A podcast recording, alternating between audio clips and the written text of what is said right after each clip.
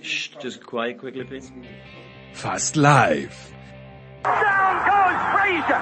Down goes Frazier! Down goes Frazier! Weighing in mit mehr als zehn Jahren Podcast-Pedigree. Aus der blauen, der roten, aber auch der schwarz-gelben Ecke kommt die Big Show von Sportradio 360.de. Float like a butterfly, sting like a bee. Und genau so bewegen wir uns wie the greatest of all time durch den Schlaghagel der übrigen deutschsprachigen Sportpodcasts.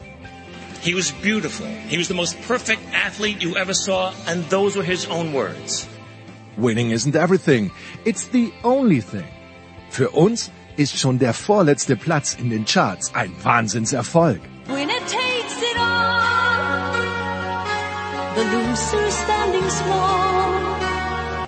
I spend a lot of money on booze, birds and fast cars. The rest I just squandered. Hätten wir auch gemacht, wenn wir hier nicht jedes Jahr mit einem Minus aussteigen würden.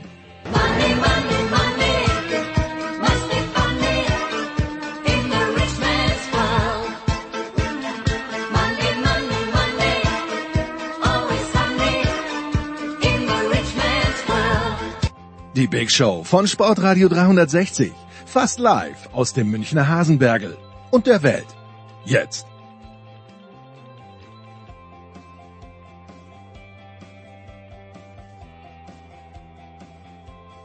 Meine sehr verehrten Damen und Herren, unser heutiges Programm Big Show 546 wird präsentiert von euch, von allen, die uns schon unterstützen, aber es sind noch Plätze frei. Letzten Wochen sind ein paar dazugekommen. Steilpass.sportradio360.de, das ist die Adresse ins Glück, da bekommt ihr alle Informationen. Es geht los, atmosphärisch sehr, sehr dicht mit Peking 2022 und mit Holger Gerz von der Süddeutschen Zeitung und Jens Weinreich eine gute Dreiviertelstunde lang. Danach Fußball mit Andreas Renner und mit Axel Goldmann. Ja, auch ein kleines bisschen Baseball und ein kleines bisschen Corona. Das hat sich einfach so ergeben, aber warum auch nicht? Nach einer Stunde 25 dann NFL, die Vorschau auf Super Bowl 56. Nach einer Stunde 48 so in etwa Rugby, Six Nations, erster Spieltag ist vorbei. Nach zwei Stunden sechs Minuten Producer Junior. Ah ja, Rugby selbstverständlich mit Jan Lüdich und Simon Jung. NFL noch mit Christian Schimmel und mit Nicolas Martin.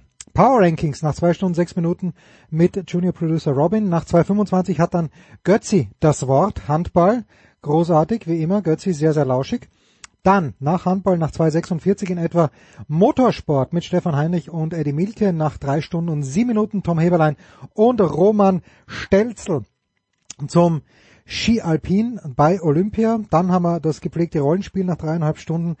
Fünf Minuten später dann noch Heiko Olderb mit äh, seiner Reise zum Super Bowl und auch ein kleines bisschen Olympia und nach 3,52 dann noch der Tennisteil mit Stefan Hempel. Ja, hört euch das an. Ja, und äh, wenn hohe Gäste sich ansagen, da beginnen wir die Big Show nicht mit Fußball, sondern wir beginnen sie heute mit Olympia und ich freue mich, dass äh, zum einen, wie schon in Tokio und auch in dieser Paarung zusammen sind, zum einen Jens Weinreich schreibt für den Spiegel, aber ganz zwingend unbedingt auf seine Seite gehen, jensweinreich.de in einem durchgeschrieben. Grüß dich Jens. Hallo, guten Abend. Und das Ganze im Duo mit von der Süddeutschen Zeitung Holger Gerz. Servus Holger. Hallo, servus. Ich schlüpfe für ein paar Sekunden und schlüpfe dann sofort wieder aus dieser Rolle. Aber Jens, wenn ich jetzt in der Rolle von Thomas Bach wäre, dann würde ich mich hinstellen und sagen, pass mal auf. Was wollt ihr eigentlich von mir? Ich kann nichts dafür, dass wir nur Peking und Almaty zur Auswahl hatten für 2022. Die Münchner wollten nicht. Und bei mir fahren wir nach Los Angeles, fahren nach Paris, fahren nach Cortina, fahren nach Auckland. Warum dürfen wir Thomas Bach, sollte er sowas sagen, damit nicht durchkommen lassen. Tom, ah, Jens. Genau. Genauso wird es nicht sagen. Äh, Ich will nicht allzu weit ausholen. Machen wir mal in Stichpunkten. Punkt eins: äh, 2014 Dezember Monte, äh, Monaco IOC-Session seine sogenannte Agenda 2020 verabschiedet. Richard Pound hat sich damals hingestellt als einziger und hat gesagt, also wollen wir mal nicht eins machen? Wir haben hier nur noch zwei Kandidaten, äh, andere Nationen gehen raus. Wollen wir das mal nicht ein halbes Jahr auf Eis legen? Hm. Äh, dann quasi diese, äh, diese, ich sag jetzt diese komische Agenda verabschieden und dann gehen wir neu ran. Bach hat's durchgewunken mit nicht mehr als ein Lächeln. Punkt zwei. Das habe ich die Tage, äh, wird jetzt auch noch ein Interview irgendwann kommen, die Tage wahrscheinlich auf spiegel.de. Ich werde selber auch noch mal ein bisschen größer machen. Äh, Punkt zwei, als Bach IOC-Präsident werden äh, wollte 2013 und dann auch wurde, hat der DOSB das Projekt im Grunde auf Eis gelegt. Olympiabewerbung München 2022. Der Bund, der Bundesinnenminister hat damals Anfang des Jahres einen Brief geschrieben, hat gesagt, wir müssen unbedingt reden, die Regierung ist da, wir geben sofort Garantien. Wir haben gesagt, 2018 war eine super Bewerbung und wir wollen eins, wir wollen die Referenten schnell machen, wir wollen die Bevölkerung mitnehmen und wir als Regierung stehen dahinter. Daraufhin musste nach ein paar Wochen wieder einen Brief schreiben am Bach, die, das habe ich alles da. Ähm, und äh, da steht dann, äh, lieber Herr Bach, Ihr Büro hat mir einen Termin in sechs Monaten mit Hm. äh, zugeteilt. Das ist zu spät. Also, kurze Rede, langer Sinn. Bach hat schon einiges dabei mit zu verantworten. Dritter Punkt, dann höre ich auf. Äh, Kuala Lumpur, IOC-Entscheidung 2015. Äh, zu Peking, ganz merkwürdig, ähm, äh, elektronisches Wahlsystem funktionierte angeblich nicht mehr, die Wahl wurde wiederholt. So, und alles, was ich danach dazu gehört habe, jetzt muss man äh, äh, juristisch fein sauber argumentieren. Alles, da, was ich damals darüber geschrieben habe aus Kuala Lumpur, dass dann Peking gewann äh, und alles, was ich danach gehört habe, ähm, er lässt die größten Zweifel aufkommen, dass es da mit rechten Dingen zugeht. Ich habe fertig. In welcher Tradition, also ich weiß, in welcher Tradition er namentlich steht, Holger, äh, und ich komme aus Österreich, wo Leute wie äh, Juan Antonio Samaranch gefeiert wurden, warum auch immer. Aber in welcher Tradition steht denn Bach aus deiner, aus deiner Sicht? Oder ist es so, ich glaube Jens hat eh geschrieben, oder hast du es geschrieben, Holger, dass Bach der mächtigste IOC-Präsident ist, den es jemals gab? Ja, das ist ja, hat mit mit Sicherheit Jens geschrieben. Äh, sicherlich ist Bach der, der mächtigste IOC-Präsident, den es jemals gab. Aber vielleicht noch an, anknüpfend an das, was wir gerade besprochen haben. Äh, wenn, wenn Bach jetzt fragen würde, was, was, was wollt ihr denn? Äh, hätte doch in München stattfinden können. Nee, von der Stimmung der Leute her nicht. Hm.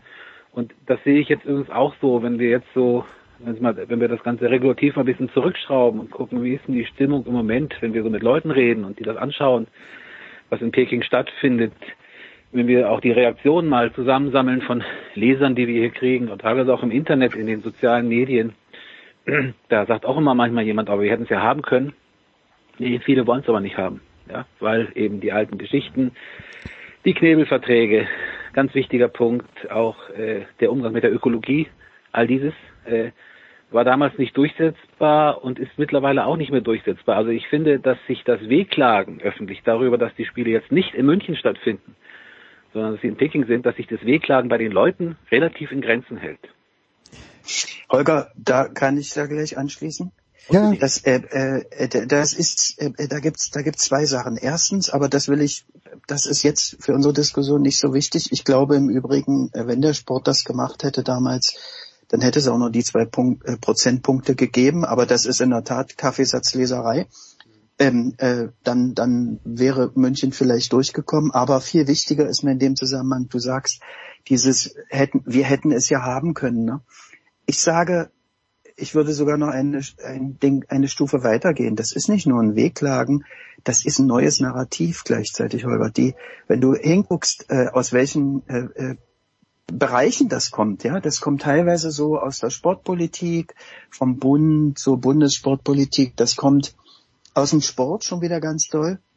Und, und auf diesem Narrativ schwimmen die schon wieder und wollen die achte Bewerbung äh, äh, anschieben und werden die auch anschieben. Also nochmal für die Allgemeinheit, sieben Olympiabewerbungen in Folge sind völlig gegen die Wand gefahren worden. Bei der letzten, als dann Brisbane vom IOC ausgewählt wurde vor, für 2032 vor einem Jahr, da hat Michael Rons, das werde ich in Kürze auch nochmal veröffentlichen, äh, ein paar Tage zuvor noch eine Präsentation im Bundesinnenministerium gehalten und hat denen auf PowerPoint gezeigt, dass die Entscheidung des IOC im Jahr 2023 fällt. Das war vor einem Jahr und ein paar Tage später fiel die Entscheidung. Aber Wichtiger ist mir, Entschuldigung, wir hätten es ja haben können, deshalb müssen wir es besser machen und die Gegner sind schuld. Das ist so ein Narrativ, auf dem schon wieder ohne Analyse, ohne Aufbereitung eine neue Bewerbung vorbereitet wird. Wie könnte die Stimmung wieder so zurückgehen? Ich habe damals für Ja gestimmt, nicht leichten Herzens, weil mir die Mischpoke IOC hat mir nicht gut gefallen. Aber alles in allem haben wir gedacht, okay, München ist ist vernünftig, Knebelverträge hin oder her, da werden Schanzen danach noch genutzt, da werden die Bobbahnen genutzt, die Skipisten sind schon da. Aber Holger, bessere Voraussetzungen werden wir wahrscheinlich in Deutschland kaum mehr finden als für diese Winterspiele und da fehlt mir jetzt die Fantasie zu sagen, es gibt jetzt eine neue Bewerbung, irgendwo Sommerspiele, wo auch immer, das, da wird sich die Stimmung drehen. Ich sehe das nicht, aber vielleicht hast du da mehr Fantasie. Also wenn du mich jetzt persönlich fragst, ich habe keine Fantasie, nein. Also für mich ist das äh, ist das abscheulich, was sich da im Moment abspielt. Wenn ich sehe, wie Bach äh, mit Peng Shui gestern durch die Gegend zieht, äh, das ist für mich der absolute, Hm. wie Rudi Völler mal gesagt hat, der tiefste Tiefpunkt. Und mir fehlt, äh, mir fehlt, äh, äh, ich betrachte das ja zum ersten Mal seit, äh, vielleicht zum Hintergrund, zum ersten Mal seit 2000 auch von zu Hause. Ich habe meine ersten Olympischen Spiele sehe ich am Fernseher seit 1998. Hm. An 98 kann ich mich tatsächlich nicht mehr erinnern. Ich glaube, das war, als Hermann Mayer durch die Gegend geflogen. Ja. Das weißt du etwas besser. Na, genau, das weiß ich noch. Ja. Äh, genau. Aber sonst, also ich, für mich ist es, also wenn du mich jetzt persönlich fragst, wie die Stimmung in der Bevölkerung ist, das weiß ich nicht, das weiß auch Jens besser, was da gesteuert wird. Aber für mich persönlich ist das, äh, ist das im Moment äh, schauderhaft, ja. Und ich frage mich auch, natürlich gibt es da jetzt schon wieder Theorien oder natürlich gibt es Pläne, wo man danach hingeht. Alles klar, natürlich gibt es sicherlich auch Pläne, wie man das danach erklärt, das Peking und so weiter und so weiter. Aber für mich ist das alles wirklich äh, ta- tatsächlich im Bereich des Widerlichen mittlerweile, ja, dieses nicht reden können. Wenn ich dann heute wieder zum Beispiel die Geisenberger auch höre, die dann wirklich sagt, ja, äh, wir können hier nichts sagen, wir Sportler, wir warten mal so lange, bis wir nach Hause fliegen, dann sagen wir wieder was. Das sind Zustände, ja, jenseits, jetzt mal jenseits von, von, von Covid, ja, Hm. Die sind, äh, die sind abenteuerlich. Und ich, also mir fehlt, ich bin wirklich jemand, der, äh, wir sprachen ja öfter darüber, der auch, ich bin kein Olympia-Fan, aber es interessiert mich.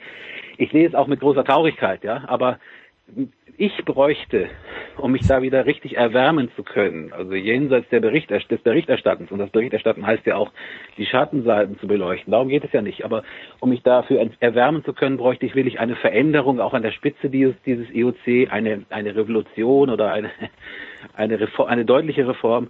Mit diesem Personal kann ich mich tatsächlich nicht mehr identifizieren. Jens, du hast Ja. ja, ja bitte, Jens, Äh, mach, steig gleich ein. Äh, es, er hat, er hat, äh, Holger hat, ich habe mir was, ich habe es für mitgeschrieben. Er hat gesagt, abscheulich, schauderhaft, widerlich. Er hat das, hat das eine Wort nicht benutzt, was ich vor den Spielen äh, benutzt habe, als ich begründet habe, warum ich nicht hinfliege. Ähm, ekelhaft. Ähm, kann man alles unterstreichen und ähm, und dann will ich noch mal drei wirklich so drei drei Schlagworte sagen: Propagandaspiele, Corona-Spiele, Genozidspiele. Und ich muss wirklich, da muss ich jetzt wirklich den Hardliner spielen. Wer das nicht, wer das nicht sieht, wer das nicht sieht bei diesen Spielen und äh, Holger hat diese Episode gestern wieder mit Peng Shuai nochmal erwähnt, wer das nicht sieht, dem ist nicht mehr zu helfen. Es, es tut mir leid. Das ist der, hatten wir auch gerade schon, ne, der tiefste Tiefpunkt. Nein, ich weiß nicht, man, man, ich sag mir oft, um mich selbst zu schützen, schü- zu schützen, sage ich, äh, ich erwarte gar nichts, dann, dann kann ich auch nicht negativ oder positiv überrascht werden, ja. Aber hier ist es dann manchmal so, wo du, du, und das geht nicht nur mir so, das geht Freunden und Kollegen so, die da sind, äh, äh, die teilweise äh, äh, mich anrufen und wo man dann so den Mentalcoach spielt, ja. Äh, das geht Leuten, die zu Hause sind so und, und alle, die noch irgendwie des Denkens fähig sind, die sagen sich, Alter, das kann doch nicht wahr sein. Wir, wir haben doch gedacht, wir haben das Schlimmste schon erlebt, ja. Wir haben das, das, das äh, aber nein, sie setzen immer noch einen drauf. Ähm, am Montag war es, glaube ich, als die in Peking, nur diese eine Episode, Entschuldigung, als die, ähm, als dann quasi bekannt, dieser ähm, Peng Shuai, als dann promotet wurde, aha, äh, Bach hat sich mit der getroffen und mit dieser unfassbar abscheulichen Kirsty Coventry, Sportministerin Zimbabwe.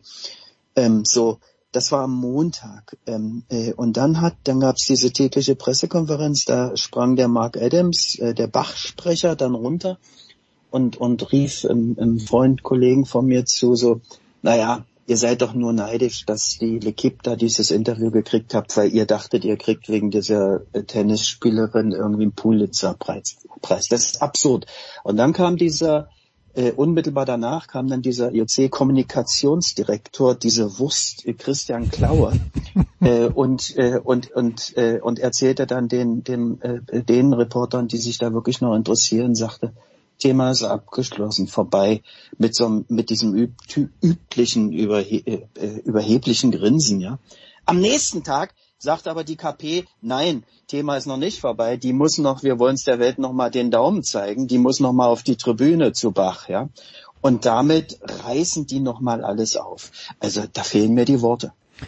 Ja, also diese ganze Peng Shui-Thematik, ich bin ja im, im Hauptberuf, möchte ich sagen, mit Tennis beschäftigt und das ist natürlich eine ganz, eine ganz spannende Geschichte. Holger, wenn du sagst, die, die Geisenberger möchte erst zu Hause was sagen, dann sage ich, die Tennisspieler haben sich ja auch weltweit mit diesem Hashtag äh, Where is Peng Shui nicht leicht gemacht, aber wer mal wirklich ein Zeichen gesetzt hat, ob sie das durchhalten werden, weiß ich nicht, aber es ist die WTA, die gesagt hat, okay, bis auf weiteres machen wir keine, veranstalten wir keine Tennisturniere in China. Es ist ein großer Markt. Das sind viele Sponsoren und wie gesagt, ich weiß nicht, ob sie es durchhalten könnten, aber wer, wer ist denn da mehr in der Pflicht? Also Nathalie Geisenberger, äh, ich kenne sie nicht persönlich, aber ich hätte mir sowas immer von jemandem wie Felix Neureuter gewünscht, solange er noch aktiv war. Aber ich bin mir jetzt gar nicht mehr so sicher, ob ich sowas von den Athleten verlangen kann und möchte, die, ja, wie heißt es immer so schön, vier Jahre für dieses große Ziel hinarbeiten, damit sie einmal im Rampenlicht stehen können. Ja, das ist, das ist äh, wie vieles eine ambivalente, äh, eine ambivalente Geschichte, mit der wir es da zu tun haben. Es geht mir auch so. Auf der einen Seite sehe ich auch, dass äh, äh, verlange ich das nicht von Athleten. Ich verlange es von Journalisten vor allen Dingen, die dorthin fahren, Hm. oder auch von Journalisten, die nicht dorthin fahren, äh, dass man äh, klar darauf hinweist, um was es da eigentlich geht. Das ist unsere Aufgabe. Politiker können Haltung beziehen dazu, indem sie äh, einen politischen Boykott machen oder nicht. Das ist ja auch bezeichnend genug. Von den Sportlern erwarte ich es in erster Linie nicht. Auf der anderen Seite, nochmal, äh, stelle ich mir immer die Frage, wenn ich jetzt ein Sportler wäre, der ich nicht war und auch nicht mehr werden werde. Ja.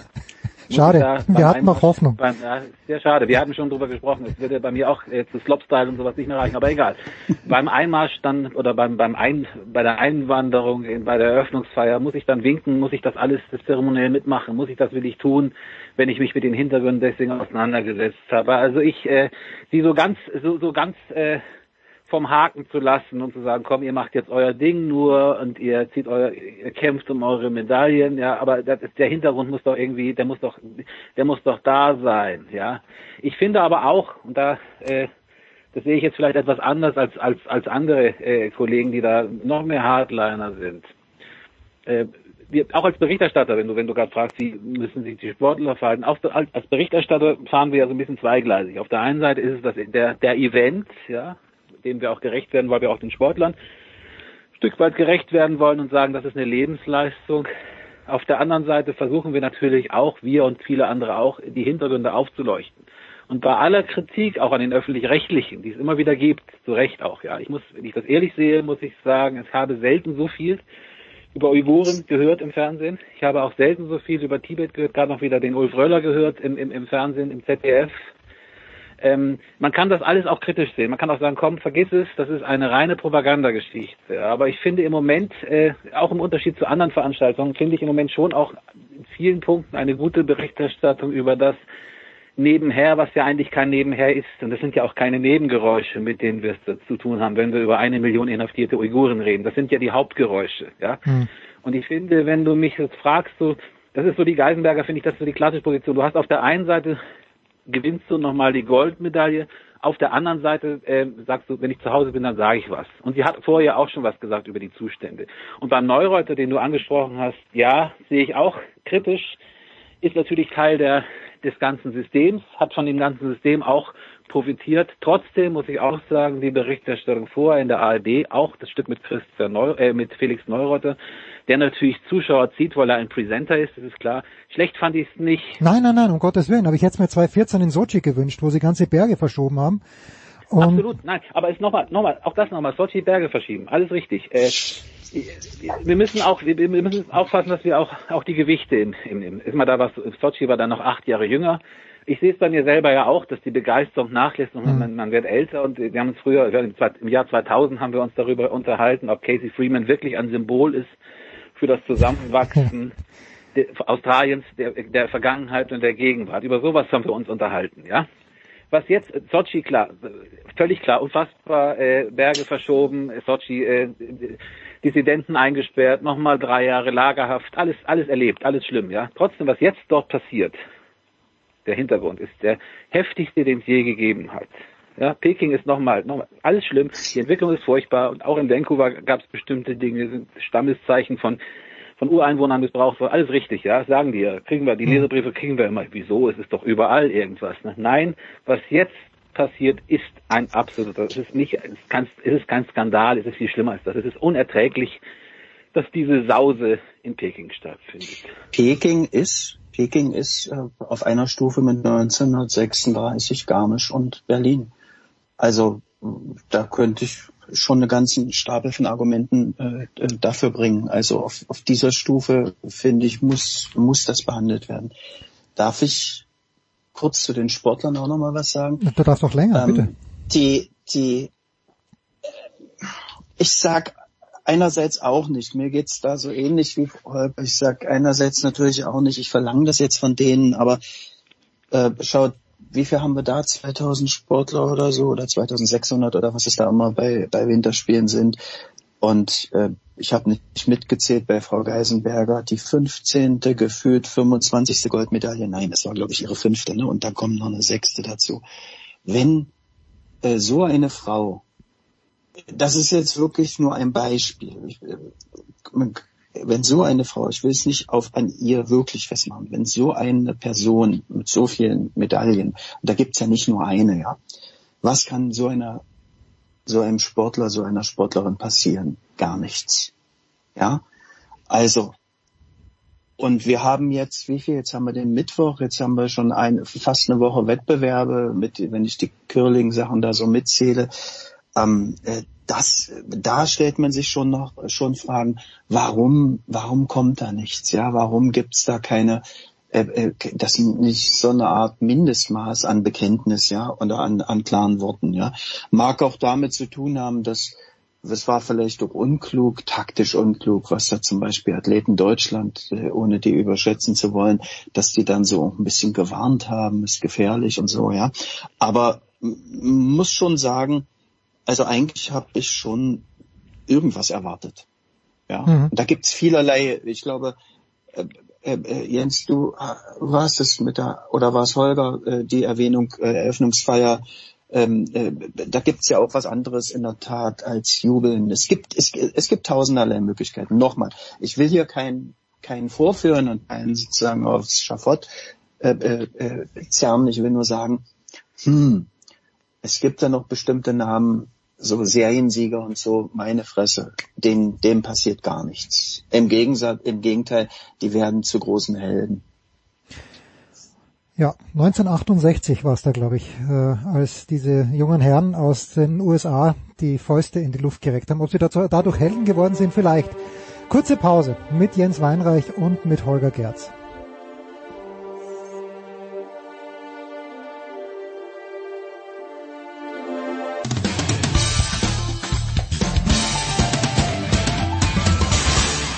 Hi, hier ist Marcel Kittel und ihr hört Sportradio 360.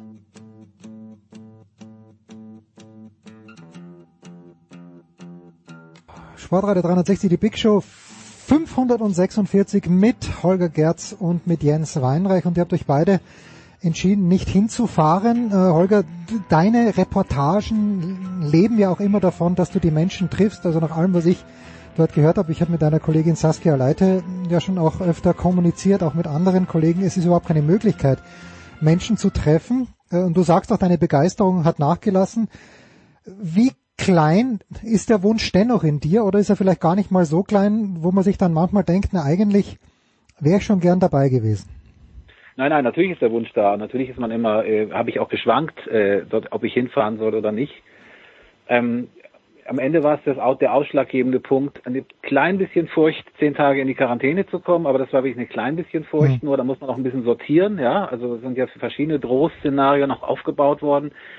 Das Entscheidende war für mich wirklich die Frage, was ich, was sehe ich dort? Was, was, was kriege ich als Reporter mit, ja? Also du kannst es ja in, investigativ fangen, äh, so, ein- so, ein- so ein Event. Aber es geht ja nicht nur, um die, in, nicht nur um die Investigation, es geht ja teilweise auch um die Anschauung. Ja? Und äh, wenn du gar keine Anschauung hast als Reporter, ich bin ja kein klassischer Investigativer, ich bin ja einer, der das, einordnet, der auch sieht, der Dinge dann beobachtet, so versuchen wir es ja im Team zu lösen. Und wenn ich tatsächlich nur äh, zwischen Pressezentrum und, äh, und, und Halle hin und her äh, mich bewegen kann und Hotel, dann ist das schwierig. Das war in Tokio auch schon ein Problem. Äh, Habe ich übrigens auch im Nachlesen dann gemerkt. Man, wenn man es dann geschrieben hat, findet man es ja alles ganz toll. Aber es ist ja toll, wenn man da war. Ja, man macht es ja in Gedanken, macht man das Ereignis ja deswegen wichtig, weil man selber Teil des Ereignisses ist. Wenn man dann zwei Monate später mal drüber liest, denkt man sich, oh, was ist denn das? Ja. Also es wird dann auch so, es wird dann auch so selbstbezogen. Man macht sich so Gedanken, wie man selber so äh, die olympische Zukunft und Gegenwart sieht. Das muss man nicht haben. Darum geht's auch nicht. Dann verniedlicht man übrigens auch das große Ganze. Ja, es ist ja auch so, ein- so ein Problem, was wir gerade schon an, was gerade schon angeklungen ist. Wenn man sich selber so in den Mittel, Mittelpunkt der Betrachtung steckt, dann vergisst man so, was ist der Hintergrund ist. Der Hintergrund sind eine Million Uiguren, die in Lagern sitzen, zum Beispiel. Ja, und das war für mich der Grund, äh, nicht recherchieren zu können, nichts sehen zu können, deswegen nichts einordnen zu können.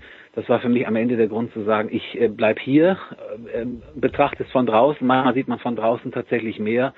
Und wir sehen uns ja bei der SZ aber ohnehin als Team. Also wir haben zwei Leute haben wir in der Blase, wir haben einen, einen, einen Korrespondenten außerhalb der Blase und wir haben drei Leute, einschließlich meiner Person, die das von hier beobachten. Und wir versuchen es sozusagen von innen und von außen zu packen und in den Griff zu kriegen. Jens, für dich, für das, was du machst, nämlich gerade diese Beleuchtung der, ja, der Hintergründe, ist es da für dich wertvoller, bei den angesprochenen IOC, angesprochenen IOC-Kongressen dabei zu sein oder bringen dir Olympische Spiele unter Anführungszeichen schon auch etwas?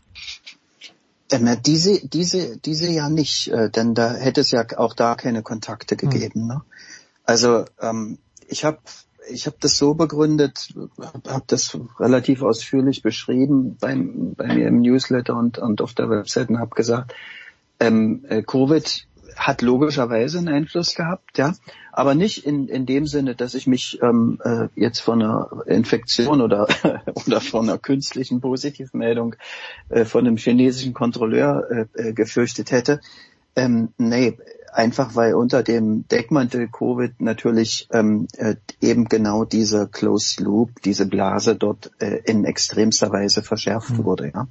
Und dazu gehört eben, ähm, äh, um dass man, dass es eben keinerlei Kontakte, eben auch keine IOC-Session, wo man rumhängen kann oder äh, äh, nichts. Ne? Und das war für mich zus dazu kommen dann noch die, die, ich war ja nun doch einiger Male in China und äh, Holger und ich haben ja auch äh, in guter alter Tradition 2008 äh, die Eröffnungsfeier da zusammen gehabt, ähm, äh, wie so oft. Ähm, und es ist eben ein Riesenunterschied, wenn du dich dann da halt dann doch bewegen kannst. Hätte man sich bewegen können in irgendeiner Weise, äh, hätte ich das gemacht, logischer, logischerweise. Aber und dann habe ich gemerkt, noch zwei kleine, zwei Aspekte kommen noch dazu. Erstens, ich bin halt, da kommt der Ossi nicht aus seiner Haut. Ich bin hinter einer Mauer groß geworden, ja, und da empfinde, da sage ich wieder dieses Wort von Anfang mal ekelhaft, da habe ich nur Ekel empfunden. Ich wollte mich da nicht hinter so einer chinesischen Mauer, Covid-Mauer aufhalten mit einem, äh, mit einem alten Handy, was leer geranzt ist, mit einem alten Computer, der leer geranzt ist, kein ja, äh, weil man genau weiß, die saugen auch noch alles ab. Äh, äh, selbst da könnte ich schon äh, äh, noch eigene Geschichten erzählen, wie ich Angriffe auch auf meine Webseite von denen bekommen habe. So, das, das ist der Punkt. Nein, ähm, nee, das, das, das habe ich ein, wollte ich nicht ertragen, habe ich nicht ertragen. Und ähm, äh, ja, wenn man jetzt manchmal da sitzt, denkt man, huch, klar, die Eitelkeit, so eine kleine Eitelkeit, das habe ich auch schon mal erwähnt, habe gesagt, na klar, man, man würde immer ganz gern noch eine Kerbe in den Wanderstab machen, ja. 14. Olympische Spiele, bei mir ist es dann seit 92 ähm, äh, fast alles mit und seit 92, seit 30 Jahren sind es die ersten, wo ich freiwillig gesagt habe, wo mich keiner gedrängt hat, wo ich freiwillig gesagt habe, nein, hierhin und nicht weiter. Jetzt, jetzt vielleicht zum sportpolitischen Abschluss noch, Holger, diese Mehr davon, äh, dass ja ein Boykott nichts bringt, sondern dass man in Kommunikation treten muss, dass dann eine Öffnung eintritt, die 2008 in Peking verkauft wurde, die uns jetzt natürlich auch 2022 mit der Fußballweltmeisterschaft in Katar verkauft wird. Wird man die noch lange weitererzählen oder glaubst du, dass die ohnehin kritischen Menschen Deutschlands auf so etwas eh schon nicht mehr hereinfallen?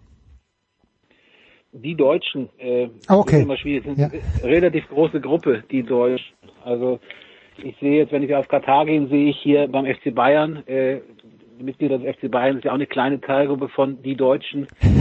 Da sehe ich bei den Fans schon äh, immer wieder mal doch bemerkenswertes Engagement und in Frage stellen des, des Sponsors.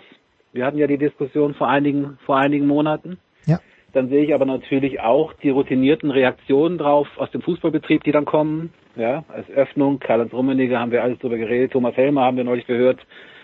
Ich werde das Fußballturnier begreifen und so weiter und so weiter. Also ich glaube, das Fußballturnier Katar wird, äh, wird relativ nicht geräuschlos, sicherlich nicht, aber es wird stattfinden. Es wird die Leute mitziehen, man wird das machen, ja. Man wird das auch übrigens abgrenzen gegen China.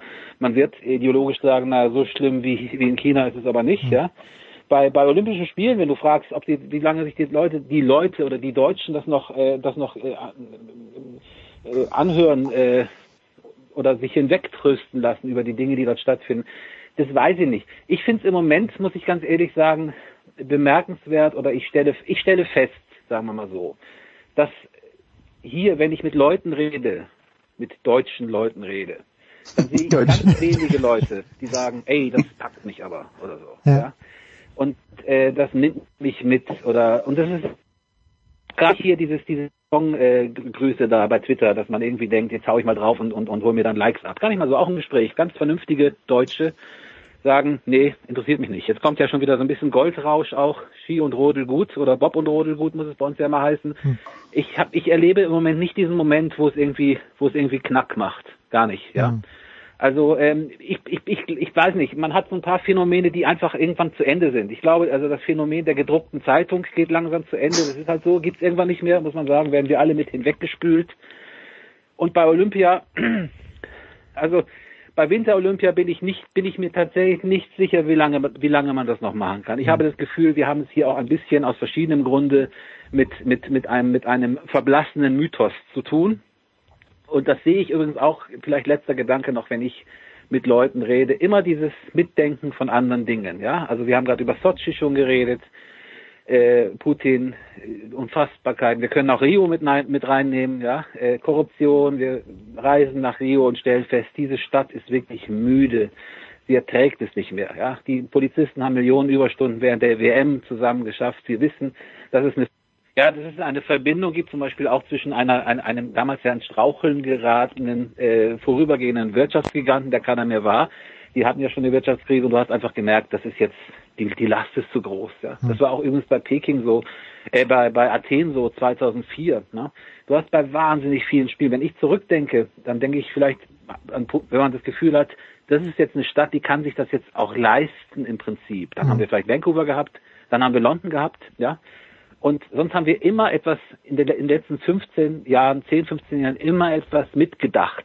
Und früher haben wir es vielleicht mitgedacht und mittlerweile denken wir es eigentlich voraus. Also wir denken jetzt, dass eigentlich das Thema Uiguren und nicht nur wir, sondern viele denken, dass das, das Thema Uiguren eigentlich ins, in, ins Zentrum wird, aber jedenfalls immer auch äh, mitspielt, so bei dem bei der Besch- Beschäftigung mit Olympia. Und das macht natürlich dann doch schon was mit den, mit den Leuten. Ja, wenn wir, wenn wir über den Westen nachdenken, das ist auch ein ganz wichtiger Punkt. Wir reden jetzt nur über die Haltung des Westens. Wir reden über Amerika und wir reden über Europa.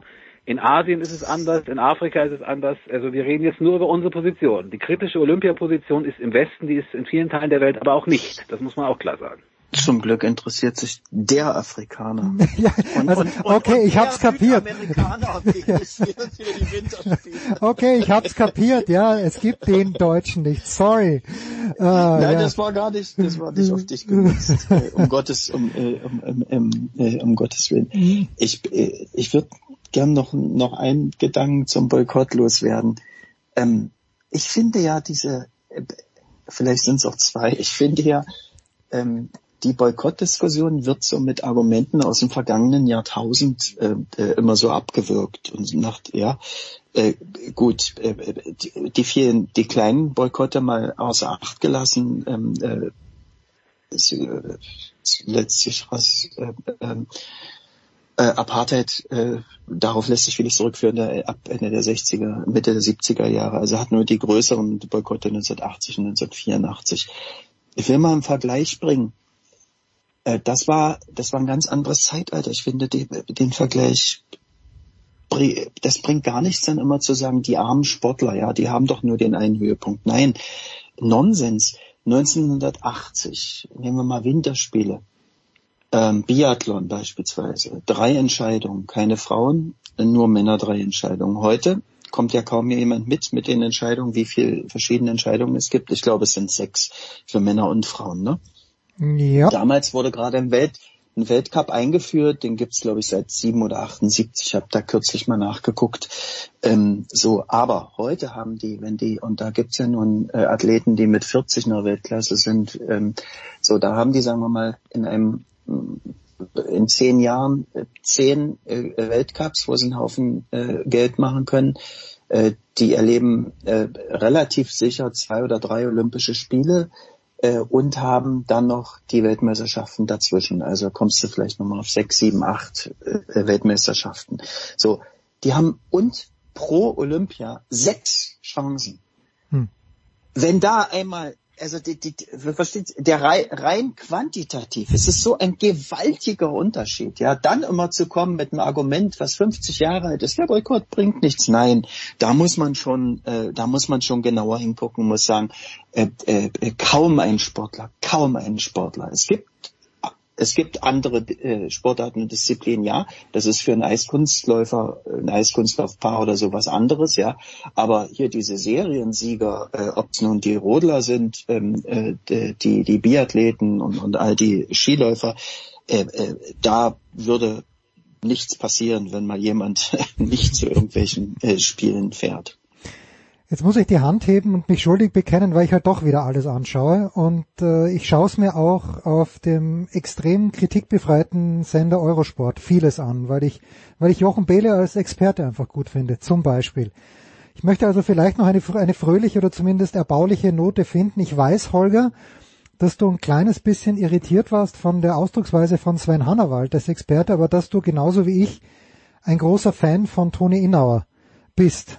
Was was erfreut dich denn sportlich gesehen bislang nach den ersten, ich glaube, wir haben jetzt fünf Wettkampftage hinter uns? Ich habe ehrlich gesagt sportlich total wenig mitgekriegt. Ich habe gestern Curling gesehen.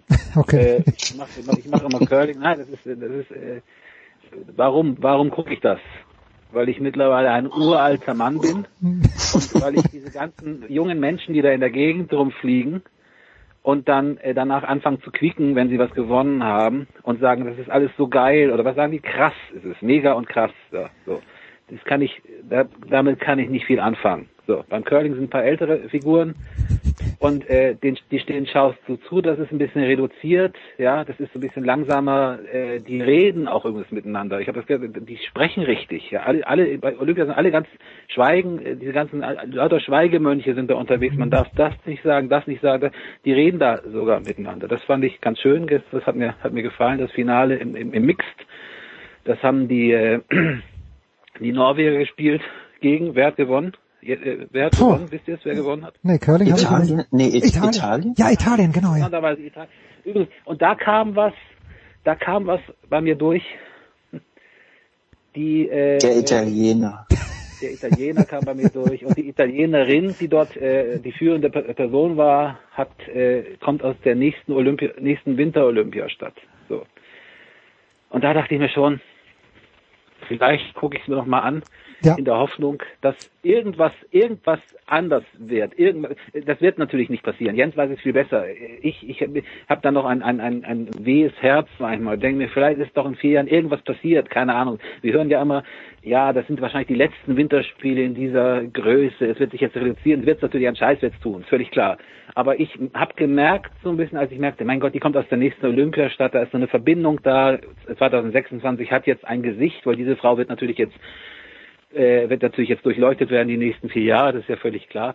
Da habe ich gedacht, vielleicht, vielleicht, vielleicht passiert doch noch was. Der Mensch hofft ja. Wenn er, wenn er aufhört zu hoffen, ist er tot. Also ein Stück weit lebe ich noch. Mehr habe ich nicht mitgekriegt in der letzten Zeit. Ganz ehrlich, Cortina ist für mich und Olympische Spiele, das ist für mich James Bond. Erich Kriegler, der ostdeutsche Biathlet, der auf 200 Meter einer Flasche den, den Verschluss vom, äh, von der Flasche schießen kann, aber nicht James Bond trifft, wenn er, wenn er 50 Meter vor ihm läuft. Deswegen möchte ich auch Cortina nochmal sehen. Da, da habe ich so ein schönes Gefühl, wenn ich nur an diesen James Bond denke. Jens, hast du irgendwas Sportliches gesehen? Als Österreicher muss ich mich leider an Matthias Meyer erfreuen, der natürlich auch nichts sagt. Ich habe, glaube ich, seit jetzt den dritten Tag gar nichts äh, gesehen. Ähm, ja, relativ bewusst zu Anfang so am, am, äh, am Wochenende hatte ich an, so nebenbei laufen.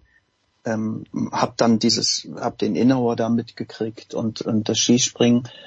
Ähm, also vom, vom Sport ist mir im Grunde äh, gar nichts hängen geblieben. Das war jetzt und ich, positiv. Du hast ja verlangt jetzt ähm, Nicht verlangt. nochmal Erhofft, eine, eine erhofft. positive Note. Nein, Wa- was mir, ähm, das ist jetzt nicht wirklich ein Widerspruch zu dem, was ich vorhin gesagt habe, dass ich meine, dass es insgesamt doch relativ äh, enttäuschend ist, dass sich eben Sportler ähm, auch nicht politischer äußern.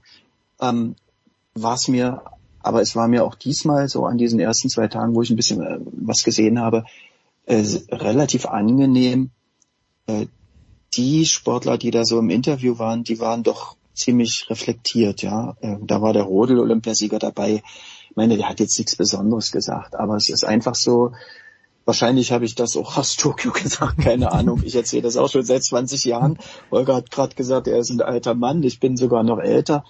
Aber ich habe halt noch diese in 90er Jahre, ab 92 bei Olympia und immer so noch diese äh, anders äh, aufgewachsenen, so sozialisierten Sportler. Ähm, äh, da war der Sportsoldat noch ein richtiger Sportsoldat, ja, und jetzt kommt der Sportsoldat doch schon reflektiert daher und ähm, und so, dass man auch ganz gern äh, zuhört. Und wie gesagt, mit dem, das finde ich sehr sehr angenehm. Äh, immer wieder mag mit dem Alter zu tun haben, ob er erzählt vom Krieg, ja, aber das gefällt mir, nachdem ich so viele Jahre auch, als ich noch Sportberichterstattung auch gemacht habe bei, bei Weltmeisterschaften, Leichtathletik und sonst was alles, ähm, äh, dann immer ziemlich verzweifelt war und sagte, Alter, du wirst jetzt auch mal ganz gern einen, der mal der mal ein bisschen äh, reflektiert ist, der drei Sätze gerade ausleben kann, der auch äh, über den Sport hinaus, wo du denkst, mit dem könnte man mal reden. Das ist mir angenehm äh, und das ist eigentlich das, ja, das, das einzige Angenehme, was ich da bisher so mitnehme. Für jeden eine kurze Abschlussfrage. Holger, ist es jetzt schon zu früh oder sagen wir mal so, wann ist der Zeitpunkt gekommen, dass man sich ernsthaft äh, hineinsteigern sollte in einen möglichen Wiederaufstieg von Werder Bremen? Na, das ist natürlich überhaupt nicht, nicht, nicht, nicht zu früh, sich diese Frage zu stellen. Also wenn eine, wenn eine Mannschaft, äh, wenn einer Mannschaft alles passiert in der, in der Hinrunde, erstmal sie muss den Abstieg, damit muss sie klarkommen, du bist ja eh befangen, ja. Dann kriegst du äh, bei der Transferphase kriegst du nicht die ganzen Spieler, die du willst, dann heißt es erst alle, die du willst, die gehen weg, die gehen dann irgendwie, keine Ahnung, nach, nach Braunschweig oder sonst wo, ja. Du kriegst also immer zurückgemeldet, du bist es nicht mehr. Dann äh, verletzen sich wichtige Spieler. Dann hat auch, dann fälscht dein Trainer das Impfzertifikat. Gut gemacht. bitteschön, ja. Ich hab, Schon, schon vergessen, ja. vor zweieinhalb Monaten haben wir noch gesagt, das ist ein solcher Karnevalsverein geworden, ja, mein lieber Freund. Und wenn du das überstehst und stehst dann jetzt äh, einen Punkt hinter Platz eins, glaube ich, dann steigst du auf. Word. Na komm, jetzt aber, jetzt aber zu mir, komm. Ja, jetzt zu dir, Jens. Ich glaube, pass auf, ich, ich, ich verbringe dich, ich bringe dich irgendwie mit Dynamo Dresden in Verbindung, aber ich könnte auch komplett falsch liegen. Von, Das ist so unfassbar. Du weißt gar nicht, du weißt es nicht, was du, was das für eine Beleidigung ist. ach so, oh Gott, oh Gott, dann, dann klär mich Also ich, ich, ich, ich, ich erkläre es dir ganz äh, äh, sehr gern. Ich bin aufgewachsen in äh, äh, und sportsozialisiert ähm, mit dem Europapokal, mit in einer Stadt, ähm, Europapokalsieger im Handball und im Fußball. Das gab es Magdeburg. damals nur in Bas gab es damals nur in Barcelona und halt, und halt Magdeburg. Und das ist so, das ist noch tief in der DNA. Das habe ich vor, vor drei Jahren oder vier Jahren beim Aufstieg in die zweite Bundesliga gemerkt. So, und jetzt schau dir doch mal an. Die steigen jetzt wieder in die zweite Bundesliga auf im Fußball und das erste Mal in der Menschheitsgeschichte spielt Magdeburg einen richtig klasse Fußball. Ich danke diesem völlig dämlich verrückten HSV, dass sie diesen Christian Tietz damals entlassen haben. Guckt nach Magdeburg, die spielen einen der besten, äh, also kombina- äh, die spielen einen richtig geilen Kombinationsfußball und dann guckt euch an, äh, wie die Handballer kicken, haben zwar jetzt das letzte Saisonspiel im, im Dezember verloren, auf Kurs Deutsche Meisterschaft, Weltpokalsieger Barcelona äh, abgefranst im Finale und die werden hoffentlich deutscher Meister und holen dann im nächsten Jahr die Champions League. Und das alles mit einem unfassbar geilen Handball. Guckt euch Oma Ingi Magnusson an, der spielt, der spielt mehr Basketball als Handball und wird dann wahrscheinlich auch weggekauft. Aber das erfreut doch das Herz.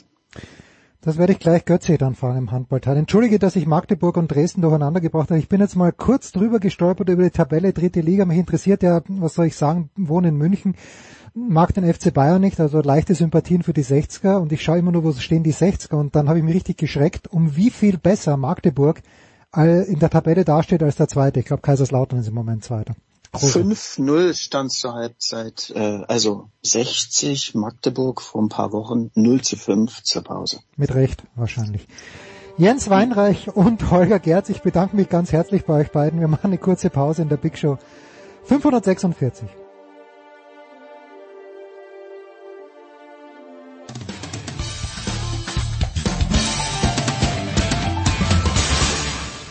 Hi, this is Pierre Maguire. You're listening to Sports Radio 360.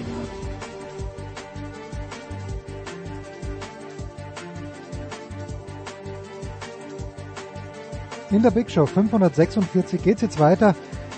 Vorgeblich mit Fußball. Vielleicht sprechen wir auch über Fußball, weil es gibt aber so viele andere Themen, die wir mit Axel Goldmann von 93 von Just Baseball. Guten Morgen, lieber Axel. Hallo. Und mit Andreas Renner von der Zone. Guten Morgen, lieber Andreas. Hallo. Auch besprechen könnten. Andreas wird zur NFL ja noch da bleiben. Äh, Axel, ich glaube, die wichtigste Frage, die alle Fußballfans in Deutschland bewegt und alle Sportfans eigentlich, wird es eine Major League Baseball Saison 2022 geben? Und wenn ja, wie sieht die in deiner Glaskugel aus? Schwer, schwer, schwer. Ähm, ich gehe davon aus, dass es eine Saison geben wird. Ich kann mir aktuell nicht vorstellen, dass sie pünktlich startet. Ähm, wir müssen, wir müssen tatsächlich jetzt ähm, vielleicht die nächste, ich glaube in den nächsten zehn Tagen äh, wird es eine Entscheidung geben in die eine oder in die andere Richtung, ähm, wie das mit den Verhandlungen äh, weiterläuft. Ich weiß nicht, äh, ob der Hintergrund bekannt ist. Die Major League Baseball und die Players Association sind ähm, gerade in, äh, in dem Collective Bargaining Agreement, so heißt es, äh, wo die Rahmenbedingungen für die nächsten fünf Jahre, was zum Beispiel Gehälter, was Einsatzzeiten, aber auch noch ganz, ganz viele andere Dinge, kleine Dinge ähm, festgelegt werden müssen. Und da ist man ein bisschen festgefahren. Hm. Und ähm, das zieht sich jetzt schon äh, seit dem Winter, also seit äh, Ende letzten Jahres zieht sich das hin und man nähert sich so ein bisschen an, äh, wo es im letzten Jahr noch hieß, die Verhandlungen sind nach zwei Stunden ergebnislos abgebrochen worden, gehen die Meldungen jetzt so ein bisschen in Richtung, ähm, ja, man nähert sich an und äh, vielleicht kriegt man die nächsten Punkte in den nächsten Tagen besprochen.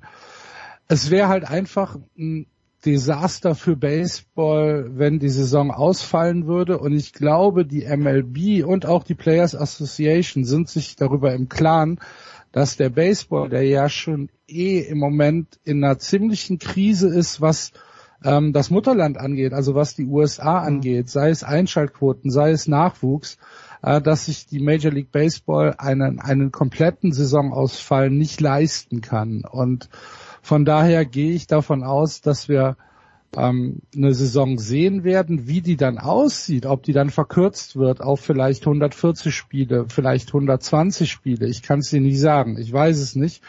Ähm, es wird auf jeden Fall jetzt wirklich knapp, weil äh, normalerweise sollte in zwei Wochen, zweieinhalb Wochen sollte Spring Training starten. Äh, das wird nicht passieren, weil die Spieler ja auch äh, keinen Zugang zu ihren äh, Facilities haben. Ähm, es gab ich glaube noch nicht mal äh, den den Pitchers Report, also dass die äh, dass die Pitcher Mhm. äh, angefangen haben ähm, wirklich kompetitiv zu werfen und ähm, ja knapp wird's, aber ich gehe ehrlich gesagt davon aus, dass es äh, dass sie sich schon noch einigen. Das mag ein bisschen naiv sein und da mag auch ein bisschen der Fan durchkommen, aber äh, ich kann es mir eigentlich nicht anders vorstellen. Schlimmste Sommer meiner Erwachsenenkarriere, was das Fansein angeht. Ich habe im Sommer 1994 Boston besucht und Chicago besucht und zwar zu jener Zeit, als die Saison schon abgebrochen war. Also habe ich Mhm. weder ein Spiel in Fenway noch in Wrigley noch in diesem damals grauslichen Comiskey Park sehen können. Das war wirklich mühsam. Andreas, warum? Und wir haben ja ähnliche Verhandlungen öfter auch in der NHL, jetzt schon länger nicht mehr, seit Gary Batman dort der Commissioner ist. In der NBA wird auch öfter darüber gestritten, aber warum schafft es die NFL oder ist die NFL anders aufgestellt? Aber warum passiert sowas in der NFL nie? Nie stimmt ja nicht. Es gab ja schon mal äh, zwei äh, größere Probleme äh, in den 80er Jahren, äh, als es äh, darum ging, dass da ähm, Verträge zwischen Spielergewerkschaft und den äh, Besitzern geschlossen wurden. Ähm, ich würde jetzt mal sagen, in der NFL geht das immer so lange, bis die Spieler dann merken, also die Diskussionen und die Drohgebärden gehen so lange, bis die Spieler merken, hoppla, wenn ein Spiel ausfällt, dann fällt ja mein Gamecheck aus, weil in der NFL gibt's halt das äh, Jahresgehalt ausgezahlt in Gehaltschecks pro Spiel. Also ähm, bei 17 Spielen bekommt also ein Spieler ähm, nach dem ersten Spiel einen Check über ein Siebzehntel seines Jahresgehalts. Naja, und wenn der dann halt dreimal ausbleibt, also es gibt ja viele Spieler, die in der NFL reich werden, aber nicht alle. Und wer dann so am unteren Ende der Gehaltsklasse ist und dann auch weiß, Der spürt dass das. er vielleicht keine anderen Optionen hat, um äh, später mal noch äh, solche Gehaltslöcher zu stopfen, weil eine durchschnittliche NFL-Karriere dauert vier Jahre ungefähr. Ja, das, das tut dann richtig weh. Das ist normalerweise der Punkt, an dem äh, das äh, Ganze dann scheitert und der, Widerspruch, der Widerstand von der Spielerseite zusammenbricht. Ich ähm, bin jetzt zugegebenermaßen nicht mehr so im Thema drin, äh, im Thema Baseball drin, wie, ähm, wie ich das vielleicht vor 15 oder 20 Jahren gewesen wäre. Ähm, aber dass im Baseball es äh, Streit gibt über die neuen äh, Collective Bargaining Agreements, das ist jetzt äh, nicht überraschend. Hm, alter Hut. Axel, du setzt, du setzt das an, hatte ich das Gefühl. Was mache ich? Entschuldigung. Nein, ich dachte, du hättest angesetzt noch zu einer Replik, aber wir können auch jetzt. Nee, also, nee, Andreas hat ja, äh, hat ja recht. Das ist im Baseball halt leider Gottes alle fünf Jahre das Gleiche. Hm, Und ähm, manchmal geht es ein bisschen, dieses Mal ist halt wieder sehr zähflüssig vonstatten. Ähm, aber äh, dass da, dass da immer Streitpunkte sind, das ist ähm, ja, das ist halt so.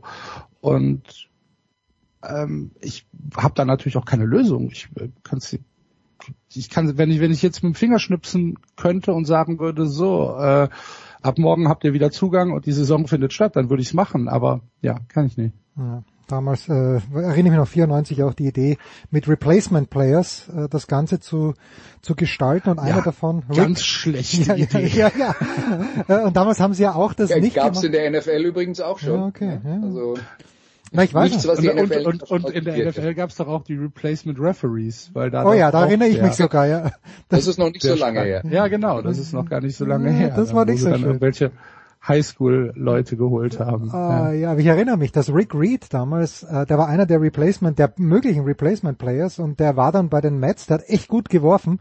In, das muss die Saison 97 oder 98 gewesen sein oder vielleicht sogar 99, aber der war immer noch, äh, hat immer noch diesen Makel behaftet gehabt, dass er ein möglicher Replacement Player, der hat wohl die Hand gehoben, hat gesagt, Burschen, wenn ihr mich braucht, dann werfe ich. Nun gut. Ich habe gestern, Axel unvorsichtigerweise, ich weiß, sowas soll man nicht tun, aber mal für ein paar Minuten bei äh, Sky Sport News vorbeigeschaut. Und da war ein sehr interessanter Bericht über Rasenballsport. Das heißt, interessanter Bericht, das, äh, die interessante Aussage war folgende. Es wurde dort Tedesco gefragt, bei der Pressekonferenz wohl, naja, ihr könntet morgen ja mit einem Sieg, also am Freitag mit einem Sieg, äh, auf einen Champions League Platz vorstoßen gegen Köln. Und da denke ich mir, aha, stimmt, aber das Gleiche könnte man ja auch für den FC sagen. Bist du da ein bisschen in deiner Ehre gekränkt oder passt das dem Kölner ganz gut, dass dieser Fakt eigentlich unterschlagen wird, dass die Kölner mit einem Sieg in Leipzig am Samstagabend mal ganz elegant, zumindest für eine Nacht, auf einem Champions League Platz sein könnten? In meiner Ehre gekränkt bin ich da nicht, aber ähm, dass Leipzig da der Favorit ist und wahrscheinlich eher gefragt wird, ähm, das kann ich nachvollziehen. Das bedingt halt einfach äh, die, die unterschiedliche Mannschaftsstärke oder die vermeintliche unterschiedliche Mannschaftsstärke und von daher sehe ich das ganz entspannt. Für uns ist das ein Bonusspiel. Für uns ist das ein Spiel, wo du sagst, wenn wir da einen Punkt holen oder wenn wir irgendwas holen, dann ist das super. Ähm, wenn wir verlieren, dann ist es das Normalste von der Welt. Auswärts in Leipzig ist okay. Das ist ein Bonus. Äh, das an, an dem Spiel hängt nicht das Wohl und Wehe der Saison. Hat, hat das Wohl und Wehe, also absteigen wird der FC nicht mehr, aber hat das Wohl und Wehe, wie, wie sehr hat das am letzten Heimspiel gehangen, Axel? Dieses, also ich hätte den Freiburgern das 1 zu 1 zugestanden, weil ich glaube, Mhm. dass, dass, dass der Torwart keine Chance gehabt hat. Ich glaube auch nicht, dass er auf den Freiburger Spieler geschaut hat bei diesem Schuss, aber egal. Köln hat 1 zu 0 gewonnen. Toni hat mal wieder das Tor gemacht. Wie wichtig war denn dieser Sieg jetzt im Hinblick auf die Saisonziele, wie auch immer diese ausschauen möchten? Ja, ich glaube gar nicht so unwichtig. Also es war ein, ein, ein Spiel, was, ja, wie du gesagt hast, das stand halt spitz auf Knopf und wenn man es als neutraler Beobachter dann am Ende bewerten sollte, dann äh, ist das schon ein unentschieden Spiel. Hm. Gar keine Frage. Aber äh, letztlich ist es so, der FC hat dann wahrscheinlich zum ersten Mal seit der Einführung des Video Assistant Referee äh, davon profitiert, dass es ihn gibt. Und äh, am Ende steht ein Sieg, der halt für, naja, der für ganz viele Dinge steht. Zum, zum einen 32 Punkte nach 21 Spieltagen. Ich glaube, damit ist relativ klar, dass nach unten nicht mehr viel passieren wird. Wir sind letztes Jahr mit 33 Punkten in die Relegation gekommen. Das ist am 34. Spieltag sind wir von 30 auf 33 Punkte gekommen. Das heißt, da haben wir jetzt noch eine gehörige Masse an Spielen Zeit, um äh, da vielleicht noch zwei, drei Punkte draufzulegen, um relativ sicher ähm, nicht abzusteigen. Das wird nicht passieren, gebe ich dir recht. Ähm, das heißt, wir können jetzt sehr entspannt in den, in den Rest der Saison gehen, weil das Wichtigste für den ersten FC Köln ist erstmal tatsächlich, und das hört sich, das hört sich unfassbar traurig an, aber so ist es halt leider mittlerweile, ist halt der Verbleib in der Bundesliga. Und ähm, wenn du den eingetütet hast, dann kannst du halt weiter weitere Ziele setzen und dann kannst du halt nach oben gucken. Und wir haben eine super Ausgangsposition, sechster Platz. Ähm, wie du schon gesagt hast, wir haben zwei Punkte auf den Champions League Platz, äh, wir haben einen Punkt auf den direkten Qualifikationsplatz für die für die Europa League. Das ist ein, das ist eine super Ausgangsposition und wir müssen uns vor überhaupt nichts in die Hose machen. Und wenn jetzt Leipzig äh, am, am Freitag äh, gespielt ist und Leipzig haut uns 6-0 durch die Gegend, dann ist das so. Dann ist die Saison trotzdem nicht, ähm, nicht verloren, weil dann kommt das nächste Spiel. Und wenn die Mannschaft eins gezeigt hat in dieser Saison, ist, dass Steffen Baumgart da eine gewisse Mentalität reingebracht hat, ein gewisses Zusammengehörigkeitsgefühl, ähm, eine, eine, einen, einen gewissen Trotzfaktor, der sagt, ja, dann haben wir jetzt halt mal 5-0 in Hoffenheim verloren, dann gewinnen wir jetzt gegen, weiß ich nicht, Hm. Ge- gewinnen wir halt das nächste Spiel wieder zu Hause gegen äh, Union Berlin, was weiß ich. Äh, äh, das, das, das passt alles. Und ähm, von daher denke ich, dass dieser, dass dieser Sieg gegen Freiburg einfach nochmal ein Motivationsboost war und einfach nochmal gesagt hat, ja, wir können da oben mitspielen. Wir können auch solche Spiele gewinnen, die spitz auf Knopf sind. Und von daher war das ein, ja, ein hochaufregender Sieg. Schön. Jetzt äh, Steffen Baumgart, der Name ist gefallen, Andreas. Ich erinnere mich, als klar war, dass Steffen Baumgart der Kölner Trainer wird, da hatten wir dich auch äh, beim Fußballteil in der Big Show und du hattest leichte Zweifel angemeldet. Äh, haben sich diese Zweifel im Winde zerstreut? Äh, sind die Kölner deiner Ansicht nach im Plan? Wie, wie siehst du die Kölner und wie siehst du vor allen Dingen das Wirken von Steffen Baumgart jetzt, wo äh, 21 Spieltage hinter uns liegen? Also Steffen Baumgart hat in Köln das gemacht, was ich erwartet habe, nämlich im Gegensatz zu diversen Trainern, die vorher da waren, nicht vor allen Dingen auf die Defensive gesetzt. Das ist halt einer, der will immer nach vorne spielen mit den erwartbaren Nebeneffekten. Ja, schauen wir uns mal an, Köln als Sechster in der Tabelle hat 33 Tore geschossen und 34 kassiert. Also das ist ungefähr das, was ich erwartet habe. Es wundert mich nicht, dass die hinten äh, nicht äh, defensiv stabil äh, sind, aber die Offensive ist gut genug, um äh, gute Ergebnisse zu erzielen. Und ich glaube, in Köln war halt über die letzten Jahre schon auch ein Frust da, dass man in manchen Spielen gegen auf dem Papier stärkere Gegner den Eindruck hatte, die haben es ja gar nicht richtig versucht. Und das wird mit Steffen Baumgart nicht passieren und das ähm, kommt den Kölner Fans entgegen. Die Ergebnisse, die Resultate stimmen auch. Jetzt muss man ehrlicherweise sagen, wenn man ein Tor, äh, Torverhältnis von 33 zu 34 hat, ist man damit nicht zwangsläufig immer Sechster. Ja? Also damit kann man auch mal 14 der Tabelle sein. Ähm, insofern das, das sind dann halt aber eben auch so die Sachen, bei, wie das Spiel gegen Freiburg, was gerade äh, angesprochen wurde, wo es dann halt spitz auf Knopf steht und dann gewinnt man das halt 1-0. Und man wird auch mal ein Jahr haben, wo man so ein Spiel 1-0 verliert. Und das gilt für Köln genauso wie für Freiburg, die in diesem Jahr auch viele von diesen knappen Spielen gewonnen haben. Und wenn die halt dann mal ein Jahr haben, wo drei der vier davon daneben gehen, knapp, und dann ähm, bist du halt wieder im unteren Drittel der Tabelle. Aber dass äh, Köln sich auf diesem Niveau jetzt stabilisiert hat, nachdem die letzte Saison ja auch ähm, dann schon, ähm, sagen wir mal, äh, ein, ein Hoffnungsschimmer war, finde ich jetzt äh, ein, ein sehr positives Zeichen für die Arbeit von Steffen Baumgart. Insgesamt ist er vielleicht auch der richtige Mann zur richtigen Zeit, weil in der Fußball-Bundesliga, wenn wir jetzt mal ganz ehrlich sind, also das eine, was ja jetzt wirklich niemand hat, ist äh, defensive Stabilität. Sogar der FC Bayern kassiert ein Spiel im Schnitt pro Tor und das ist mit Abstand äh, der beste Gegentorschnitt in der Fußball-Bundesliga. Freiburg hat noch 24, Mainz 23, die alle, alle anderen sind dann schon ein gutes Stück davon entfernt. Also in der Fußball-Bundesliga wird relativ offener Fußball gespielt in den äh, in dieser Saison und wahrscheinlich auch schon äh, in der letzten. Insgesamt äh, ist es also eine Liga, die nicht mehr für defensive Stabilität äh, steht und da ist dann Köln mit seiner Herangehensweise vielleicht auch gerade zur rechten Zeit am rechten Ort. Stimmst du A, Axel, mit dieser Analyse überein und B, wie groß äh, ist, ist der Faktor, dass äh, Timo Horn im Moment zumindest nicht im Tor steht? Äh, als, äh, da, darf, da, darf man schon sagen, na, Moment, darf man schon sagen, dass das eine Ikone ist? Oder, äh, weil ich finde, manch, manchmal muss ja ein Trainer äh, auch da ein bisschen herumsäbeln. Ja, das ist die, die berühmte Außensicht und die Innensicht. Ja, genau, ne? genau. Ich, von- ich sehe von- nur von, von- Weitem. Ich schaue das nur von Weitem. Genau, von, von außen wird halt gesagt, ja, er stand zehn Jahre im Tor, das ist eine kölsche Ikone, der Timo. Na, ich weiß aber, dass du, Ja, du beim Timo schon reserviert warst, auch in der Vergangenheit.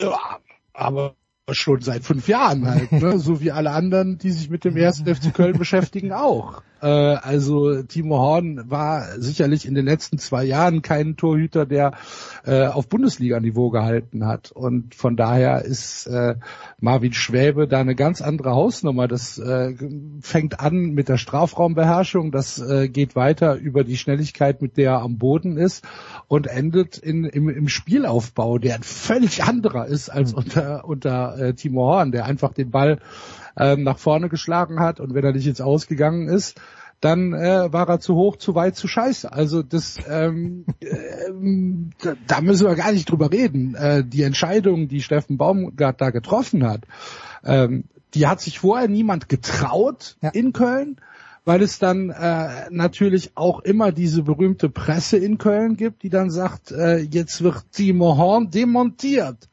Ähm, und darum ist es nicht passiert und äh, Steffen Baumgart hat halt die natürlich auch in Anführungsstrichen glücklichen Umstände, dass Timo Horn sich äh, verletzt hat und danach an Corona erkrankt war, genutzt, um äh, Marvin Schwäbe zu installieren und äh, das äh, tut dem ersten FC Köln ganz gut. Und ansonsten äh, stimme ich natürlich mit dem überein, was Andreas gesagt hat, mit der einen Einschränkung, dass ich den Hoffnungsschimmer der die letzte Saison sein sollte, nicht ganz sehe, aber sonst ist in Ordnung. Äh, immerhin nicht abgestiegen. Äh, und dann natürlich, Andreas, jetzt wieder Außensicht auch von mir. Äh, Anthony Modest, irgendwie es ist halt auch mein Eindruck, okay, da, da, da fallen dann auch ein paar Tore, die im letzten Jahr vielleicht nicht gefallen sind, aber ich find's find's toll, dass er nicht, wo wollte er hingehen? Nach Saudi-Arabien wäre, glaube ich. Na, wollte er nicht hingehen, aber hätte es das Angebot gegeben. Aber woran, ja. woran kann man die Geschichte mit Modest festmachen? Hat er auch ähm, die Spielweise von Baumgart aus deiner Sicht, Andreas, äh, einen Anteil dran? Da hat mit Sicherheit die Spielweise vom Trainer einen Anteil dran, dann hat mit Sicherheit auch ähm, vielleicht die persönliche Ansprache des Trainers äh, einen Anteil daran. Es ist halt ein Unterschied, ob ein Trainer kommt, der sagt, äh, ich habe Spielweise XY, na, der Modest passt nicht richtig gut da rein, äh, oder ob ein äh, neuer Mann kommt, der sagt, hey, wir haben aber einen, der hat in, den, in der Vergangenheit gezeigt, dass er in Köln immer wieder jede Menge Tore machen kann. Also versuche ich mal meine Spielweise auch ein bisschen auf ihn zuzuschneiden. Und je nachdem, also und ich will jetzt nicht sagen, dass die eine oder die andere Herangehensweise von einem Trainer richtig oder falsch ist, weil man kann auf unterschiedliche Arten und Weisen ähm, erfolgreich Fußball spielen und da passt halt mal der eine Spieler ins Konzept und mal der andere Spieler äh, eben besser. Und mit Modest hatte in den äh, letzten Jahren dann äh, nicht die Rückendeckung vom Trainer, dann war er auch zwischenzeitlich, äh, war er ja mal länger weg ähm, auch schon mal in einem äh, Versuch, viel Geld zu verdienen.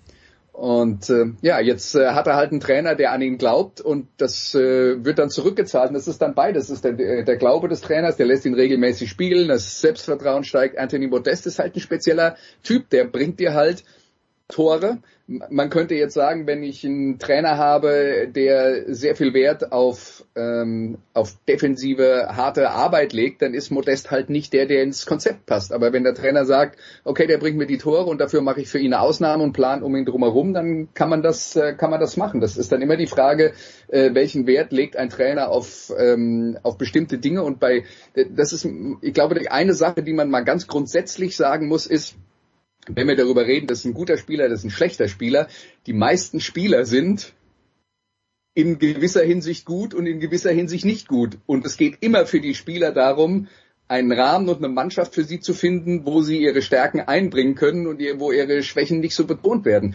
Und das ist äh, Sache der Trainer. Und das kann dann natürlich aber auch sein, dass ein Trainer kommt, der äh, Wert auf andere Dinge legt und dann ähm, ist man eben nicht so gefragt. Und das ist Modest halt in der Vergangenheit ein paar Mal passiert und dann lässt die Produktion nach und dann lässt er vielleicht auch einen Kopf hängen und jetzt hat er einen, der an ihn glaubt und jetzt läuft's halt. Innenansicht noch schnell vor einer kurzen Pause. Axel. Nee, es ähm, komplett richtig, was Andreas sagt. Äh, Toni Modest ist, glaube ich, ein sehr, sehr sensibler Spieler, der halt dieses ähm, dieses also ein sehr er braucht dieses Gefühl, ähm, was äh, Steffen Baumgart ihm vermittelt und ähm, dann kommt die Spielweise dazu, äh, die halt tatsächlich relativ stark auf ihn auf ihn zugeschnitten ist mit seiner unglaublichen Kopfballstärke, ähm, die Verlagerung nach außen, die ähm, mittlerweile wieder deutlich besser gewordenen Flankenläufe. Ähm, das, das, das passt, aber ich glaube, das Wichtigste an äh, diesem Modest Baumgart äh, Gemengelage ist halt wirklich, dass, äh, dass hier ein Vertrauensverhältnis besteht und dass sich äh, Toni Modest irgendwie, weiß ich nicht, verstanden fühlt, geliebt äh, fühlt und das ist, glaube ich, für ihn sehr, sehr wichtig. Dieses Gefühl hätten wir doch alle gerne. Kurze Pause, verstanden und geliebt zu werden, herrlich.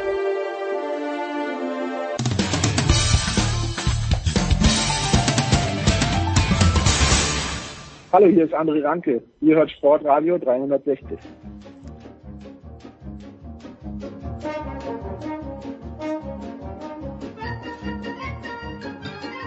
Es geht weiter, zweiter Fußballteil mit Axel Goldmann und mit Andreas Renner. Und einer, der sich möglicherweise in Berlin auch geliebt gefühlt hat, pfeift vielleicht auf die Liebe in Wolfsburg, ist ihm aber wurscht. Jetzt hat Max Kruse äh, ich, ich, ein Zitat, ich weiß gar nicht, wo er es gesagt hat, auf Twitch, glaube ich. Alle anderen Länder finden eine Lösung, nur Deutschland findet keine Lösung. Die seuchen durch, machen eine Impfpflicht und alles wieder auf. Und in Deutschland nichts. Warten wir mal weiter ab. Scheiß mal auf die Wirtschaft in Deutschland und so.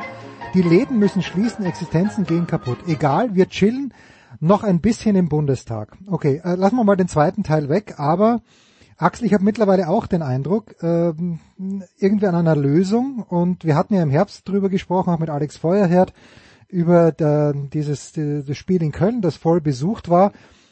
ich finde die Lösung für die Bundesliga nach wie vor, was die Zuschauer angeht, ist es denn eine Lösung, dass in Bayern jetzt dann ausgerechnet in Bayern 15.000 Leute ins Stadion dürfen, in Leipzig meinetwegen 10.000, in Köln 10.000? Ich sehe hier noch keine Lösung, ich sehe auch keinen Weg in eine Lösung. Was siehst du? Ja, gar nichts. Ich habe mir abgewöhnt, äh, da irgendwas zu erwarten, irgendwas zu hinterfragen, weil ich ja genau wie wahrscheinlich der gesamte Rest des Landes überfordert bin. Ähm, es wird keine einfachen Antworten geben und äh, die Maßnahmen, die entschieden werden, die kommen mir häufig, ich sag mal vorsichtig, willkürlich vor. Hm. Ich bin aber kein Experte, ich bin niemand, der Verantwortung übernehmen muss und ich bin auch niemand, der ähm, sich rechtfertigen muss, sondern ich kann hier klug rumreden und sagen, ja, mach doch einfach alles auf, wird schon nichts passieren. Ich habe dadurch keine Konsequenzen, weißt du? Ja. Und ähm, von von daher äh, ist es, glaube ich, ähm, müßig, ob ich das jetzt richtig finde oder falsch finde. Und es ist auch völlig egal, was Max Kruse auf Twitch von sich gibt. Dadurch wird Ey, ist immer ein gutes wird- Zitat. Max ist immer ein gutes ja, Zitat. aber ja, ja, es ist, natürlich ist es ein gutes Zitat, aber wem bringt denn das Zitat irgendwas? Da, das wird jetzt, das wird jetzt auf eine Kachel gepackt und dann wird das durch Facebook gespürt und dann wird das durch durch Twitter gespürt und dann gibt's da 5000 äh, Kommentare zu. Zweieinhalbtausend sagen, ja, hat er doch recht und zweieinhalbtausend sagen, ist der bescheuert. Und was, was, was, was bringt das? Bringt alles gar nichts. Doch, das bringt den Social Media Ja. äh, äh, Unternehmen etwas, weil die haben Content und, äh, In Ordnung. und äh, Traffic auf ihrer Seite. Aber, das, Aber das dafür bringt uns in der Pandemiebekämpfung nicht Nein. weiter. Na, natürlich ist Max Kruse auch nicht der Mann, den ich nach seiner Meinung fragen würde. Ja? Also äh, wenn ich mal eins ergänzen dürfte, äh, er sagt, äh, andere Länder haben sich für die Durchseuchung entschieden und in Deutschland passiert nichts. Ich bin mir nicht sicher, ob er schulpflichtige oder kindergartenpflichtige Kinder hat, weil dann würde er vielleicht was anderes sagen, denn die Realität ist ja auf dem Level findet die Durchseuchung doch schon statt. Wir schicken die doch alle in die Kindergartengärten und Schulen und in die Kitas und äh, und da wird die äh, äh, da grassiert das Virus äh, stärker als irgendwo anders. Also es ist ja es wird nicht offiziell verkündet, aber es, äh, es findet ja tatsächlich derzeit statt. Ich meine, ich glaube, was was man in an solchen Situationen immer wieder sieht und damit tun wir uns alle schwer, aber wir Axel hat es ja schon gesagt, es wollen halt alle einfache Antworten. Die Antworten sind halt nicht so einfach, weil wir nicht ein Coronavirus haben, auf das es eine Antwort gibt, sondern wir mittlerweile bei der fünften Mutation sind und auf die fünfte Mutation die Antwort ist als bei der vierten und auf die vierte die Antwort anders war als bei der dritten und das überfordert die meisten Leute halt. Ähm, das überfordert möglicherweise die Politiker auch und was jetzt Bayern angeht, da muss man ja dann auch sagen, der Herr Ministerpräsident äh, ist ja ein Fähnchen im Wind, also dass man da Probleme hat zu folgen, was der so denkt und gerade vorschlägt, äh, ja, also gut, das ist aber äh, eigentlich auch keine neue Erkenntnis. Ja, und ich finde es äh, extrem richtig und wichtig, was du gesagt hast, Axel auch. Äh, ich kann ja auch gescheiter herreden, aber ich stehe überhaupt nicht in der Verantwortung. Und das, das wird mir dann manchmal schon oder oft vergessen. Ja, das äh, Ja, dennoch, dennoch, äh, Jens, natürlich habe ich eine Meinung. ja, Und natürlich vertrete ich diese Meinung auch in Gesprächen, was weiß ich, wenn wir jetzt 390 aufnehmen und dann eine halbe Stunde über Corona reden. Natürlich habe ich da eine Meinung. Oder wenn ich mit Freunden rede oder wenn ich in der Familie rede. Natürlich habe ich eine Meinung.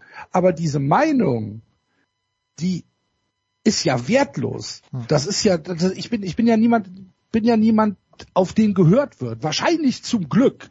Aber ähm, es, äh, diese, Also- diese, diese, das ist ja, ist ja nicht so, dass ich jetzt äh, mich auf die Straße stelle oder dass ich in, in, in, in den NRW-Landtag gehe und äh, hier irgendwas entscheide und dann wird das morgen umgesetzt. Das ist halt, das, das ist alles, alles wertlos. Äh, am, am Ende kannst du es nur bewerten für dich selbst und kannst dann entweder zufrieden sein oder unzufrieden sein. Und ich bin halt größtenteils unzufrieden, weil ich es nicht verstehe, weil man es mir nicht erklärt, weil man mir keine Kommunikation anständig gibt. Wenn mir die Stadt Köln jetzt sagt, Entschuldigung, dass ich das gerade anbringe, aber die Stadt Köln am, Ende des Monats ist Karneval. Am 24. ist Weiberfassnacht, ja. Dann sagt die Stadt Köln, wir machen jetzt eine Brauchtumszone. Das heißt, alle, die nach Köln kommen können, können nach Köln kommen. Wenn du, wenn du, äh, wenn du draußen feierst und du bist gebucht hast, kein Problem, go. Wenn du in die Kneipen gehst, musst du noch einen tagesaktuellen Test mitbringen. Ist in Ordnung. Machst einen tagesaktuellen Test. Die ganzen Kneipen sind voll. Alles. Und du kannst dir vorstellen, Karneval in Köln, niemand, niemand, niemand wird, nachdem es letztes Jahr komplett ausgefallen ist, darauf verzichten. Das heißt, wir reden hier von 300.000 Menschen in 5.000 Kneipen. Alle Kneipen werden voll sein. Aber den Zug, der auf acht Kilometern geht, an der frischen Luft, den verbieten sie, weil zu gefährlich. Was ist denn los? Wie, warum? Man soll's mir erklären. Wenn mir jetzt jemand sagen kann, ja, Axel, du bist ein bisschen dumm, das liegt daran. Das macht aber niemand. Und so geht das durch die gesamte Pandemie-Kommunikation. Niemand erklärt irgendwas richtig. Entschuldigung. Liegt, liegt vielleicht jetzt in diesem Fall daran, dass das auch niemand erklären kann. Und äh, ich meine, ich, ich verstehe auch den Frust und äh, der Haken bei der Geschichte ist doch, wir reden von einer Situation, wo die Rahmenbedingungen sich einfach täglich verändern oder wöchentlich verändern, wo es äh, neue äh, Virusvarianten gibt, wo ähm, Infektionsgeschehen aufflammt oder abebbt.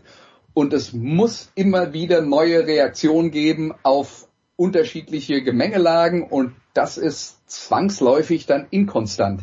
Dadurch, dass wir dann noch äh, das föderale System haben, wo dann äh, jedes Bundesland, am besten noch jede einzelne Stadt und jedes einzelne Gesundheitsamt seine eigenen Regeln macht, entsteht natürlich ein Flickenteppich an Maßnahmen, die zwangsläufig nicht zusammenpassen können. Ich glaube, wir würden uns alle leichter tun. Wir würden es uns alle leichter tun, wenn wir uns entspannen und sagen, okay, das sind jetzt hier die örtlichen Regeln. Äh, ja, da passt nicht alles logisch zusammen, aber ich reg mich nicht drüber auf, es bringt nichts. Es bringt nichts. Ja, aber und wenn du, wenn du, wenn du eine Erklärung, wenn du eine, bist, dann ist Ja, es immer, wenn- dann ist es was anderes. Ne? Wenn, wenn dein, wenn deine, wenn dein Lebens, deine, deine Existenz halt gefährdet ist durch diese Maßnahmen, dann verstehe ich schon, dass man das mehr als einmal hinterfragt. Ja, aber ich bin freier Journalist, was soll ich dir sagen? Ich war in der Corona-Zeit, äh, war ich in äh, 12 von 15 Monaten zwischen April 2020 und äh, Juni äh, 2021 ALG 2 Empfänger. Meine, meine Existenz ist extrem davon betroffen Ja. worden. Ja? Aber es Dann bringt mir beneide ich dich um deine- über, um deine- einzelne, über einzelne Details mich aufzuregen, weil da sind, also wir reden jetzt, wenn wenn es um politische Entscheidungen geht, wir reden von Menschen, die Entscheidungen treffen müssen und immer zwischen zwei äh, Extremen gefangen sind. Das wissen wir doch auch. Die einen, da da ist die, der, der eine Teil der Wählerschaft, weil das ist ja das Problem dabei, die wollen ja alle wiedergewählt werden. Der eine Teil der Wählerschaft ist strikt gegen alle Maßnahmen und sagen, Corona gibt's gar nicht und oder ist alles nicht so wild und lass es doch laufen. Und der andere Teil sagt, wir wollen jede Infektion verhindern. Und du musst immer einen Eiertanz aufführen zwischen diesen beiden Extremen und willst niemanden so richtig verärgern und am Ende hast wahrscheinlich alle ein bisschen verärgert und das ist dann wahrscheinlich der Kompromiss, mit dem man leben kann, äh, dass sich äh, dass sich alle über dich ärgern, aber keiner so wütend ist, dass er dich lynchen will. Ja, dann beneide ich dich wirklich um deine Gelassenheit. Ich, bei mir wird es jetzt langsam, ich verstehe es halt nicht mehr. Aber wie, gesagt, wie, wie eben schon gesagt, spielt keine Rolle, ob ich es verstehe. Ich muss auch damit leben. Natürlich muss ich damit leben. Wir alle. Aber ich meine, wir, wir sehen doch jetzt, in welche Richtung der Zug hinfährt in allen Ländern dieser Welt. Und Deutschland ist ein bisschen vorsichtiger als die meisten anderen, ist aber auch, was jetzt diese äh, aktuelle Infektionswelle angeht, wo wir jetzt dann ja vermutlich auf dem Höhepunkt sind, bevor sie dann allen Prognosen nach äh, gegen Ende des Monats abebben wird. Äh, Deutschland ist halt an allen Fronten ein bisschen vorsichtiger ähm, im Umgang damit, aber äh, letzten Endes, dass wir, dass wir uns durchseuchen, dadurch, dass wir die Kinder in die Schule schicken, haben wir ja schon drüber geredet. Und ähm, äh, und die die Maßnahmen, äh, das geöffnet wird, das wird auch bei uns passieren. Das wird auch bei uns passieren, wenn dieses Infektionsgeschehen äh, nachlässt. Das hat ja sogar der Gesundheitsminister gesagt, dass äh, deutlich vor Ostern ähm, äh, starke Lockerungen kommen und dass, dass alle erwarten, dass der Sommer äh, wesentlich entspannter wird. Die entscheidende Phase ist, was passiert im nächsten Herbst, weil im nächsten Herbst wird es wieder ein verstärktes Infektionsgeschehen geben, weil das immer so ist. Und wo sind wir dann? Und da wäre es halt gut, wenn möglichst viele Leute geimpft werden. Aber da habe ich meine starken Zweifel dran, dass das passiert. Okay, ja, das ist eine ganz, ganz, ganz, ganz schwierige Diskussion. Äh, ich, es ist schön, dass sie sich entwickelt hat, aber Du hast sie doch angefangen. ja, es tut mir leid, es tut mir leid, aber ich, weißt du, Axel, ich bin ja, bin ja bei dir, Du ja. sagst zu mir, lass uns ein bisschen über Fußball Ja, reden. Jetzt genau. kommst du mit Corona um die Ecke. Naja, weil ich, Ja, dann, reden wir über Fußball, über in Anführungszeichen Fußball und worüber reden wir? Über Corona und über den ersten FC Köln. Was hat das mit Fußball zu tun? ja, und ich habe, äh, also, Baseball, Baseball nicht vergessen. Ich habe gestern am Abend dann auch unvorsichtigerweise, auch am, einfach nur, weil ich schon tot war, äh, bisschen rumgezappt und dann sehe ich halt auch die vollen englischen Stadien und da wollte ich eigentlich dann auch noch hin. Ich weiß, das ist auch eine Diskussion, die komplett müßig zu führen ist, aber wenn ich sehe, und jetzt kommt wirklich noch ein ganz kurzen Fußballthema, aber wenn ich sehe, wie in England gespielt wird und wie die Spieler das auch akzeptieren. Und jetzt meine ich, wie die Schiedsrichter, ich weiß, es ist ganz, ganz weit weg von Corona, aber wie, wie die Spieler das akzeptieren, diese Härte, dass da eben manche Sachen nicht gepfiffen werden, die in der Bundesliga sehr wohl gepfiffen werden, da greife ich mir dann an den Kopf. Und ich frage mich, wir werden es bei Corona nicht schaffen, Andreas, aber die Art und Weise, und ich weiß ja, dass dieselben mit der äh, englischen Spieler oder die Spieler der englischen Mannschaften dann in der Champions League, wenn sie in München spielen, sich minutenlang am Boden wälzen. Bei den gleichen Vergehen, wo sie in England aufstehen. Aber das, das erzürnt mich vielleicht nicht ganz so wie Axel die aktuelle Corona-Lage, aber damit tue ich mich auch schwer. Und ich weiß nicht, ob es hier eine Lösung gibt, aber ich würde mir eine Lösung wünschen, Andreas. Hast du eine? Wir reden hier halt von einer, äh, wir reden hier halt von einer Kultur im Schiedsrichterwesen und aber auch im Umgang zwischen Spielern, Vereinsverantwortlichen und Schiedsrichtern. Und in England ist Fußball halt äh, immer viel mehr mit äh, körperlichem Einsatz verbunden gewesen. Das ist auch nicht mehr so, wie es mal in den 70er Jahren war, was damals alles akzeptiert wurde. Es ist aber immer noch mehr als bei uns. Und ich kann dazu nur sagen, äh, aus meiner Erfahrung auch mit äh, Schiedsrichtern und Schiedsrichterbeobachtern, mit denen ich äh, zu meinen äh, Sky-Zeiten ja relativ häufig auf der Tribüne zusammensaß und mich dann über äh, Spiele und Analysen der Schiedsrichterleistung unterhalten habe. Und da sagen mir dann halt auch Leute, naja, ähm, als Schiedsrichter überlegt man sich dann halt, ähm, tue ich mir das an, wenn es einen Körperkontakt gibt, die Leute in Deutschland sind gewöhnt, dass alles sofort abgepfiffen wird, dann pfeife ich das halt ab und dann ist einigermaßen Ruhe im Karton, lasse ich es weiterlaufen, regen sich alle auf und dann habe ich möglicherweise das ganze Stadion gegen mich. Also das ist tatsächlich etwas, wo sich alle äh, äh, alle Elemente quasi vereinen. Das ist die Reaktion der Zuschauer, die Reaktion äh, der Spiele, die Reaktion der Trainer, die Reaktion der Medien auch, ähm, wie, äh, wie solche Sachen äh, bewertet werden. Und da sind wir in Deutschland halt konservativer als in England. Und das, was du beschreibst, haben wir halt davon. Ja? Das ist das Resultat. Es gibt auch in der Fußball-Bundesliga äh, Schiedsrichter, die relativ viel laufen lassen. Aber die eine Sache, über die ich mich immer aufrege, dass es ein typisch deutsches Foul ist, ein Spieler steht mit dem Rücken zum Gegner, wird angespielt, nimmt den Ball an, wartet auf der, der Gegner kommt von hinten, um ihn unter Druck zu setzen, berührt ihn und der, der Spieler, der den Ball bekommen hat, lässt sich fallen. Wird in Deutschland fast immer gepfiffen. Wird in England nie gepfiffen. Deswegen passiert es nie. Diese Szenen sieht man in England nie. Hm. Aber das ist, äh, ja, das ist unsere Fußballkultur und dann haben wir, da muss man ganz ehrlich sagen, haben wir alle einen Anteil dran, dass die so ist, wie sie ist. Dass sie dir nicht gefällt, kann ich nachvollziehen. Mir gefällt das englische Modell auch besser. Aber muss man halt einfach mal auch in den Spiegel gucken und sagen, so sind wir halt hier in Deutschland. Ja, Daniel Siebert for Life, sage ich da. Dieses eine Spiel München gegen Leipzig 3 zu 3, ich glaube, es war in der letzten Saison, der hat so viel durchgehen lassen, es war so schön anzuschauen und die Spieler haben nach zehn Minuten kapiert, okay, der Siebert, der pfeift heute so gut wie diese Kleinigkeiten nicht und haben sich auch danach dann gerichtet, sowohl die Bayern als auch die Leipziger. Das war einfach schön anzuschauen. Axel, was soll ich sagen? Jetzt habe ich dich da, ich habe dich heiß gemacht mit Fußball und dann ist es Corona und Baseball geworden. Es tut mir jetzt echt Alles leid. gut. Ja. Alles gut, alles gut. Also gib Ich bin ja schon froh, da- ich bin schon froh, dass du, dass du nicht über Playoffs in der Bundesliga diskutieren Oh ja, ich habe heute gerade ist, da, darauf habe ich mich vorbereitet. Ach so, ja. das tut mir leid, das tut mir leid. Vollkommen, un, vollkommen umsonst. Ja, also es ist ja so, dass ich bin in Österreich. Dann, dann wäre es wahrscheinlich noch lauter geworden als bei Corona. Also diese Diskussion führen wir erst, wenn ich das österreichische Modell verstanden habe, wo ja die Liga zweigeteilt wird in sechs und sechs mit Punktehalbierung. Also das wird aber noch zwei, drei Jahre dauern bei mir und dann, dann können wir hier in dieser Runde auch diskutieren. Sehr schön. Andreas, du guck, bleibst. Guck mal, guck mal nach Belgien. Ja, das, das, das traue ich mich jetzt gar nicht, zu, wenn du das so sagst.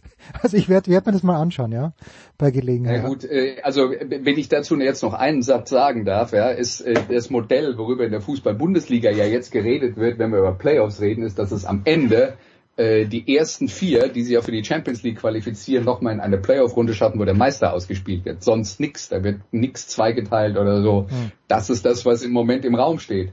Und die Mannschaft, die immer dagegen war und es verhindert hat, der FC Bayern, da hat sich ja jetzt Oliver Kahn positiv geäußert. Bin gespannt. Tja, sind wir alle. Axel, wo wirst du, wenn überhaupt, Super Bowl 56 anschauen? Bleibst du überhaupt In- auf? Wir sind doch schon alt. Also du nicht, In- aber ich. In Berlin. Äh, ich bin doch äh, am äh, am Sonntagabend ist 93 live in den, Wühlmäu in den Wühlmäusen in Berlin. Ähm, falls hier ein äh, ein, ein Sportradio 360 Hörer noch keine Karte hat, kommt alle. Es wird großartig. 20 Uhr äh, die Wühlmäuse äh, in Berlin äh, Charlottenburg und danach gehen wir in ähm, in ein benachbarte, eine benachbarte Lokalität äh, und werden dort eine äh, kleine Aftershow-Party machen, wo dann auch der Super Bowl ab Mitternacht irgendwann übertragen wird. Sehr fein. Und werden uns das Debakel angucken.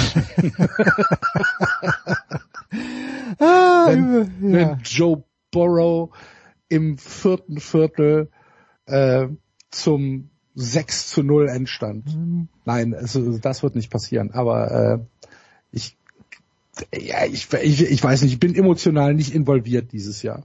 Ja, ich natürlich auch nicht. So, aber wie wie es, ob es denn wirklich 6 oder doch nur 3 zu 0 ausgeht, das werden wir gleich im NFL-Teil besprechen. Axel, ich bedanke mich herzlich bei dir, Andreas. Gerne, gerne. Und,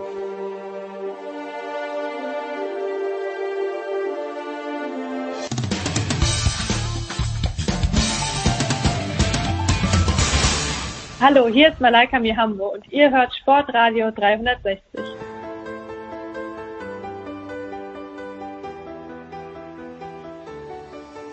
Herrschaften, Big Show 584, wir werden, äh, 84, schön wär's, ja, 546 selbstverständlich. Wir bleiben Andreas Renner treu, neu dazugekommen von äh, GFL TV und Radio, Nicolas Martin. Hallo Nicolas.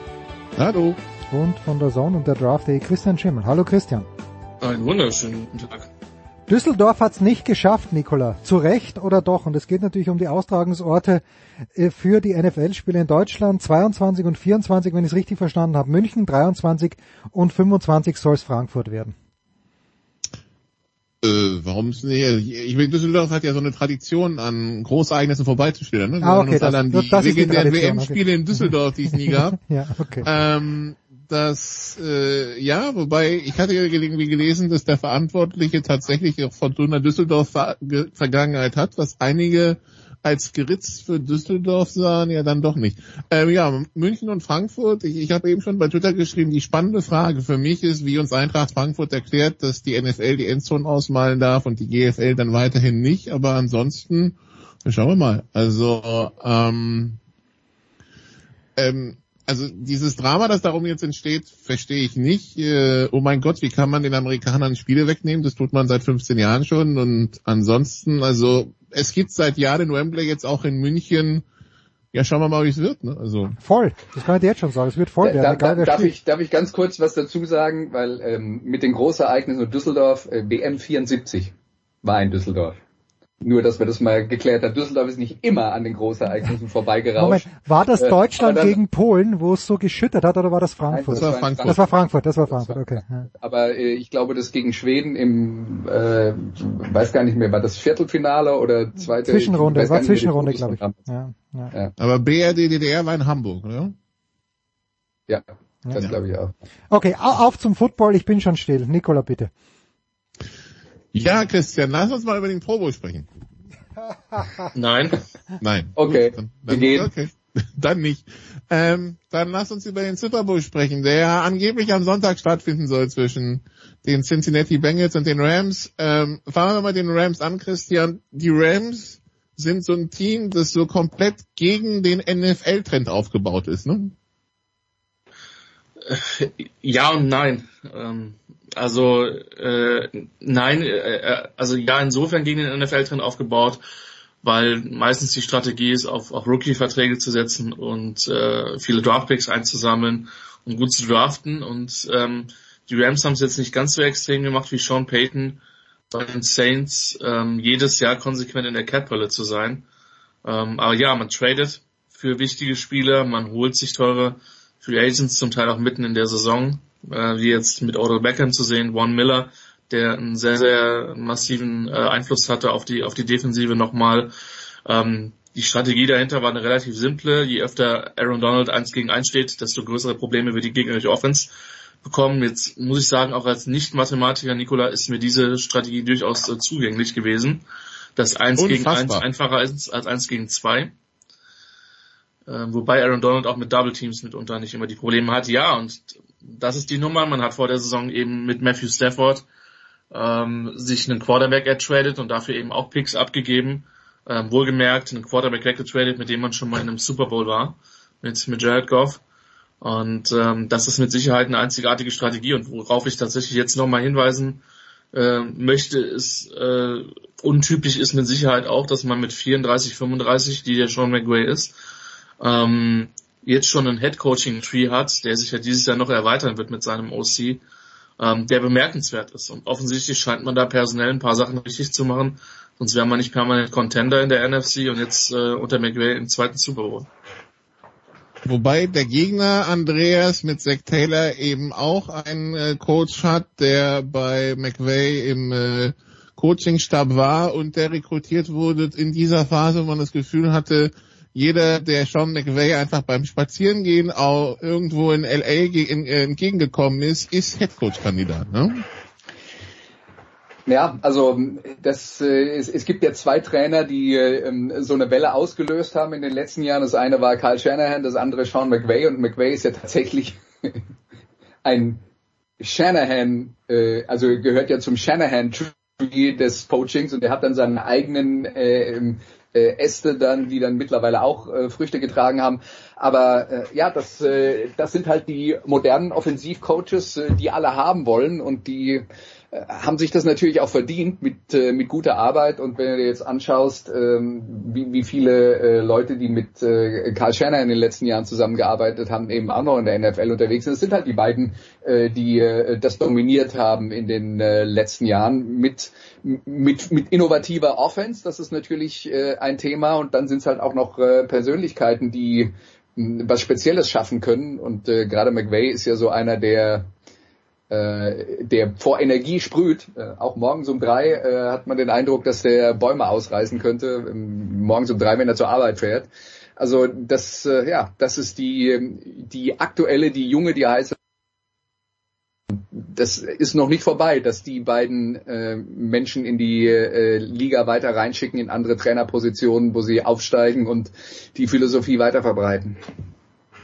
Äh, Sean McVay, Kai Shanahan, äh, Matt LaFleur und neu Dolphins Trainer äh, Mike McDaniel waren ja alle zusammen im Coaching-Staff in Washington 2013, glaube ich, Christian, mit einer fantastischen Bilanz von 3 zu 13 übrigens. Aber das hat wahrscheinlich mit den äh, organisatorischen Problemen in, in Washington zu tun. Aber ja, diese junge Generation erobert die, die, die NFL gerade im Sturm. So ist es. Aber Nikola, es wird jetzt besser in Washington, weil so wie ich das verstanden habe, gibt es jetzt noch drei parallele äh, Untersuchungen. Was für ein Chaoshaufen. Ja, es wird mehr Mittel als Football gespielt, wenn man das Gefühl in Wa- in Washington.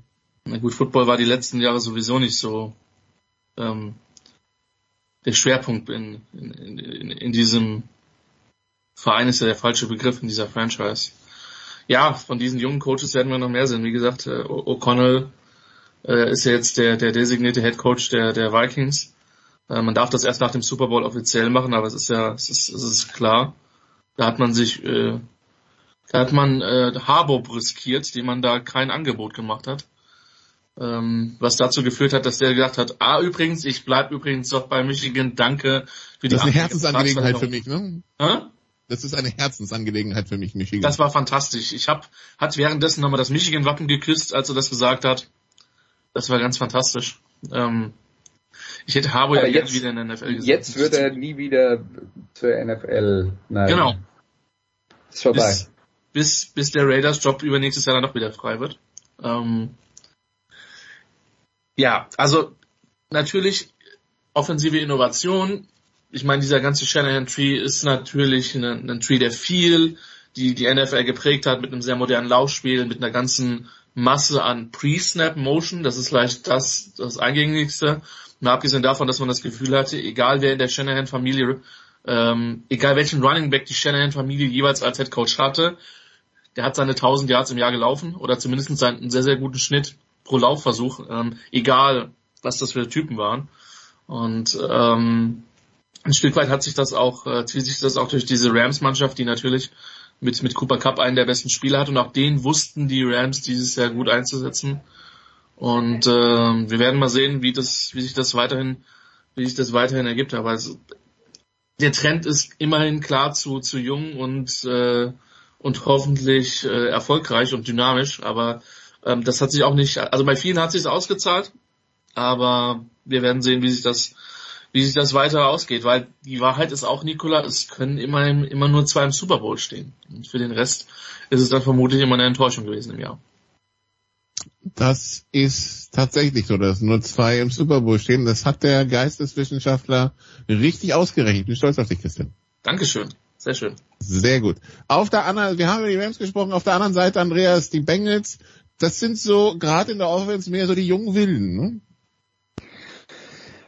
Ja, also die äh, Bengals äh, haben, ich glaube, das kann man schon sagen, wenn man sich die Skill-Positionen anschaut, also alle, die den Ball berühren dürfen, ähm, mit Quarterback Joe Burrow, mit Running Back Joe Mixon, äh, mit den äh, Receivern, die sie haben, Jamar Chase, äh, äh, allen voran. Also das ist schon mindestens eine der drei äh, besten Skill-Position-Gruppen in der NFL, wahrscheinlich sogar oder möglicherweise sogar die beste.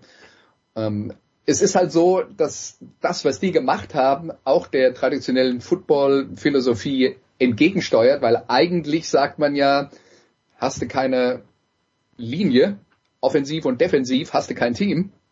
Aber die Bengals haben eine klar erkennbare Schwäche in der Offensive Line und trotzdem haben sie ein Team, das sehr erfolgreich spielt und so erfolgreich spielt, dass sie äh, jetzt am Sonntag die Chance haben, den Super Bowl zu gewinnen.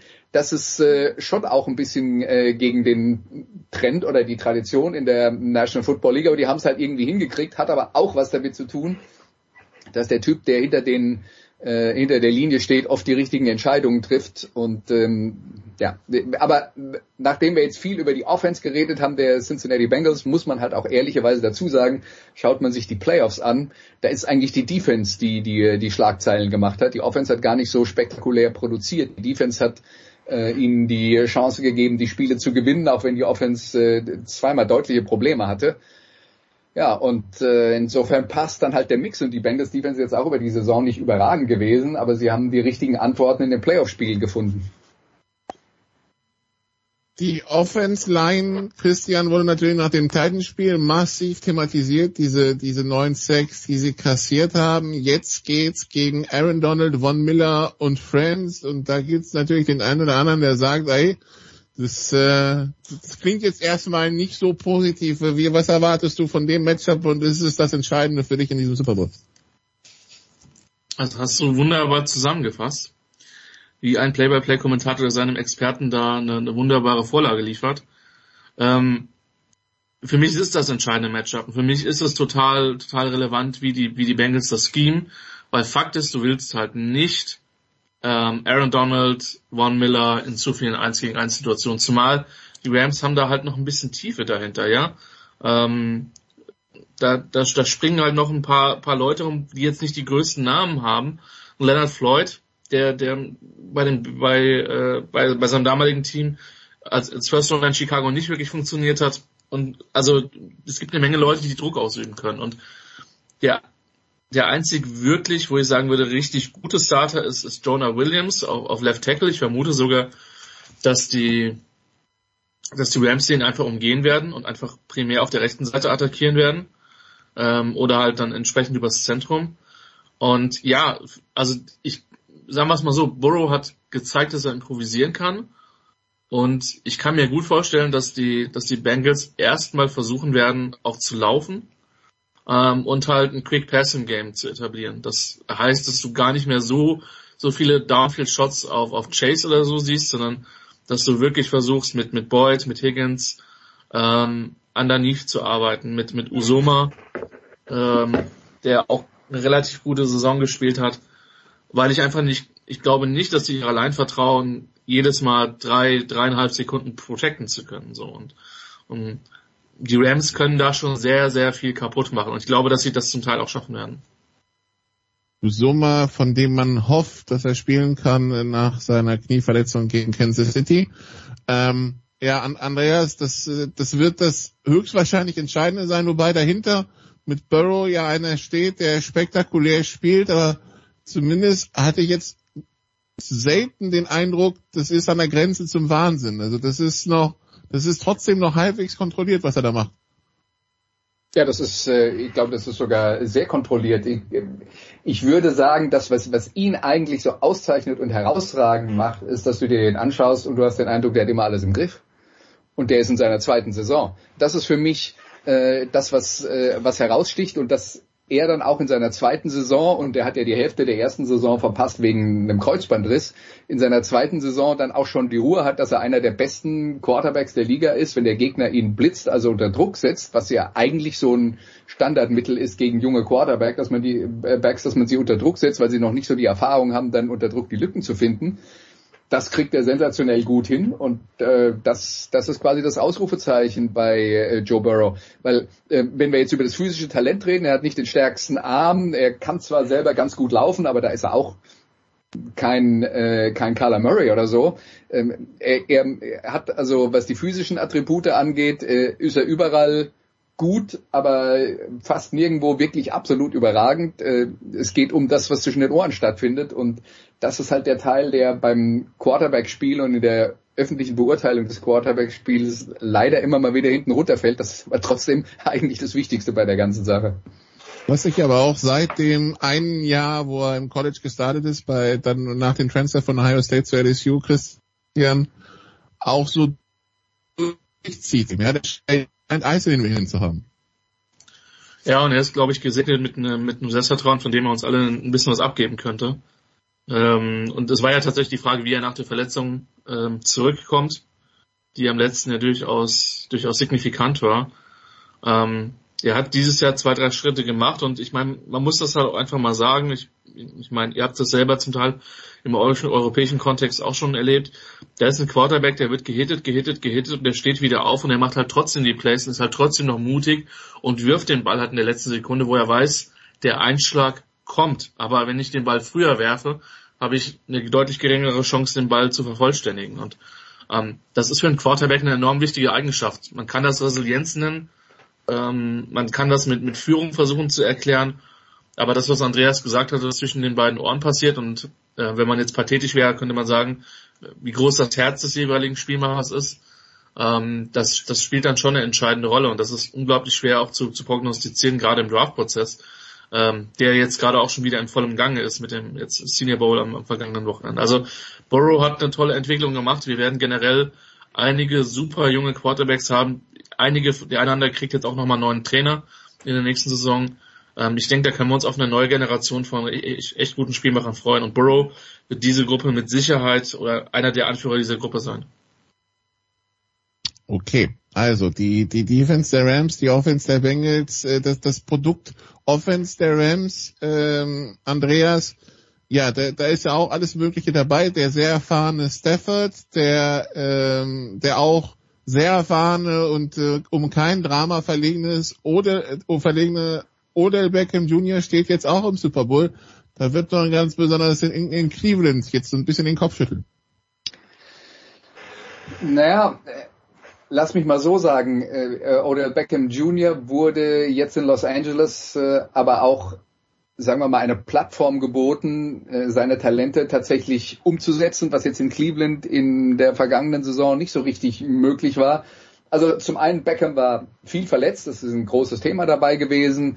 Ähm, er hat in der vergangenen Saison mit Baker Mayfield zusammengespielt, dem Quarterback, der in Cleveland das Niveau, das er schon mal hatte, nicht gezeigt hat in der vergangenen Saison, was möglicherweise zum großen Teil mit Verletzungen zu tun hat. Aber da kann man natürlich auch ein bisschen, immer nur ein bisschen spekulieren, wenn man da von außen drauf schaut. Ähm, aber äh, er hat jetzt mit, äh, mit Stafford schon einen, der deutlich besser ist auf der Quarterback-Position. Also da glaube ich, also vielleicht tut's Baker Mayfield weh, aber das ist die Realität, dass äh, Matthew Stafford halt, äh, was das physische Talent angeht, das reine Werfen des Balls äh, angeht, deutlich besser ist als das, äh, was äh, Baker Mayfield so zu bieten hat.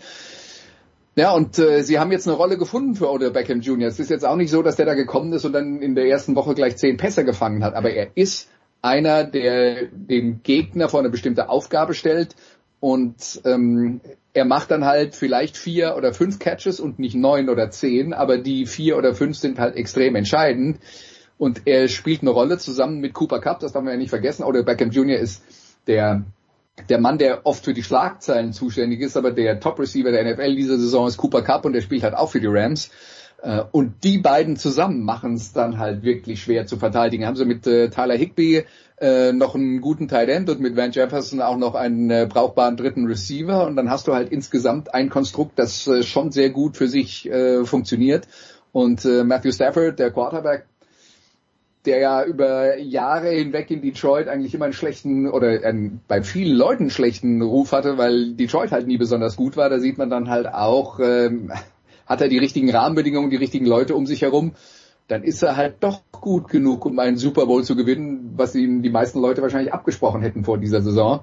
Äh, aber der hat halt äh, physisch fast alles. Bei ihm ist dann die Frage, macht er ein, zwei blöde Fehler? Das kann bei ihm mal passieren.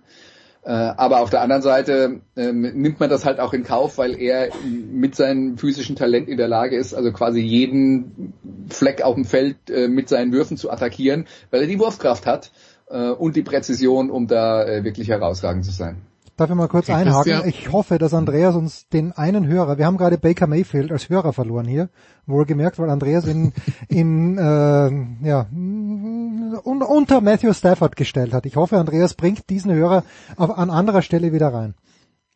Das aber, nur- ja, also so, sorry Baker, aber ja, die Realität ist die Realität. Ja. Äh, Baker, Baker Mayfield, wie wir aus diversen Werbespots wissen, hat ja diverse Aktivitäten, um die er sich kümmern kann, wenn er nicht gerade Football spielt. Von daher ist ja alles gut. Christian, letzte, letztes Ding. Erwartest du eher einen defensiven Lowscorer oder einen offensiven Highscorer am Sonntag? Ja, das wird euch überraschen. Ich habe da tatsächlich länger drüber nachgedacht. Ähm, und würde jetzt in den nächsten Nee. drei Stunden meine Gedanken gerne zur, nein, ähm, ich, ich, ich, hast du gerade das Over-Under? 48,5.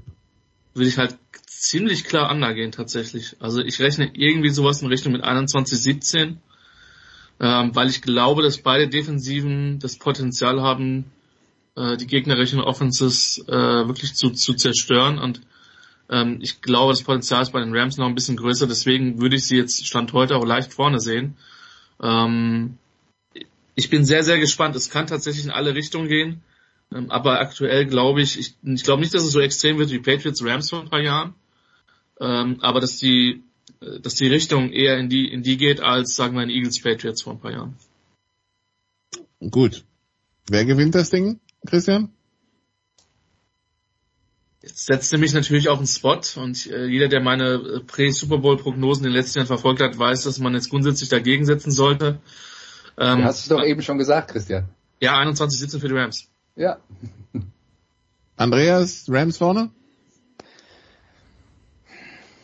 Also ich würde auch sagen, dass äh, wenn ich äh, wenn ich alle Erbsen zusammenzähle, die Rams einen Qualitätsvorteil haben. Das heißt nicht, dass sie äh, das immer wieder äh, und in jedem Spiel dann auch tatsächlich auf den Platz bringen. Aber wenn ich mich entscheiden soll, dann entscheide ich mich für die Mannschaft mit dem Qualitätsvorteil LA. Das Ganze bei 29 Grad am Sonntag in, äh, in Los Angeles, beziehungsweise Inglewood, äh, äh, Jens. Ja, da war ich sogar schon mal. Da steht doch dieses, das, die, dieses alte Teil, wo die Lakers auch gespielt hatten. Hieß es nicht auch Coliseum? Bin mir nicht ganz sicher. Äh, nee, ist das Forum, daneben, das genau, Forum, ja. das Forum. Das So, Forum, das, genau, Forum, das Forum. ja, Das genau. ist direkt daneben, neben dem, äh, Ja. neben dem neuen Stadion. Ja. Äh, zwischen Flughafen und Innenstadt. Ja, äh, Nikola, dein Tipp noch bitte? Also einer muss eine Länge verteidigen hier. Äh, die haben, die haben den, den, den, den, kleinen Underdog. Also dann nehmen wir mal Cincinnati. Okay, gut. Also Nikola wird jetzt gleich auch noch äh, das Rugby betreuen. Aber an dich, Andreas, die Frage. Letzten Sonntag hast du uns in tiefe Depressionen gestürzt, wenn auch mit schöner Musik. Aber was erwartet uns im Musikradio 360 an diesem Sonntag? Ja, ähm, wir sind noch nicht äh, fertig mit den Depressionen, weil es gab ja ein paar Todesfälle jetzt äh, im äh, Januar, die wir zu verkraften hatten in der Musikwelt. Und äh, diese Woche geht's um äh, Meatloaf. Ah ja, okay. Ja, Ja, Und, und dann, Jens, habe ich gleich noch einen äh, Antrag an dich, äh, weil die Nominierungen für die Rock'n'Roll Hall of Fame sind rausgekommen. Okay. Bräuchte ich für nächste Woche wieder einen Moderator. ja komm, da bin, ich- bin ich doch am Start. Das ist doch genau mein Ding. Das ist doch genau mein Ding, ja. Hall of Fame. Und Christian hört das nächste Segment bitte auf der Fahrt nach Paris am Samstag wird abgefragt. Okay, gut, ja, und äh, ich, ich kann ja die, diesen den Musikteil auch äh, nur mit den unsterblichen Worten von Deadpool schließen. At least we still have Bowl, dachte er. Pause.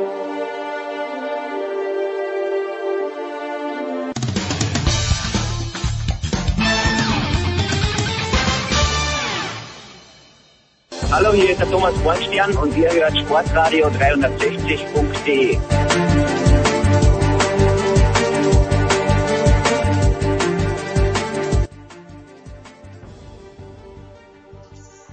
Sport 360, die Big Show 546 geht weiter. Wir haben den Producer an rutschenden Steinen auf dem Eis verloren. Wir machen weiter mit rutschenden Männern auf dem Rasen. Und äh, das machen wir, um die Six Nations zu besprechen. Zum einen mit Jan Lüdecker. Hallo Jan. Hi, Servus. Und Simon Jung ist auch noch dabei. Hallo Simon. Grüßt euch. Ja, drei Spiele haben wir gesehen. Drei Spiele stehen am nächsten Wochenende auch direkt wieder an und äh, deshalb haben wir genug Gesprächsstoff, Jan. Und wir haben zuallererst ein irisches Team gegen ein walisisches Team gesehen und ähm, das ist das war jetzt schwere Kost für die Fans des walisischen Rugbys, weil man hatte schon das Gefühl phasenweise, dass die einfach von Irland überfahren werden. Am Ende ist es ein 29 zu 7, das besonders dieses 10 zu 0 in der Halbzeit vielleicht schmeichelhaft wirkt, aber das war nicht immer schön für Wales. Ist, ist Irland jetzt so stark? War es bei Wales die Verletzung? Wie würdest du das einordnen? Ja, Irland ist unfassbar stark. Das hatten wir vorher schon erwartet mit dieser unfassbar erfahrenen Mannschaft, mit der großen Physis im Sturm und Wales ist einfach zu geschwächt. Also ich habe ja gewarnt vorher, die zu unterschätzen, aber dieses Jahr scheinen sie wirklich äh, mit der Mannschaft, die sie jetzt zur Verfügung haben, ähm, zu weit weg zu sein von den anderen und sowas. Wirklich eine mega klare Sache. Äh, Simon auch so eindeutig in der Bewertung? Ja, ich glaube, das Ergebnis lässt auch nicht viel anderes zu. Ähm, Irland ist brutal stark. Das darf man nicht unterschätzen, wie stark Irland wirklich ist. Das werden wir jetzt am Wochenende auch sehen, wenn sie in Paris drankommen. Das ist für mich schon die Vorentscheidung im, im, im Turnier in der Gesamtwertung, auch wenn Schottland da vielleicht noch ein Wörtchen mitzureden hat. Aber Irland und Frankreich sind die Mannschaften und Irland hat es einfach auch gezeigt gegen geschwächte Waliser, die aufpassen müssen in diesem Turnier an dieser Saison, weil ich glaube, dass sie ähm, Gefahr, gefährdet sind, auch vielleicht sogar Italien zum Opfer zu fallen. Aber das ist ja noch eine lange Strecke hin, äh, bis also das ist ja am allerletzten Spieltag. Genau. Meinst du nicht, me- meinst du nicht bis dahin, also entweder es kommt der ein oder andere Verletzte wieder zurück oder dieses Team äh, findet sich bis dahin und das reicht dann für Italien? So wird es vermutlich sein, ja. Aber also es war nie größer die Gefahr für Wales, Italien zum Opfer zu fallen, so rum. Gut, also die, die, die Waliser, die, dieses Auf und Ab geht dann weiter, ähm, Jan, ne? Irgendwie haben wir es so, so fast schon die geraden und die ungeraden Jahre. Ach ja, ich fand sie eigentlich die, die letzten Jahre immer recht stark. Also auch, ich finde es immer schwierig, auch wenn man mal von den Ergebnissen her ein sch schlechtes Jahr hat, es dann wirklich auch ein schlechtes Jahr zu sehen. Ich fand sie immer stark, die waren immer, immer auf Augenhöhe, mal waren sie dann eben drüber, aber ich finde ein richtig schwaches Jahr der Waliser, wie es jetzt eben passieren könnte, war eigentlich nie dabei. Gut, was, was hat, gibt's irgendwas bei, bei, bei Irland insgesamt, also nee, was bei Irland ganz besonders rausgestochen ist für dich? Boah, eigentlich. Oder sind die wirklich 1 bis 15 durch? Diese, die sind, die sind eingespielt, die haben mit Johnny Sexton zwar einen Opa auf der Verbinderposition, der aber genau weiß, was diese Mannschaft braucht. Und mal, wenn was aufgefallen ist, das ist jetzt zwar nicht neu, nichts Neues, dann ist es wirklich diese Dominanz der Stürmer. Also die, die haben, die haben das Spiel dominiert, die haben nichts zugelassen und das war definitiv die Grundlage dafür, dass es so deutlich war.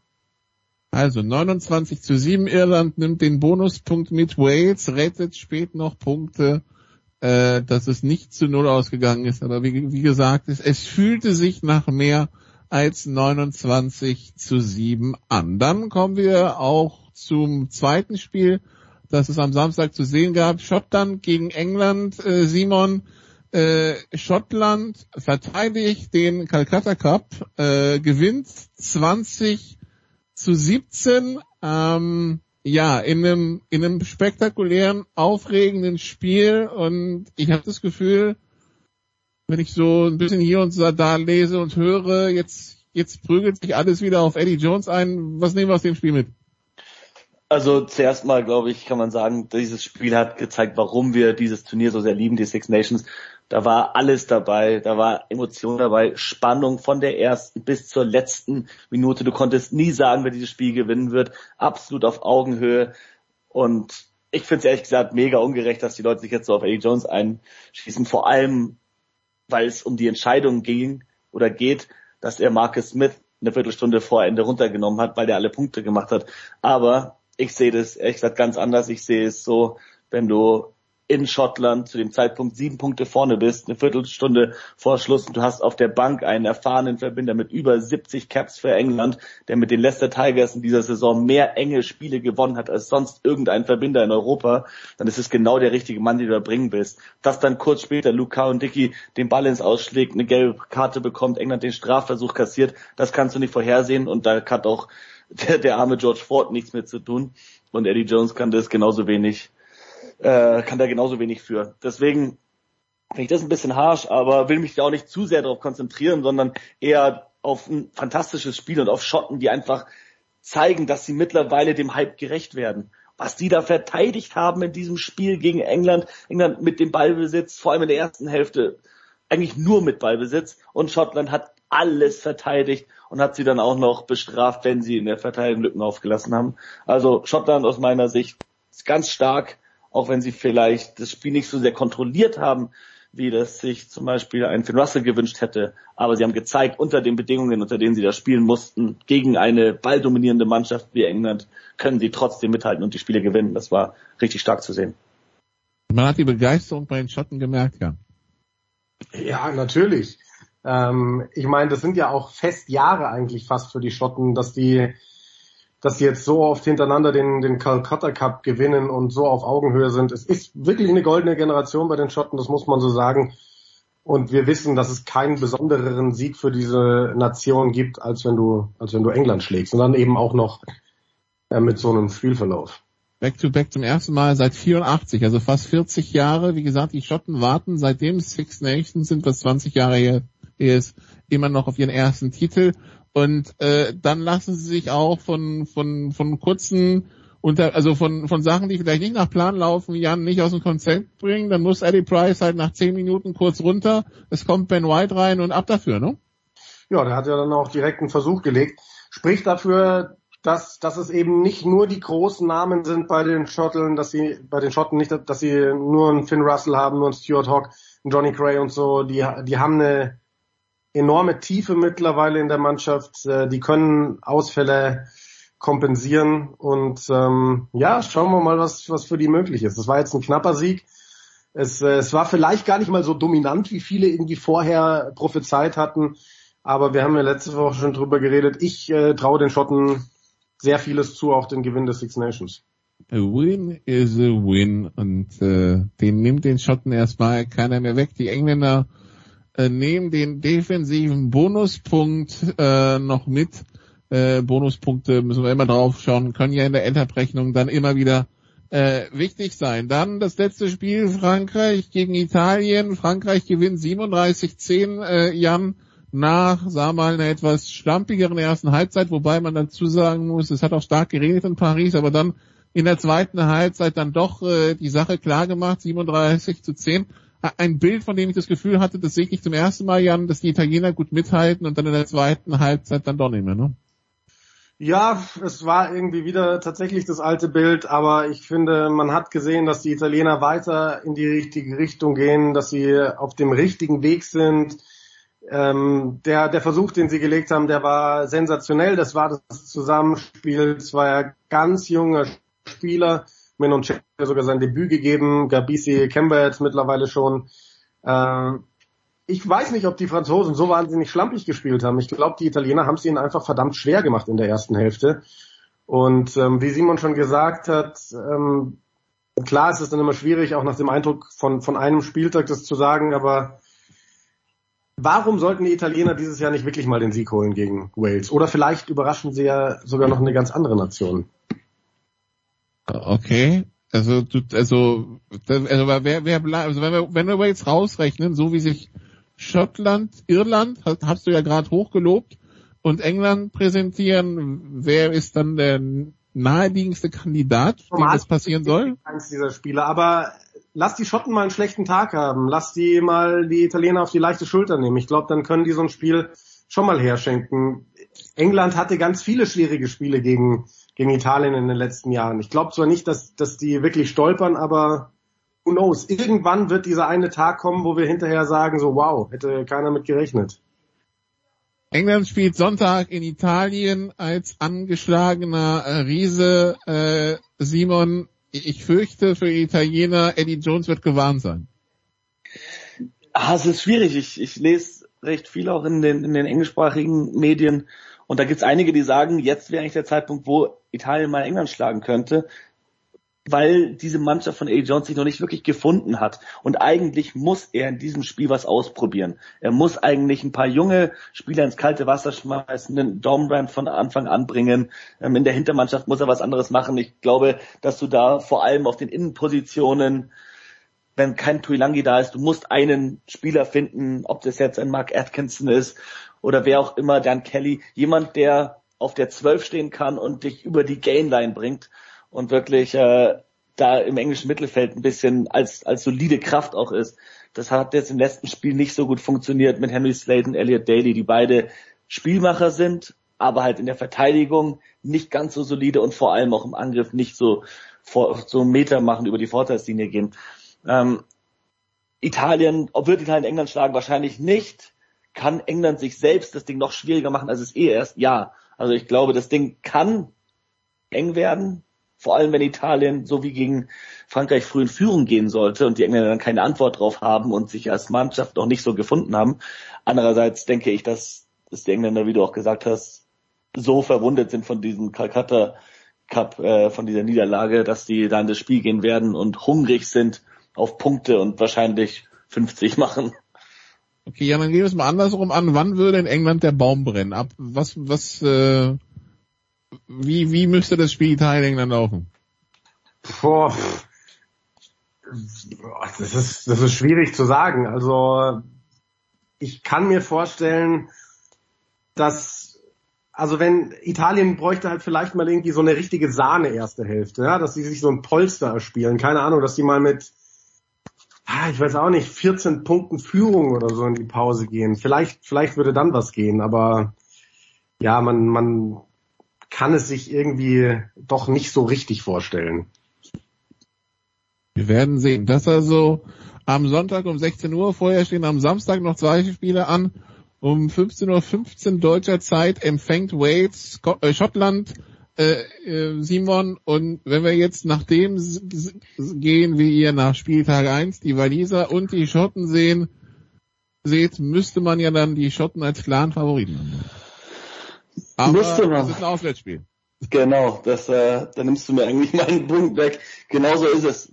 Wieder mit vollen Stadien und das Principality Stadium, wie es mittlerweile heißt, in Cardiff ist halt einfach eine Festung. Und egal welche Mannschaft da hinkommt, die wird es nicht einfach haben. Und die Waliser zu Hause sind so ein stolzes Volk. Und die Schotten, die haben spielerisch auf jeden Fall die Fähigkeiten, Wales zu schlagen. Aber ob sie das in Cardiff schaffen, da bin ich mir gar nicht so sicher. Und es würde auch irgendwie zu Schottland passen und wie sich die Schotten in den letzten Jahren noch in den Six Nations immer geschlagen haben, dass sie so einen sensationellen äh, Sieg gegen England rausholen und dann aber das nächste Spiel in Wales gegen vermeintlich schwache Waliser aus der Hand geben. Ich, äh, ich, ich sehe tatsächlich Wales vorne, auch wenn die Schotten auf Papier sicher die bessere Mannschaft haben, äh, ist der Heimvorteil für Wales doch entscheidend. Kompensiert der wirklich die ganzen Ausfälle, Jan, dieser Heimvorteil? Ja, das, das, äh, die Antwort werden wir erst am Samstag erfahren. Also äh, ich muss aus, also ich sehe die Schotten schon favorisiert. Ähm, ich glaube trotzdem, dass es ein wahnsinnig enges Spiel wird. Ich glaube nicht, dass eine Mannschaft mit mehr als fünf Punkten Differenz gewinnt, dieses Spiel am Ende. Ähm, sehe es aber tatsächlich exakt so wie Simon. Es würde so sehr passen zu den Six Nations. Es würde so sehr passen zu Schottland. Es würde so sehr passen zu Wales, wenn am Ende Wales dieses Jahr als Außenseiter dieses Ding irgendwie, irgendwie knapp wuppen würde. Und man muss ja auch wirklich nochmal festhalten, diese Mannschaft ist nicht schlecht. Die ist halt wahnsinnig dezimiert. Aber ich glaube schon, gerade eben, weil wir jetzt volle Häuser haben bei den Six Nations, dass das schon ein großer Faktor sein kann. Also, da sind dann am Samstag erst 80.000 in Cardiff und später dann 80.000 im Stade de France. Ich freue mich schon drauf. Äh, also äh, großes sportliches Wochenende. Ich freue mich auf äh, das Spiel in Paris vor Ort zu sein und dann am, am nächsten Tag über den Super Bowl. Aber dann Frankreich gegen Irland, Jan und der, auch schon der große oder der erste große Kracher in diesen Six Nations. Ja, also gut, ich fand eigentlich Irland, Wales und Schottland, England sind auch schon Kracher. Also es gibt ja eigentlich fast jeden Spieltag zwei Kracher, wenn man so will. Aber du hast schon recht, das ist natürlich. Gut, Irland Wales wird halt ein bisschen dadurch weniger zum Kracher, dass halt die Waliser nur mit äh, 1A-1B antreten konnten, ne? Ja, große Kracher dieses Jahr, weil viele davon ausgehen, dass die Six Nations zwischen diesen zwei Nationen entschieden werden. Bei mit gestartet. Äh, die Iren sicherlich noch eindrucksvoller als die Franzosen. Ähm, aber klar, also es ist ja alleine so, wer das Ding gewinnt, hat weiter die Chance, hier einen Grand Slam zu holen. Wer das Ding verliert, der, der wird am Ende auf jeden Fall keinen Grand Slam holen können. Und ähm, wir sind ein Jahr vor der Weltmeisterschaft. Ähm, auch das sind zwei sehr stolze Rugby-Nationen. Es sind die zwei bestbesetzten Kader bei diesem Turnier. Von daher ist es wahrscheinlich schon das große Highlight, ja. Und Favorit ist dann? Frankreich, Heimvorteil. Simon? So, ich habe gerade eben auf Twitter gesehen, weil ich die ganze Zeit offen habe, weil um diese Zeitung immer die Kader rauskommen, ja. gesehen, Irland hat seinen Kader veröffentlicht und es gibt einen Wechsel. Und zwar ist Johnny Sexton verletzt, der Kapitän und Verbinder. Ja, schon wieder? Frankreich Top-Favorit. Und Joey Carberry fängt an. Ansonsten gleiche Startformation, aber Verletzung ja, oder Gehirnerstörung, weil der hatte, der hat ja auch im, im Wade-Spiel eine ordentliche Stelle zwischendurch kassiert. Ja, also sie haben es nicht geschrieben, warum. Sie haben nur gesagt, okay. dass er es verpasst aufgrund von Verletzung. Das wird sicher rauskommen in den nächsten Minuten, Stunden. Ähm, Frankreich ist noch nicht draußen, aber ich denke, das ist auf jeden Fall ein herber Schlag für die Iren. Das ist ihr Kapitän, das ist der Spielmacher, der Dreh- und Angelpunkt dieser Mannschaft. Joey Carberry ist ein grandioser Spieler, aber der hat leider nicht die Spielpraxis, die du dir erhoffen würdest. Der war so viel verletzt in den letzten Jahren die du dir willst eigentlich in dem Spiel in Paris, wenn wir uns an zwei Jahre zurückerinnern. Ähm, Johnny Sexton in Paris in der in der Nachspielzeit, noch in der, in der Verlängerung, nachdem die 80 Minuten abgelaufen waren mit seinem Drop Goal. Das ist halt mm. der Johnny Sexton in Paris und ich weiß nicht, ob Joey Carberry das auch kann. Deswegen fährt er Nikola hin. Dieses, hm. Ah nee, das war vor das war, war vor vier Jahren. Vor vier Jahren ja. war das, ja. Deswegen. Dieser Heartbreaker da am Ende, das äh, ja, ich, ich, ich, ich erinnere mich schmerzhaft. Deswegen. Vor, vor, zwei Jahren hat Irland verloren und da hatten die Franzosen es dann in Schottland aus der Hand gegeben. Ja, ja. Genau. Deshalb fährt der Nikola ja nach Paris, damit er das aus erster Hand äh, feststellen wird können. Danke, meine Herren. Ähm, so viel zum Rugby. Am Wochenende natürlich äh, alle werden Super Bowl sich ansehen. Wir machen eine kurze Pause. Dann geht's weiter in der Big Show 546.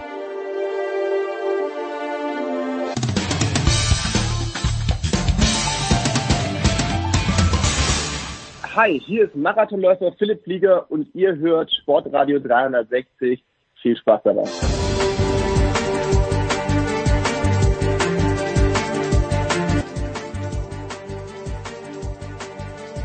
Und jetzt ist es Zeit für die German Power Rankings, die wöchentliche völlig subjektive Rangliste aller deutschen Sportler, Teams, Trainer, Spielerfrauen exklusiv produziert, verantwortet und dem gesamten Internet zur kritischen Würdigung hingeworfen. Von sportradio 360.de. So, wir haben es befürchtet letzte Woche. Ganz, ganz viel Olympia. Zu viel. Ja. Yes. Also, wir haben ja gar keine, gar keine ähm, anderen Sportarten, außer Wintersportarten fast. Also, außer Basketball, sonst sehe ich hier gar nichts. Ja doch, wir haben einen Mann dabei, den du rein haben möchtest. Jetzt haben wir, sind wir uns nicht sicher, ob ein Tor gegen Leipzig reicht. Der hätte ja eigentlich auch noch ein zweites geschossen, ist dann abgepfiffen worden. Ja, Wir haben, wir haben ihn mal reingenommen, weil er einfach chronisch underrated wird, der Thomas Müller. Dann müssen wir ihn halt auch mal erwähnen, weil er natürlich schon sehr, sehr, sehr gut spielt. Auch wenn ich das nicht gern sehe, wenn er gegen Leipzig trifft.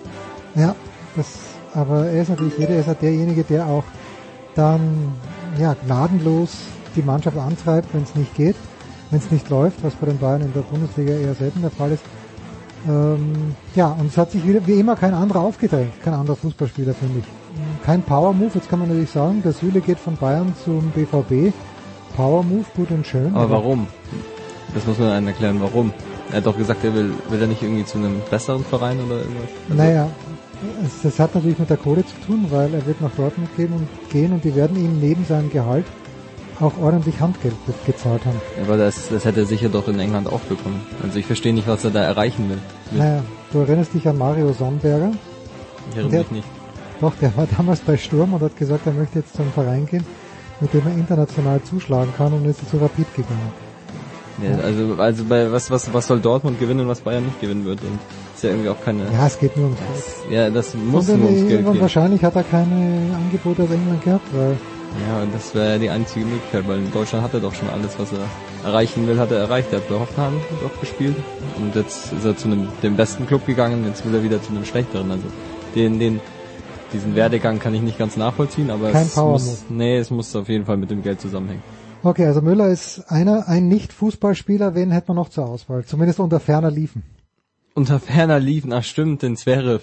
Aber das ist, also ich, ich habe mich dagegen gesträubt, weil er ist, hat einfach, äh, ist ja sang- und klanglos im Finale gegen den Bublik. Also wenn man gegen Bublik sang- und klanglos untergeht, der natürlich nicht schlecht spielt und wenn er, wenn er einen guten Tag hat, kann er, ist er schon unangenehm für jeden Gegner. Allein wenn er einfach zweimal mit 200 kmh aufschlägt und einfach keinen zweiten Aufschlag macht. Das ist natürlich nervig, aber davor hat der Zverev ja wirklich jetzt, ja, wen hat er geschlagen? Manarino und 1 McDonald. Und 0. McDonald hat er 4, 7, 6, 4, 7, 6, Und glaube noch irgendwen muss er erste Runde Halbfinale war Ümer 1 und 3. Erste Runde hat er freilos. Ah, ja genau, Ümer noch. Ja, das, es waren halt gu- gute Ergebnisse davor, aber ohne Sieg, er ist, er ist erwähnt, aber er wird es nicht in die Top 5 schaffen. Ja, das auf keinen Fall, Bei so vielen, erwähnen, bei so vielen Goldmedaillen, die wir heute haben. Und, Ja. und noch, ja, auch noch ein paar andere. Silber und Bronze. Also da, da sehe ich ihn nicht dabei. Und noch erwähnenswert, ähm, Sebastian Vettel, weil er ins Finale gekommen ist von, wenn, wenn Zverev ins Finale kommt, in Montpellier dann und, und Vettel ins Finale kommt beim Race of Champions, dann kann man ihn schon erwähnen. Ja, ich wusste nicht mal, dass es sowas gibt, aber gut, Gibt's dass, jedes Jahr. gut, gut, dass du es aufgeschrieben hast. Äh, Sebastian Vettel wird heuer, heute aufgrund seiner Teilnahme beim Race of Champions gleich drei Auftritte machen. Einen hier, dann einen selbstverständlich im Motorsportteil mit Stefan Heinrich und dann auch noch einen am Ende im Roleplay. Das nur vorausgeschickt. Aber auch da der Finalplatz ist ja doch kein Prestige. Ja, natürlich ist es prestigeträchtig, weil der ehemalige Champions-Mitfan hat im Finale gegen Sebastian Löb verloren. Okay, meinetwegen, aber natürlich auch kein Top 5, aber wir müssen ja das ein bisschen auffüllen, die Reihen hier. Ja, dann machen wir gleich, was auch noch außerhalb der Top 5 diese Woche stattfindet, ist, sind die deutschsprachigen Basketballspieler. Ja. Weil da haben wir Ja, diesmal war jetzt nicht gut genug. Ja, also der Wagner, also Franz Wagner, 15, 8 und 13 Punkte gegen Grizzlies, Celtics und Portland. Ich hoffe, ihr habt heute auch noch ein Basketball-Spezial wegen den Trades, die passiert sind in der NBA, weil das war ja, das war ja also haarsträubend, was da passiert ist. Ähm, und dann noch ein Schröder, den wir heute, glaube ich, mit reinnehmen werden, weil wir haben ihn oft links liegen lassen und 10, 22 und 11 gegen Ja. die Pistons, Magic und Nets ist besser als der Wagner von den Punkten her zumindest. Die anderen Stats werden wie immer ignoriert, gekonnt ignoriert und deswegen haben wir den Schröder, glaube ich, heute. Wenn wir jemanden mitnehmen, dann ihn, aber, Aber nicht in die Top 5. Nicht in die Top 5, auf Ja. keinen Fall. Keiner ignoriert die, ignoriert die wirklich wichtigen Stats so gekonnt wie wir, das ist richtig. Genau. Jetzt wird schwierig. Jetzt wird's schwierig. Jetzt Also ich glaube, die Nummer eins in dieser Woche ist klar. Das, äh, ja, es ist ein Österreicher, aber es gibt auch ganz, ganz viele gute Gründe dafür. Allein, dass er der einzige in unserer Liste ist, der jetzt schon zwei Medaillen hat, wenn ich wenn ich es nicht falsch sehe. Ja, Äh, stand, stand jetzt ja. Matthias Meyer, Bronze und Gold. Und das Herausragende ist ja, dass er die, das ist jetzt seine dritte Goldmedaille, oder? Seine dritte Goldmedaille. Genau. Die erste war Sochi 2014 Abfahrt, 2018 Goldmedaille im Super-G, jetzt Goldmedaille wieder im Super-G. Manche sagen, er, hat, er hätte ein bisschen davon profitiert und es spricht schon einiges dafür, dass der Wind gedreht hat im untersten Teil, aber ist mir wurscht. Und hat eben auch Bronze in der Abfahrt. Jetzt hätte man natürlich auch, wir nehmen sowieso von jeder Sportart nur einen oder eine rein. Natürlich hätte man Beat Feutz nehmen können. Als Abfahrts-Olympiasieger, Abfahrt nach wie vor die Königsdisziplin, außer man ist Slalom-Fan, dann nicht. Äh, Aber Feutz, ja, ausgeschieden im Super-G und der Model, die Geschichte ist natürlich großartig, dass der jetzt bei drei Olympischen Spielen hintereinander Gold gewonnen hat, plus die Bronzemedaille, ist für mich in dieser Woche die Nummer eins. Ja, okay, das äh, würde ich sogar auch unterschreiben. Also es, da haben wir die eins schon mal sicher, das, das erleichtert natürlich Ja, und einiges. Lena Dürr hat es am Mittwoch in der Früh leider verbremst. Ich weiß gar nicht, 26 Hundertstel Vorsprung bei der letzten Zwischenzeit. Dann 19 Hundertstel hinten im Ziel, nur Vierte hinter Vlhova. Ja, das, das wäre auch ein Gedanke gewesen, dass wir die Lena reinnehmen, aber ja, so hart müssen wir leider sein. Ja, da müssten wir fast noch eher die Linsberger, oder? Die wurde doch heute. Ah, Linsberg ist Zweite geworden. ja, genau. stimmt, Die ja. wurde ja zweite, aber das habe ich ja, also ich habe glaube ich noch nie so wenig Olympische Spiele gesehen wie jetzt. Weil du um 1.39 Uhr heute noch online warst und natürlich, ja, natürlich dann um 4.30 Uhr nicht mehr. äh, ja, bitte. Aber das ist ja auch irgendwie.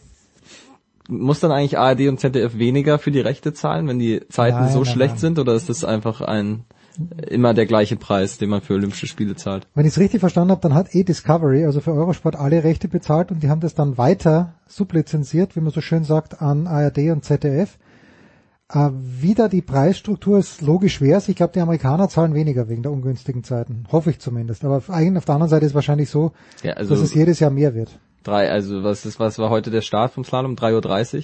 3.15 Uhr war, glaube ich, erster Durchgang, 6.45 der zweite. Ja, 6.45 ist ja noch in Ordnung, aber 3.15 Uhr ist ja also die schlechteste Zeit, die überhaupt möglich ist. Naja, aber was sollen, was sollen sie machen dort? Ja, Ja, was sollen sie schon, machen? sollen schon bei Tageslicht fahren. Das stimmt, das stimmt. müssen eh schon die nordischen Kombinierer in der Nacht herhalten. Ja, das... Ähm, Gutes das, Stichwort. Das stimmt, aber nordische Kombination ist ein gutes Stichwort, das stimmt, weil wir Vincent Geiger haben, der vom 11. auf den 1. gefahren ist. Also großartig. Es war die kleine Schanze war's äh, und Geiger war hat eine Gruppe angeführt, wo auch der Lampard da drin ist, Johannes Lampard, den wir ja öfter hier schon gehabt haben. Aber vorne weg rennt Johannes Ritzek. Ich dachte, okay, das ist gegessen, ganz sicher Gold. Zweiter Lukas Kreiderer aus Österreich, der eingegangen ist wie eine Vollprimel. Und dann kommt von hinten eben der Geiger daher, nimmt den Grabak mit im Windschatten, der Lampard, das schafft's nicht und wo hier auch immer, findet der Kreiderer plötzlich noch einmal ein paar Körner, gewinnt Bronze, aber die Art und Weise, wie Vincent Geiger da die letzten, ja, die letzten eineinhalb Kilometer auch gelaufen ist, hat die Gruppe da angeführt, es war ihm wurscht, dass er vielleicht irgendwas auf der Strecke lässt, Windschatten hin oder her, hat Gold gewonnen, es war großartig, muss man wirklich sagen, fantastisch. Stimmt. Ja, Stimmt. sonst würde ich ja nicht sagen. Ja, Bitte. Und äh, ja, jetzt machen wir gleich weiter mit der nächsten Goldmedaille, auch Deutschland. Ja. Äh, Denise Herrmann. Nicht zu erwarten. Nicht zu erwarten und deswegen umso schöner und deswegen auch äh, ist, ist sie ja auch dabei. Also Gold ist sie sowieso dabei, aber wenn die die Überraschungssieger gefallen uns natürlich noch besser. Ja, weil Denise Herrmann es in der Mixstaffel, haben wir mit Saskia drüber gesprochen, in den Olympia Dailies in der Mixstaffel, das war okay, war sie eh schon gut dabei. Da war zu Beginn halt, ich glaube, Vanessa Vogt war die Startläuferin in der Mixstaffel, hat nicht funktioniert und die Hermann war dann eh, Denise Hermann war dann eh gut und dann gewinnt sie, dass sie langläuferisch Spitze ist, wissen wir eh, hat glaube ich drittbeste Laufzeit gehabt und hat aber von den Spitzenläuferinnen am besten geschossen und schön, ja, eine späte Krönung für Denise Hermann, die, wie wir alle natürlich wissen, früher Langläuferin war, mit der Goldmedaille völlig zu Recht in unseren Power Rankings. Weil wir die Überraschungen schon angesprochen haben, das uns ja auch gefreut hat, vor allem aus österreichischer Sicht, dass irgendwann mal beim Skispringen jetzt auch mal was aufgegangen ist. Und dann auch noch Manuel Fettner, von dem man ja wirklich jetzt, so, so, so viel habe ich dieses Jahr nicht gesehen, aber ich habe, glaube ich, genug mitbekommen, um zu sagen, dass das jetzt nicht zu erwarten war, diese, diese Silbermedaille von ihm auf der Normalschanze. Ich habe bis zu den Trainings überhaupt nicht gewusst, dass der Fettner mitgefahren ist. Er ist aber im Training schon sehr, sehr gut gesprungen.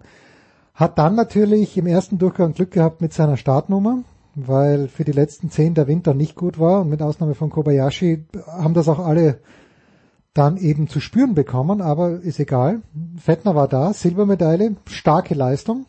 Könnte man natürlich auch von Katharina Althaus sagen, aber die Ja. hat zum einen natürlich Pech gehabt, dann im gemischten Doppel, wo sie disqualifiziert wurde aufgrund eines Anzuges, der genau der gleiche war wie jener, mit dem sie den zweiten Platz erreicht hat. Aber Alters muss natürlich das Einzelspringen gewinnen. Ja, auch da fühlt sie sich wieder benachteiligt, dass die, dass das, die grüne Ampel zu spät, äh, zu kurz, glaube ich, war, dass sie nicht richtig runterkommen hat können auf den Balken. Aber sie hat so viel Vorsprung gehabt, das muss sie gewinnen, die Althaus. Ähm, schön, sie hat sich über Silber, glaube ich, zu Beginn dennoch gefreut. Aber wenn wir einen jemanden vom Skispringen heute nehmen, dann muss es aus meiner Sicht Manuel Fettner sein. Stimmt, und ich würde ihn auch, ich hätte schon einen schönen Platz für ihn auf, auf Platz, ich glaube Platz 4 fühlt er sich heute sehr wohl. Ja, also Weil- wir, wir haben Mottel auf eins. Ja, Mottel auf 1 und dann die beiden Goldmedaillen, da müssen wir noch schauen, wer wohin kommt, Denise Herrmann und Vinzenz Geiger. Ja. Und weil Gold ist besser als Silber, das ist, Ja, das ist leicht, das ist einfach leicht zu dran vorbei. ranken. Und aber eine haben wir noch vergessen, Ja. ähm, Theresa Stadlober, aber ich glaube die, er hat einen dritten Platz im Skiathlon geholt, aber die ja. Bronze ist schlechter als Silber, deswegen auf Platz 5. Ja, grundsätzlich ja, aber die Geschichte von der Stadlober ist natürlich eine ganz besondere, nachdem sie 2018 sich verlaufen hatte in Sochi, äh, nein, in Sochi, in Pyeongchang natürlich, auf dem Weg zu einer Medaille. Wirklich verlaufen habe ich davor und danach nie gesehen und natürlich hat sie danach keine Medaille gewonnen. Und jetzt dritter Platz im Skiathlon, das ist schon außergewöhnlich für eine Österreicherin, auch wie der Rennverlauf war, dass sie dann im Skaten echt nochmal rangekommen ist. Äh, es ist Ah, wahrscheinlich ist es höher einzuschätzen als, als, als mit, als alles außer dem, dem Model Meyer, aber wir können ja nicht zwei Österreicher da an die Spitze nehmen. Nein, nein. Und äh, also ich meine, von 11 auf 1 von Vinzenz ist schon auch nicht schlecht. Ja, es ist gut, natürlich, aber und so, es ist Gold, es ist Gold. ja, aber so viele Nationen betreiben halt noch nicht mal nordische Kombination und äh, dass sie da vor, aber okay, okay, also Theresa, mich hat sehr gefreut. Der Papa war ja damals auch dabei bei diesem eher komischen österreichischen Langlaufwunder Ende der 1990er, Anfang der 2000er Jahre. Aber egal, Theresa Stadlober muss auf jeden Fall in die Power Rankings mit rein. Ist dabei. Es ist auch, also sie kämpft um Platz 3, aber auf 1 ist der, ist, ist der Meier. Ja. Dann auf 2, hm. Ja, einfach Ah. weil es so spektakulär war, müssen wir, glaube ich, Vinzenz Geiger. Ja, dann machen wir auf 2 den Geiger. Und jetzt kannst du Ja, Denise. Herrmann auf drei. Ja, sehr gut. Denise Herrmann auf 3 und dann auf 4 die Stadlober, auf 5 den Fettner. Genau. Dann haben wir die Althaus nicht erwähnt, weil sie halt nur einen Sport hat, oder? Also eine, ein, Einer pro Sportart. Genau, ja. einer pro Sportart. Und die es heute nicht in die Top 5 geschafft haben, nochmal zusammengefasst, Thomas Müller, Franz Wagner, Dennis Schröder, Alexander Zverev und Sebastian Vettel. Aber schön, dass wir sie erwähnt haben. Genau, und wen wir noch, Ja, da steht ein noch dran. ja, wir noch nicht erwähnen, sind Johannes Ludwig und die Geisenberger. Und warum erwähnen wir die noch nicht? Aber was, was kann sich da noch ändern? Was, was ja, okay, da da, kann sich noch was ändern. Erstens, wir nehmen uns auf vor dem Mannschaftswettbewerb der Rodlerinnen, äh, aber Rodeln und Bobfahren wollen wir, oder ich zumindest sowieso nicht, äh, nicht aufgrund der Sportler. Nochmal, finde ich fantastisch, was die machen, aber irgendjemand muss ja mit dem Boykott dieser Sportarten anfahren, wenn man sich die Bahn anschaut, die dahin gebaut wurde in Peking und ich, ich wette jetzt diese drei Euro, die in Cash auf dem Tisch liegen, dass dort vielleicht einmal noch ein Weltcup stattfinden wird.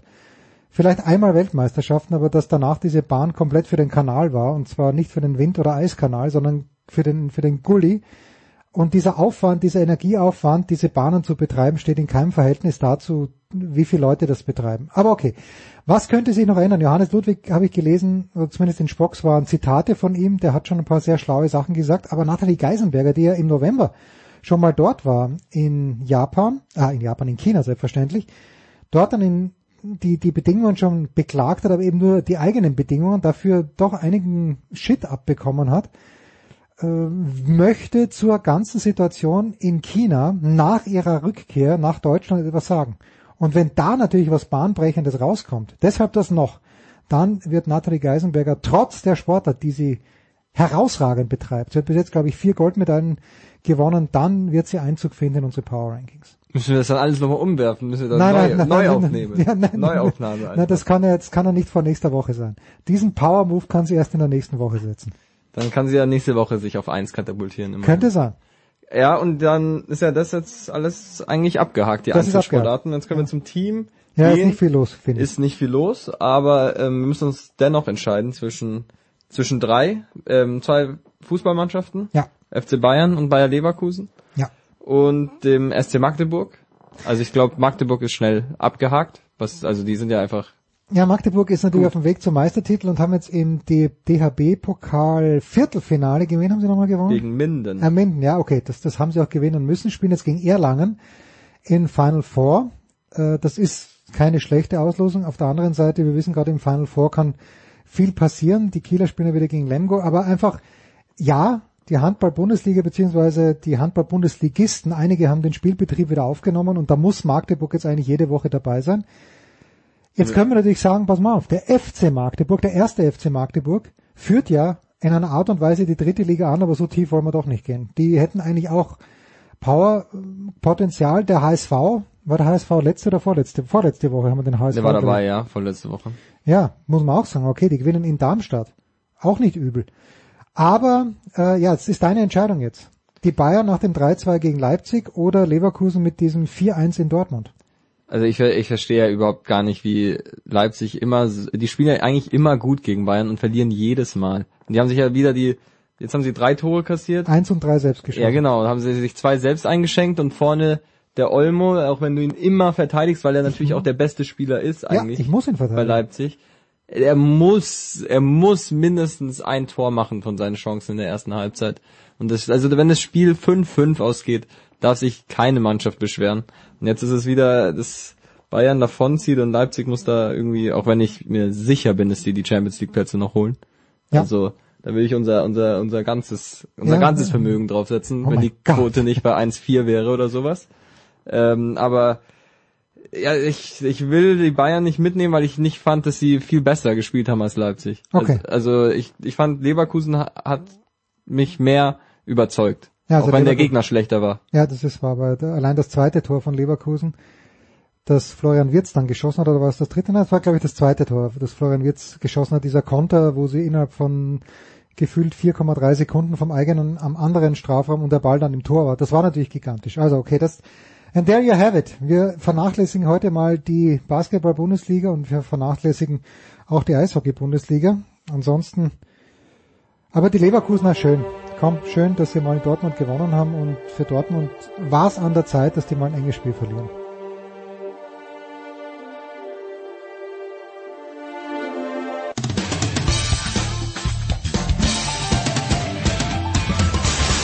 Servus, das ist der Felix Neureuter und ihr hört das Sportradio 360.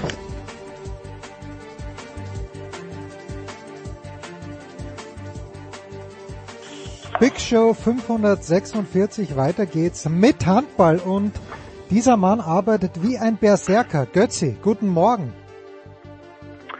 Äh, guten Morgen, Jens. Äh, erkläre deine Ausführungen Naja, bitte etwas näher. Am Samstag habe ich dich in der Konferenz gehört bei Sky. Ich glaube, du hast Stuttgart gegen Frankfurt gemacht, oder?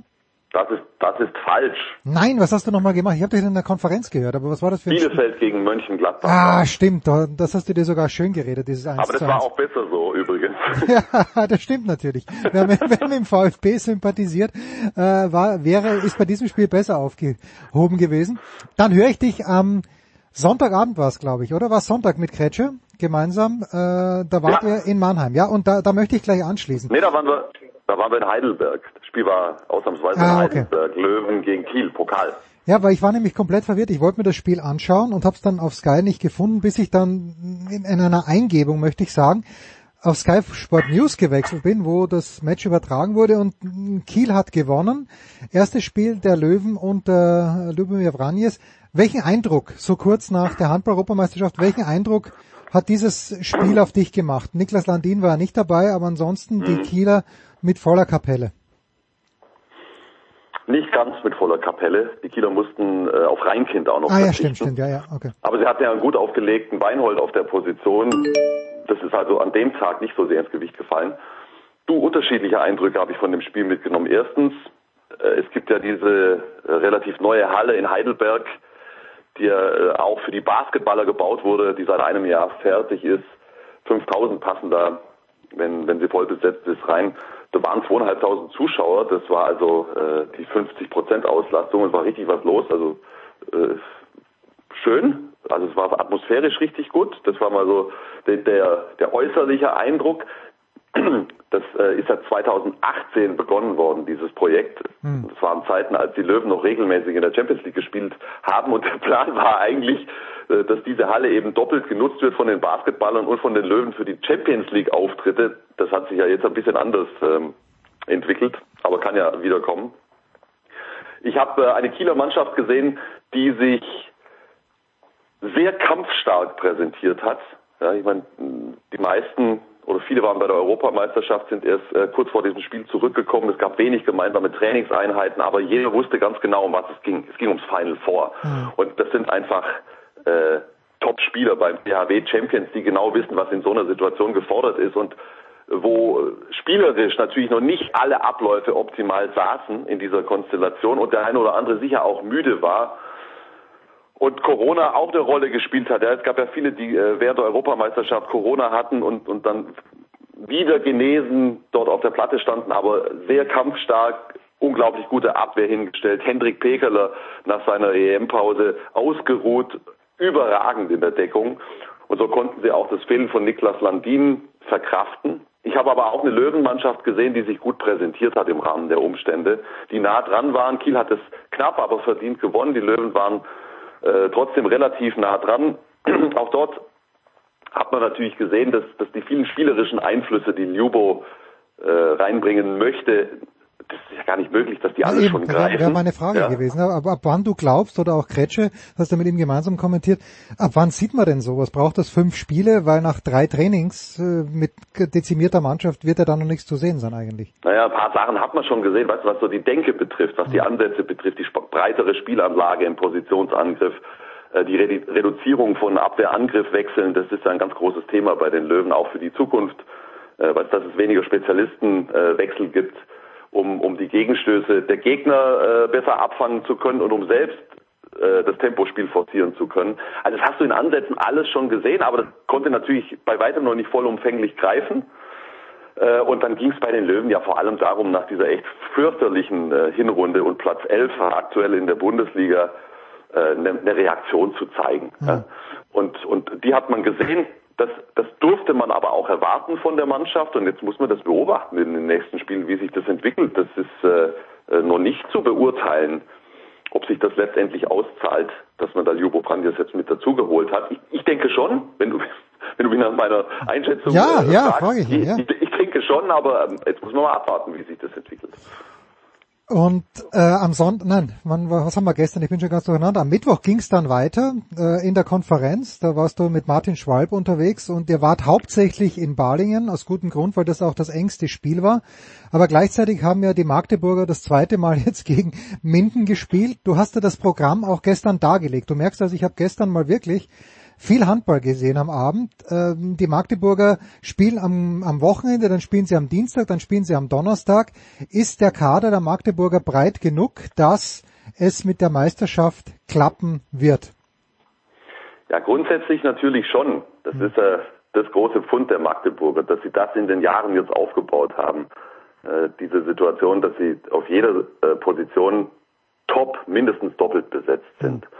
Und aktuell äh, ist die Situation ja so nach der Europameisterschaft, und da kann ich mir vorstellen, dass sie wahnsinnig äh, erleichtert äh, sind und waren beim SCM, dass da die, die, die meisten gut zurückgekommen sind, ja, trotz dieser wahnwitzigen Situation. Und äh, gestern haben nur O'Sullivan und Preuß gefehlt. Und das, das können sie längst auffangen, äh, zwei, zwei solche äh, Auffälle, Pro, Ausfälle, problemlos beim SCM. Aber äh, das haben wir ja gestern auch versucht zu erklären. Die kommen zurück und, und sind erstmal nicht verletzt. Ja, diese Belastung EM plus Corona. Ich meine, das hat ja jeder mitgekriegt mittlerweile, wie viele Positivfälle es dort gab.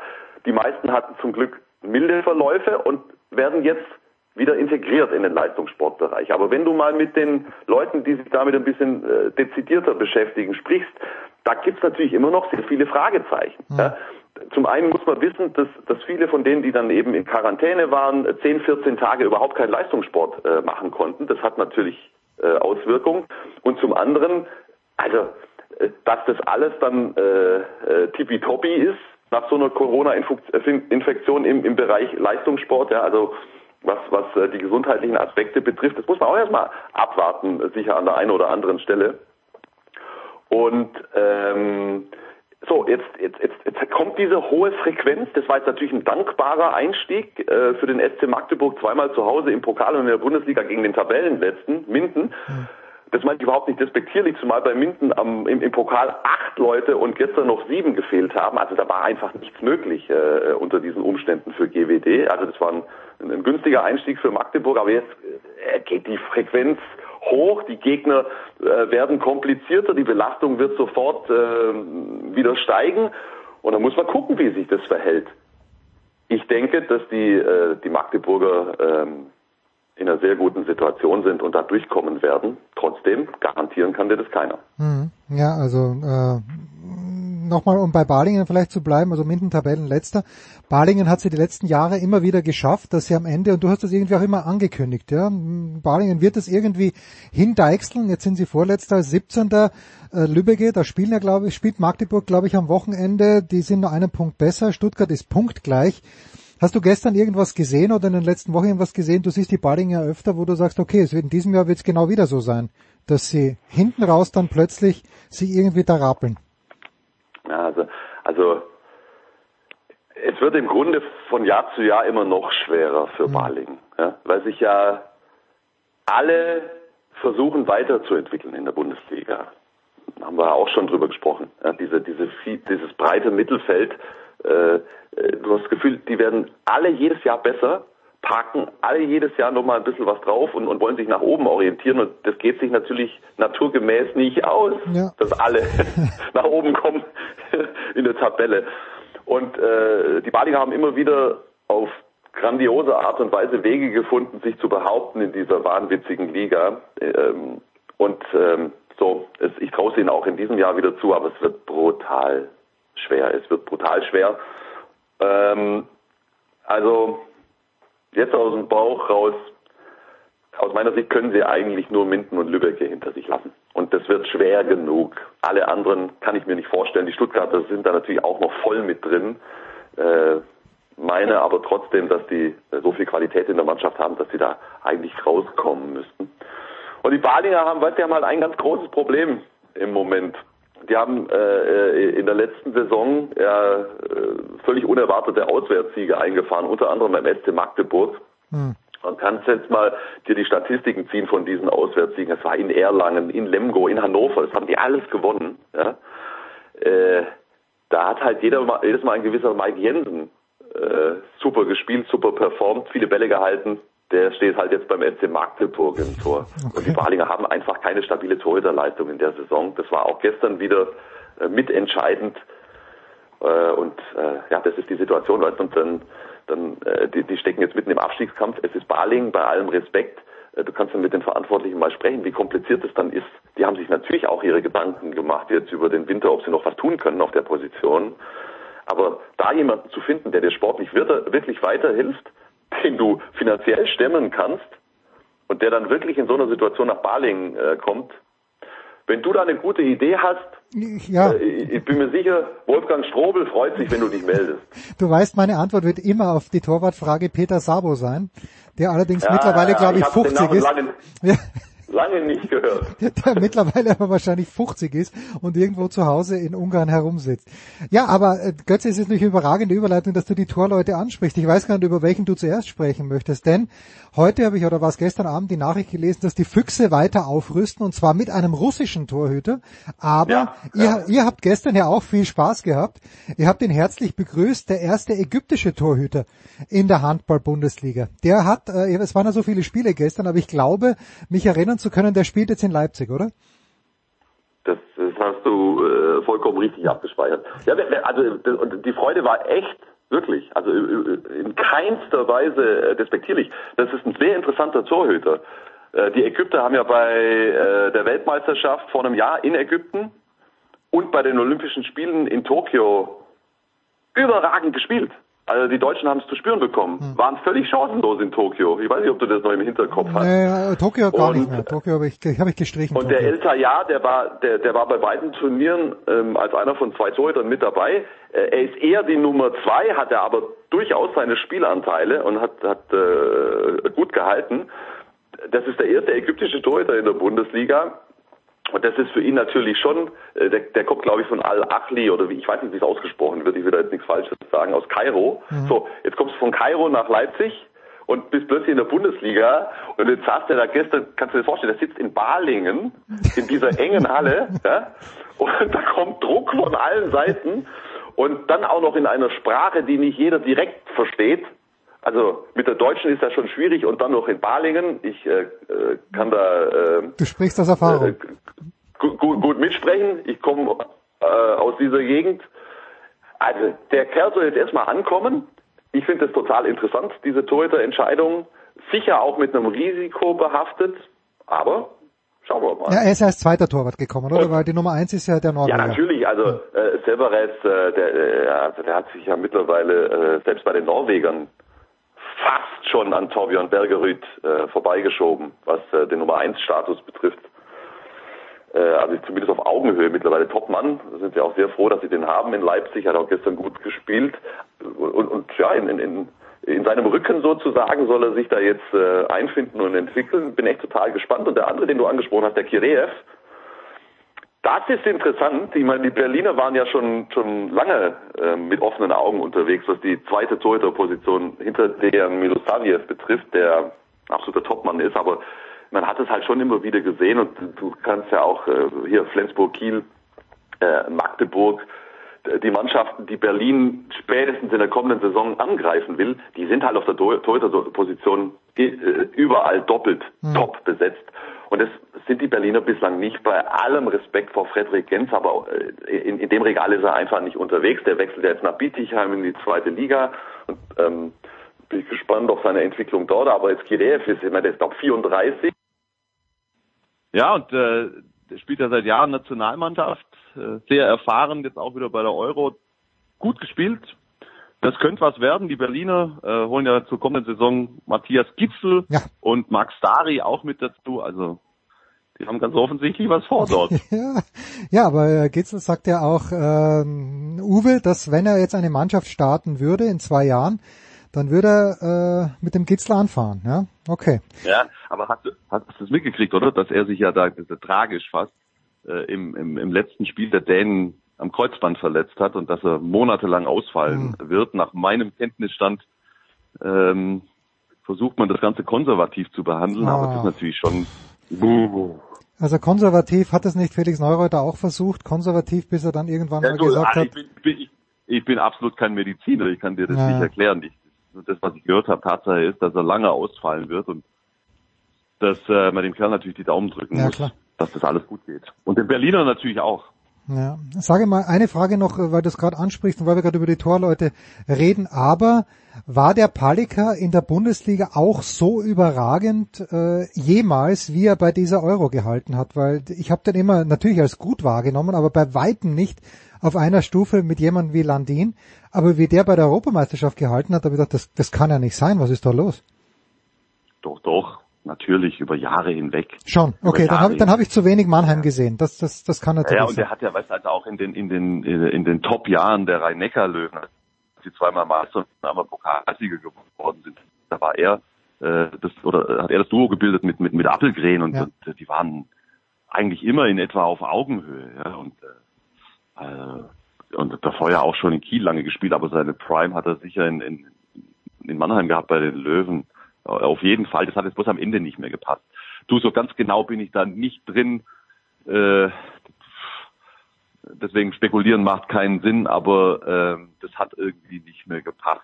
Äh, Ja, kommt vor. diesen beiden Seiten, zwischen den Löwen und Palika. Kommt vor. Er ist ja weich gefallen in Barcelona. So, und jetzt, äh, Götze, was ist... Äh, Er geht, er, er ist, äh, im Moment ist er in Schweden und spielt in der kommenden Saison- bei PSG. nicht in, Ah, Pesce, in ja, Barcelona. da, das ist, da bringe ich wieder was durcheinander. Paris, Barcelona, Hauptsache Spanien. Ja, genau. Ich, ich, war, ich war schon wieder auf einem guten Weg, mich heute mal nicht zu verhaspeln und schon ist es da. Was ist aber, was ist aber, Götzi, unser Handball-Lieblingsthema in der Bundesliga? Welchen Verein muss ich dann doch immer wieder zwingend auf die Platte bringen? Was kommt jetzt? Mit wem komme ich immer um die Jetzt Ecke? ich auf dem Schlauch. Mit wem komme Ah, ich? nicht mit dem AC Erlangen. Ja, natürlich, natürlich. Wie gefährlich. Pass mal auf, die haben es geschafft in die Final Four, spielen gegen Magdeburg, wenn ich es richtig auf dem Zettel habe. Aber haben jetzt auch erst erstaunlich wenige Punkte in der Bundesliga. Und du hast sie vorher nicht als äh, gefährdet eingestuft. Bleibst du dabei? Oder wenn ich dir das Nein. jetzt so aufs Brot schmiere und sag, naja, die konzentrieren sich auf die Final Four, na können sie natürlich nicht, aber also Erlangen ist nicht gefährdet. Also würde sich Erlangen aufs Final Four konzentrieren, wo sie im Halbfinale gegen Magdeburg spielen, dann wären sie jetzt nicht so wahnsinnig gut beraten. Ja? Das werden sie nicht tun. Ähm, sie haben ja den Trainer gewechselt jetzt im Winter. Ja? Michael Haas freigestellt und Raul Alonso hat übernommen. Der war schon im Club als sportlicher Leiter, macht jetzt auch den Trainer, ist ja eigentlich auch Trainer. Das war sowieso eine sehr interessante Konstellation von außen betrachtet. Diese Mannschaft hat viel zu viel Qualität. Also da, da müsste da, da müsste was völlig Irres passieren, damit die, damit die absteigen. Für mich nicht vorstellbar, ähm, wie das jetzt sich äh, mit Alonso entwickelt. Das, das kann ich auch noch nicht sagen. Das Spiel ist ja, wir hätten gestern spielen sollen gegen Melsungen, das musste abgesagt werden. Corona bedingt die Melsungen haben da ja einige Fälle. Das werden wir jetzt natürlich beobachten, aber die werden nicht absteigen, Jens. Vergiss es. Ja, ich wünsche sie dann auch nicht, aber ich denke mir nur, okay, das ist so eine Situation, wir sprechen immer über Erlangen und das habe ich natürlich im Hinterkopf, dass du mir immer gesagt hast, na eigentlich von dem, wie ihr Kader aussieht, müssten sie besser dastehen in der Tabelle. Äh, aber ich wollte nur... Ja, das stimmt. Ja, ich, ich, ich wollte nur Und nachgefragt deswegen, haben. ja, ja. Und das ist, das, also ich meine, also jetzt, jetzt mal rein auf die Fakten geschaut, das ist sicherlich ein Hauptgrund, warum Michael Haas dort nicht mehr Trainer ist. Das ist ja jetzt nicht das erste Mal, dass sie hinter ihren Erwartungen spielen. Sicher, da gab es auch gerade in der letzten Saison viele Faktoren, äh, die, die schwer zu beeinflussen waren, Verletzungen und dergleichen. Aber äh, so richtig kriegen sie ihre PS äh, noch nicht äh, auf die Straße. Hm. Da wird jetzt mal Zeit. Wo wirst du deine PS, was für eine geile Überleitung, wo wirst du deine PS am Wochenende auf die Straße bringen, Götzi? Ja, du, also so viel PS habe ich ja nicht. Ja. Skoda, sag ich nur. Ja, Äh, immerhin. Die Luxusedition Ja, ja. vom Skoda. Ja, ist ja okay. Ich bin total, ich, ich bin, ich bin rundherum glücklich. Ich bin ja, bin ja, äh, wie soll ich sagen, äh, ein, ein Auto ist für mich ein, ein Fortbewegungsmittel. Wenn mich das äh, sicher und zuverlässig und möglichst umweltschonend von A nach B bringt, Herrlich. Großartig. dann, dann bin ich, dann bin ich außerordentlich zufrieden. Du, ich fahre, ich fahr jetzt dann gleich nach Stuttgart. Heute Abend spielt der THW dort. Ah ja, okay. Und am Wochenende wieder Konferenz, also Fußball oder? Nee, nee, nee, nee. Also doch nur Handball am Sonntag. Okay. Ja, bitte. Ist ja doch schön. Markus Götz von Sky. Ja, Ja, bitte, sag mal. am Samstag habe ich frei. Ja, Und dann kann, kann ich ein bisschen Olympia gucken. Und, Was, okay, das muss ich Äh, dich schon noch fragen. Was schaust du dir da mit Freude an und was schaust du, schaust du nicht an? mit, mit Freude. Ja, was schaust du mit was Freude mir, an? Also, was ich mir anschaue oder was ich mir anschaue mit Freude. Ja, was du dir mit Freude anschaust, was du dir, nicht was du dir gezwungenermaßen anschaust, aber schwer.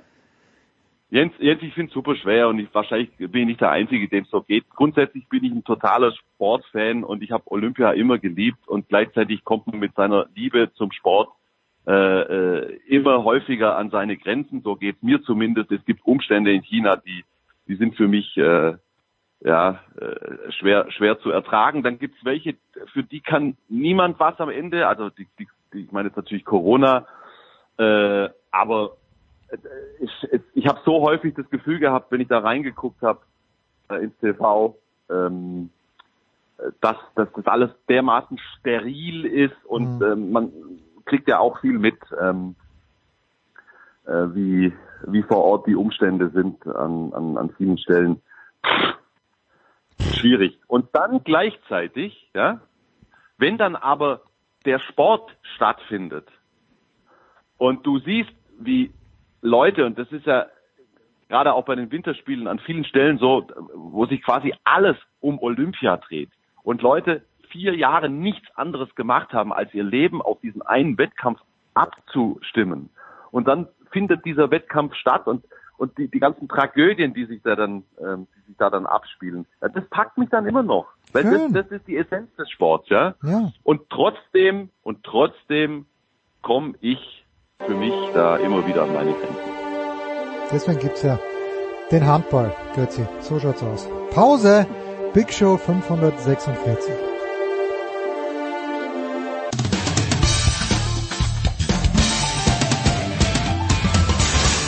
Hallo zusammen, ich bin Mladen Petric und ihr hört Sportradio 360.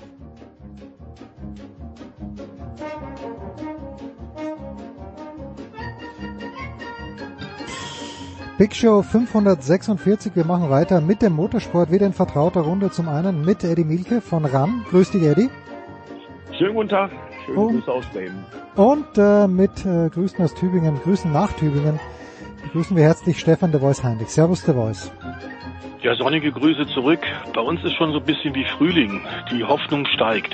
Ja, ja, gut, äh, das, das ist in München auch. Ich werde mich dann gleich aufs Radl setzen, hoffentlich. Äh, The Voice allerdings, wenn ich, ich habe letzte Woche das erste Mal, ist mir das so ein bisschen aufgefallen, das erste Mal, glaube ich, und seien es nur zehn Sekunden Bilder gesehen von diesem Race of Champions. Die sind Mhm. irgendwo auf Schnee herumgefahren. Ich habe mitbekommen, okay, Mick Schumacher kann sehr, sehr gut Auto fahren, hat, äh, ich glaube, gegen die Amerikaner war es sogar zwei Punkte geholt, Vettel keinen oder, also jedenfalls war Mick Schumacher beeindruckend gut.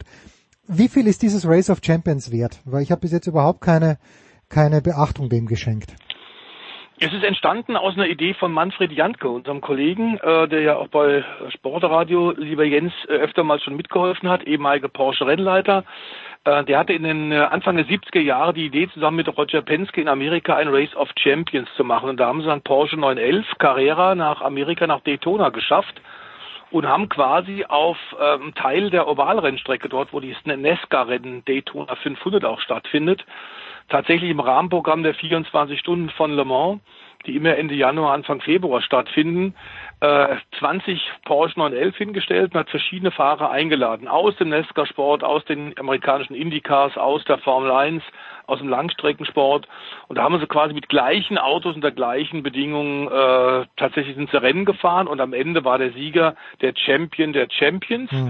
Äh, Das ist dann etwas später unter anderem auch von BMW übernommen worden mit der M1-Trophy. Wir erinnern uns im Rahmen der Formel 1 ähm, Ende der 70er, Anfang der 80er Jahre. Und seit vielen Jahren hat nun Michel Mouton mit ihrem damaligen Lebenspartner tatsächlich die Idee gehabt, so etwas Vergleichbares zu machen. Es begann alles äh, mit der ersten Ausgabe in Deutschland am Nürburgring in der Eifel vor 30 Jahren. Ähm, da war das allerdings sehr, sehr rallye-lastig, weil naturgemäß auf dem Offroad-Kurs plus Teil der äh, Rennstrecke mit bisschen Asphaltanteil natürlich die Offroad, die Rallye-Fahrer einen großen Vorteil hatten. Das hat sich aber dann doch im Laufe der Jahre ähm, ist es zu einer richtigen Traditionsveranstaltung geworden. Ähm, es ist dann tatsächlich äh, verschiedene Heimstätten hat es gefunden. Wir waren eine ganze Weile waren wir auf den Kanarischen Inseln. Es hat dann immer äh, im Dezember stattgefunden, dann wenn die meisten anderen Rennserien tatsächlich keine Veranstaltungen mehr haben um äh, die meisten Fahrer, die man eingeladen hat, auch zu bekommen. Und dann kamen auch Formel 1 Fahrer. Unter anderem Michael Schumacher ist da paar Mal gefahren, hat gewonnen. Unter anderem Sebastian Vettel war paar Mal da, hat gewonnen. Und es kommt tatsächlich inzwischen die Creme de la Creme. Also von Dakar-Fahrern bis zu Motorrad äh, Grand Prix Piloten. Ähm, Amerikaner kommen auch, äh, Rallye, Rundstrecken, Langstreckenasse. Ähm, und diesmal war es zum allerersten Mal in Nordschweden und auf Eis und Schnee und das war eine Neuigkeit, denn bisher hat es eher so Rallycross-Charakter, also gemischten Untergrund, aber Eis und Schnee gab es noch nie, das war neu. Mhm. Was, was sagt uns das, äh, Eddie? Ja, ist es eine Gaude-Veranstaltung? Ja, aber wie groß denkst du denn ist der Ehrgeiz? Ich glaube, Jimmy Johnson habe ich gesehen, der ist ja sogar mir ein Begriff ähm, aus, aus den USA und ein Vettel eben, der junge Schumacher. Also ist das äh, nur Gaudi oder siehst du da auch ganz, ganz viel Ehrgeiz bei den Teilnehmern? Nee, das ist nicht nur Gaudi. Das hat ja der Sieger dann im Finale siegreich Sebastian Löb mit 3 zu 1 gegen Sebastian Vettel. Ich meine, was ist das für ein Finale? Vettel gegen Löb. Und äh, ich glaube, das ist kein Zufall, dass Sebastian Löb gewonnen hat. Ich meine, der hat sowieso einen Lauf, der Mann, der 47-Jährige, der wird nicht langsamer anscheinend. Er ist Zweiter bei der Dakar, dann der Sieg bei der Rallye Monte Carlo und dann gewinnt er auch noch das Race of Champions.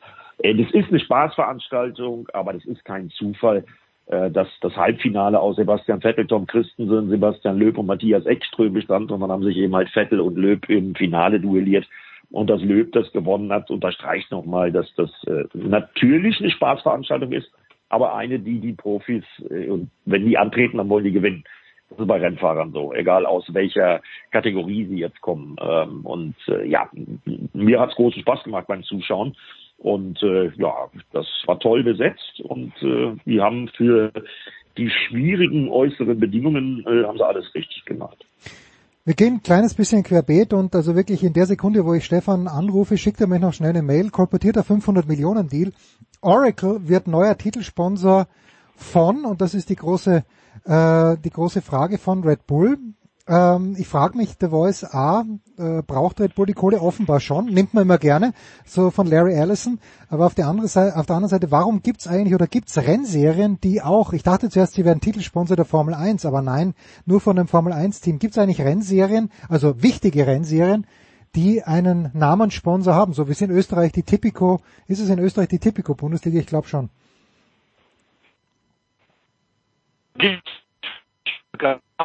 es ist inzwischen so ist, dass äh, die meisten Sponsoren äh, nicht eine ganze Rennserie äh, übernehmen, sondern entweder einzelne Events, also einzelne Grand Prix Rennen wie Red Bull natürlich auf dem äh, Red Bull Ring, klar. Ähm, aber klar ist, dass äh, wenn du dich bei einem Team einkaufst, das auch mehr als nur ein reines Sponsoring sein sollte. So ist es bei Oracle, die sind zwar seit erst seit zwei Jahren jetzt mit Red Bull zusammen, aber die haben natürlich auf der technischen Seite erst zusammengearbeitet. Wir wissen ja, wie inzwischen tatsächlich Computersimulation im modernen Motorsport äh, und vor allem in der Formel 1 von äh, entscheidender Bedeutung ist, weil die Testzeiten aus Kostengründen so limitiert sind. Das heißt, du brauchst schon wirklich, wirklich äh, große Tech-Unternehmen, die dir da auch entsprechend helfen.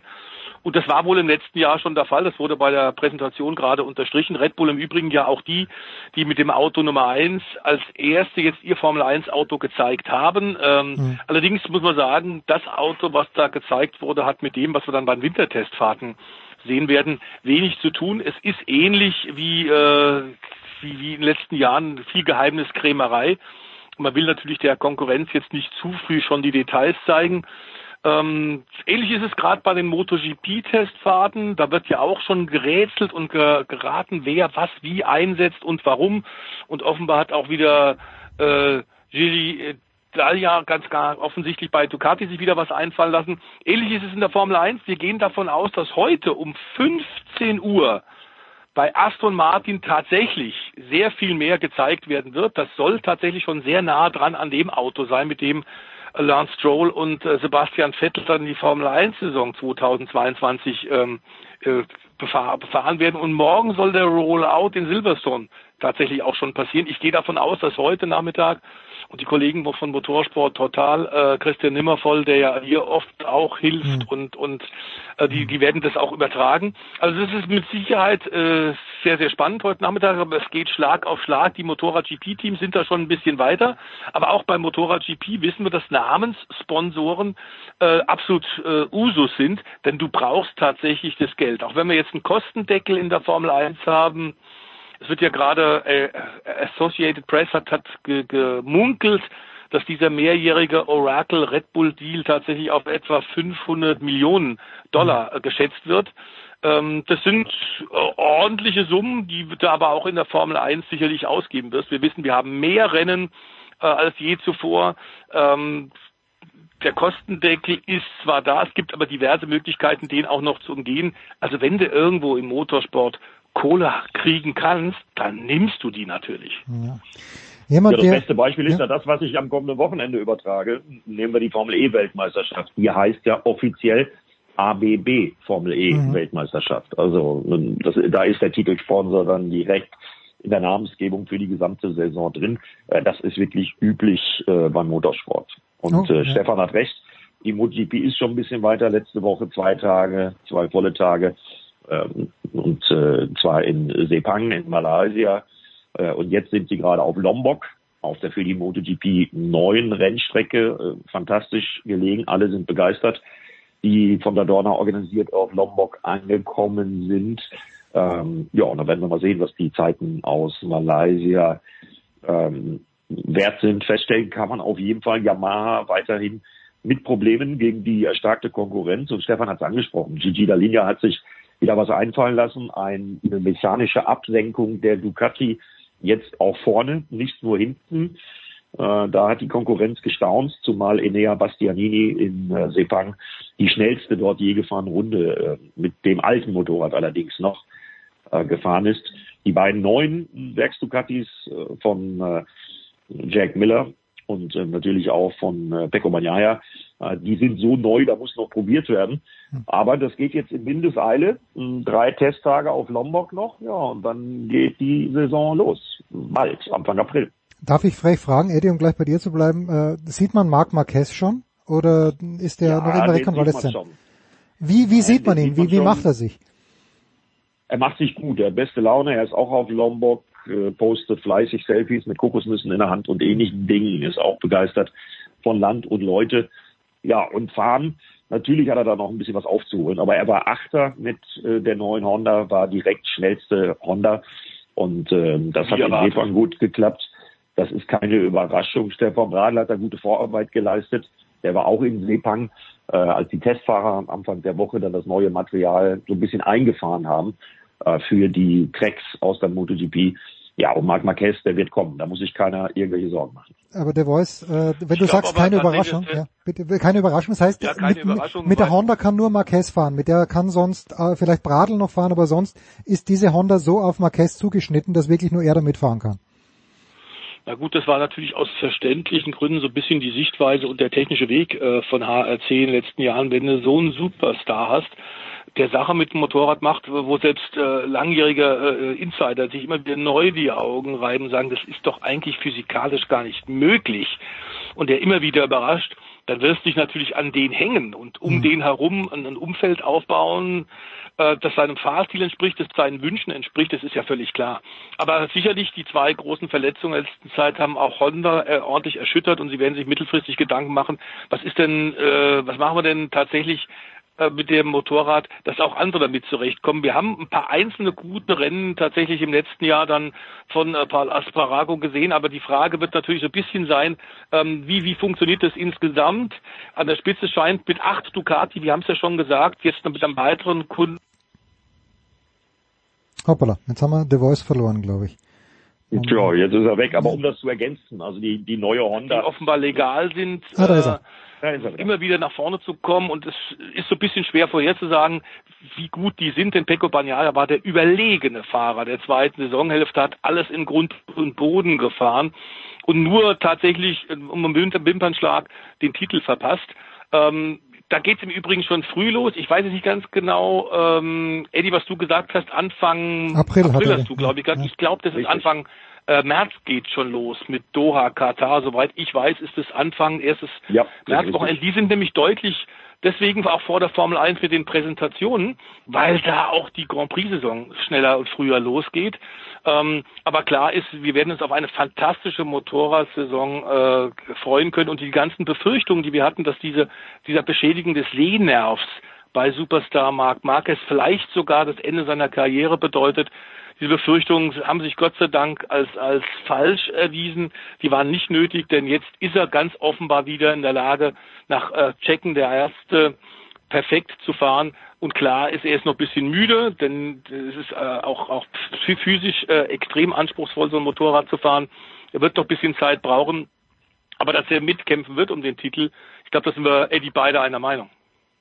Absolut und äh, du hast natürlich recht, die Saison geht nicht Anfang April los, sondern Anfang März, 4. bis 6. März äh, der Grand Prix in Doha in Katar. Das erste Rennen, aber nochmal ergänzend zu der Honda. Ähm, die anderen Honda-Fahrer sagen alle unisono, das ist ein anderes Motorrad als letztes Jahr. Taka mhm. Nakagami äh, zum Beispiel oder auch Paul Espargaro, die erwarten sich sehr, sehr viel von der Saison, weil man an der Charakteristik, an diesem schwierigen Charakter der Honda, und das trifft dann auch auf den vierten im Bunde zu, auf Alex Marquez gearbeitet hat und sich das Bike völlig anders verhält. Äh, sowas würde sich Fabio Quattararo im Übrigen auch wünschen, äh, dass es große Veränderungen an seiner Yamaha gibt. Aber ähm, die Yamaha-Fahrer haben echt gestrauchelt in Sepang. Da müssen wir jetzt mal gucken, wie das dann auf den, bei den drei Tagen, bei den drei Testtagen in Lombok äh, in Indonesien aussehen wird. Auch eine schwierige, anspruchsvolle Strecke, sehr gut äh, zum Testen. Die MotoGP ist das erste Mal da. Äh, da bin ich mal ganz gespannt. Ja, und dann werden wir mit einer ähnlich langen Saison, auch die MotoGP hat ja die längste Saison aller Zeiten vor sich, äh, hoffentlich tollen Sport sehen. Aber was mir ein bisschen mehr Sorge macht, sind zwei Ereignisse im Motorradbereich, die auch diese Woche wieder passiert sind. Und wir haben ja im letzten Jahr einige Todesfälle schon gehabt in der Szene. Und dann hat es jetzt in dieser Woche schon wieder zwei 16-jährige hm. äh, Talente erwischt. Zum einen Jakub äh, Gurecki aus Tschechien, 16 Jahre jung, und der Thailänder Tanapet Kusuvan, ähm, beide bei Trainingsfahrten äh, bestürzt. Zwei 16-jährige Kinder schon wieder beim Ausüben ihres Lieblingssports ähm, tödlich verunglückt. So kann das nicht weitergehen. Also da muss was passieren. Da waren letztes Jahr zu viele Warnsignale. Ähm, ich sage nur an der Spitze des Eisbergs Jason Dupasquier, das Riesentalent aus der Schweiz. Und jetzt schon wieder zwei Tote. Also da mache ich mir als Enthusiast und Fan langsam aber sicher wirklich echt Sorgen. Okay. Ja, das hat mir letztes Jahr dann eh auch in dieser Runde auch thematisiert. Äh, eine Sache vielleicht noch in unserem wilden Ritt durch die Motorsportszene. Eddie hat sie ja angesprochen, der Voice. Am Wochenende also sind wir in Mexico City. Jetzt wissen wir, mit der Formel E, jetzt wissen wir aus der Formel 1, auch wenn wir nicht recht hatten, aber ich glaube, vor Mexiko haben alle gesagt, der Red Bull wird dort nicht zu schlagen sein, weil äh, der die Höhe besser verträgt.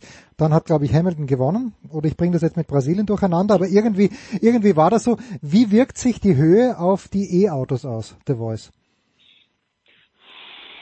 Viel weniger, äh, weil Verbrennermotoren natürlich bei der Atemluft äh, äh, entscheidend äh, durch durch die Höhe von äh, über 1100 Meter hast du deutlich äh, niedrigen Prozentsatz an, an Sauerstoff im, im äh, in der Luft in der Atmosphäre und das bedeutet, dass die einfach Atemnot kriegen, die Verbrennermotoren deutlich weniger Leistung produzieren. Dadurch kannst du zwar das ein bisschen ausgleichen, indem du die Flügel, weil der Luftwiderstand auch ein anderer ist, die Flügel ein bisschen flacher machst, aber gehe von einem Leistungsverlust von äh, etwa 30 Prozent etwa aus.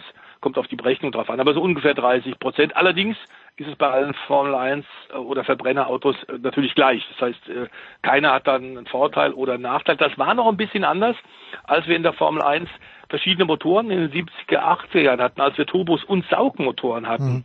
Da war das anders, weil man mit einem Turbomotor da sehr viel leichter den Turbodruck hochdrehen konnte und damit mehr Leistung, Leistung generieren konnte. Das heißt, die Sauger hatten dann tatsächlich kamen ins, ins Hecheln und hatten da Probleme. Da sie inzwischen ja alle mit Turbomotoren fahren, äh, in der Formel 1 ist das kein Thema und in der Formel E schon gar nicht weil die von der Außenluft äh, im Grunde nur von der Aerodynamik äh, beeinflusst werden. Sonst ist es denen relativ wurscht. Es ist eine wunderschöne Rennstrecke. Ähm, die Begeisterung der Mexikaner für jede Art von Motorsport, ob zwei, Vierrad, wie auch immer, ist äh, atemberaubend und wirklich ansteckend. Und über dieses besondere äh, Stadion, das da äh, tatsächlich wieder ja sowohl von der Formel 1 wie auch von der Formel E befahren wird, das ist äh, eh super gut. Also der, der Veranstalter da macht das auch immer klasse und äh, es ist gut, dass jetzt auch die Formel E eben solche großen Rennstrecken mit so einem großen Namen mit dabei hat.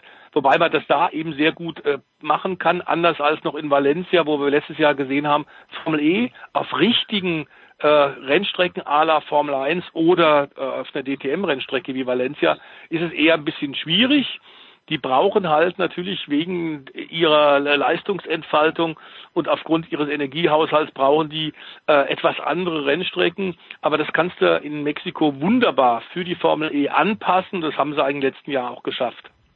Eddie, was erwartest du? Wann geht's los? Äh, die Streams werden, gehe ich davon aus, wieder auf ran.de übertragen. Wie sieht das Wochenende aus? Ja, das Wochenende sieht aus, dass es im Gegensatz zum ersten Rennen in Diria in Saudi-Arabien kein Doubleheader ist, sondern mhm. äh, dass das klassisch, wie es bei der Formel E ja normalerweise auch so ist, alles an einem Tag durchgeführt wird. Ja, und das bedeutet konkret, dass wir auf äh, RAN.de die ersten beiden freien Trainings am äh, Samstag äh, dann äh, begleiten werden. Äh, danach dann das Qualifying. Also es wird ein langer Samstag für uns alle und die große Hauptsendung, die läuft dann um 22.25 Uhr am äh, Samstagabend äh, auf Pro 7. Ähm, 22.25 Uhr. Äh, wir haben ein bisschen mehr Sendezeit bekommen. Also wird ein sehr, sehr schöner Vorlauf. Zwischendurch um Mitternacht hat auch noch die geschätzte Kollegin Andrea Kaiser ihren 40. Geburtstag. Mal gucken, was wir uns dazu einfallen lassen. Äh, also da wird eine Menge geboten. Ja, und was erwarte ich mir von äh, Mexiko? Also ich erwarte mir eine Antwort auf die Frage, ob tatsächlich die Autos mit Mercedes-Antriebsstrang, also die beiden Werks-Mercedes von Stoffel von Dorn und Nick de Vries und aber eben auch die beiden Rocket Venturi-Fahrzeuge äh, von Susi Wolf eingesetzt, von Edo Mozzara, dem Gesamtführenden, mhm. und Lukas Di, Di Grassi, äh, der Konkurrenz wieder äh, so dominierend vor der Nase herfahren, wie sie es in Saudi-Arabien gemacht haben. Äh, ich bin mal gespannt. Mexico City, äh, letztes Jahr ja mit einer Pause, weil man hatte auf der Rennstrecke ähm, ein äh, Corona-Hospital errichtet, äh, temporär. Äh, man konnte da also nicht fahren. Also war man letztes Jahr in Mexiko in Puebla unterwegs. Und jetzt ist man aber wieder auf dem Autodromo Hermanos Rodriguez mit diesem legendären ehemaligen Baseballstadion, wo alleine 37.000 Fans auf die Tribüne gehen. Äh, alle freuen sich drauf. Und wer die letzten Jahre in Mexico City gesehen hat, zum Beispiel beim Sieg von Daniel Ab 2018, das war der erste in seiner Karriere, ähm, ist jetzt vor Ort für uns Daniel Abt zusammen mit Felix von der Laden und äh, Lisa Hofmann. Ähm, ich bin mal gespannt. Mexico City stand immer für richtig gutes Racing äh, in der Formel E Weltmeisterschaft. Und ich glaube nicht, dass sich da irgendwas dran ändert.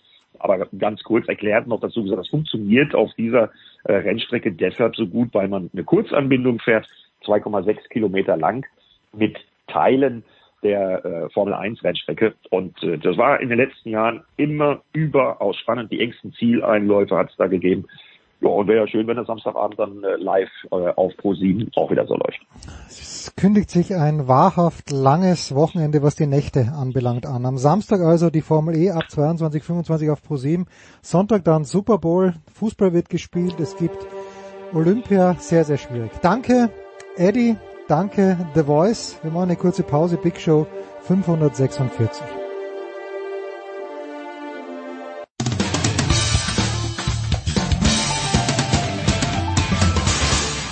Grüß euch, hier ist der Werner Schlager und ihr hört Sportradio 360.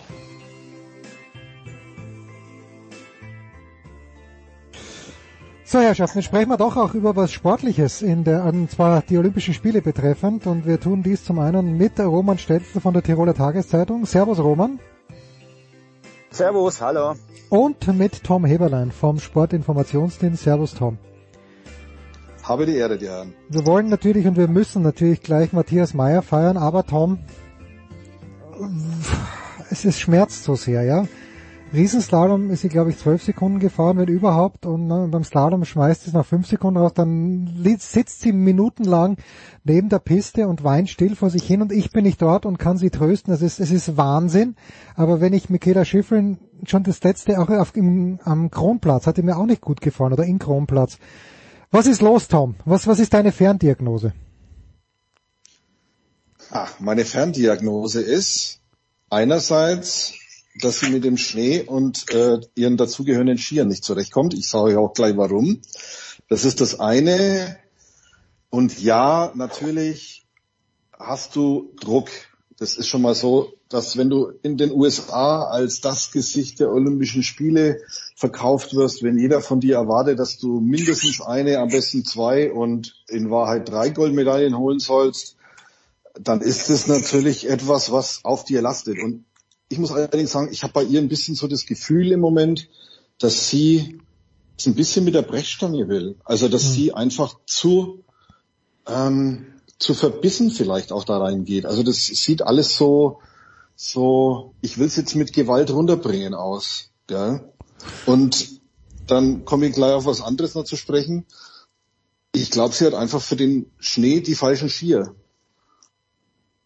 Der Kollege Neureuter hat gestern was ganz Interessantes, also unabhängig davon habe ich mir mal die Mühe gemacht, von den bisherigen vier Wettbewerben nachzugucken, welche Skimagen welche, Skima welche, welche Skimagen gewonnen haben. Riesenslalom der Frauen, Head vor Rossignol und Head. Hm. Slalom der Frauen, Rossignol, Rossignol, Head.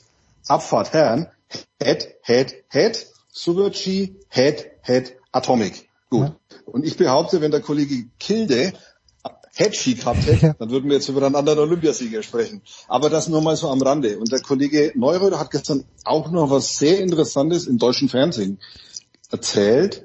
Und zwar hatte der Skischuhe von einer Marke, die im Augenblick alles gewinnt und die sind weiß. Und er hat erklärt, dass auf diesem bretterharten Untergrund, der in Yangqing offensichtlich vorhanden ist, oder man kann auch sagen Betonschnee, dass du da einen weichen Skischuh brauchst. Und der muss weiß sein und der muss von einer bestimmten Marke sein. Sonst hast du keine Chance, gefühlvoll über diesen Schnee zu fahren.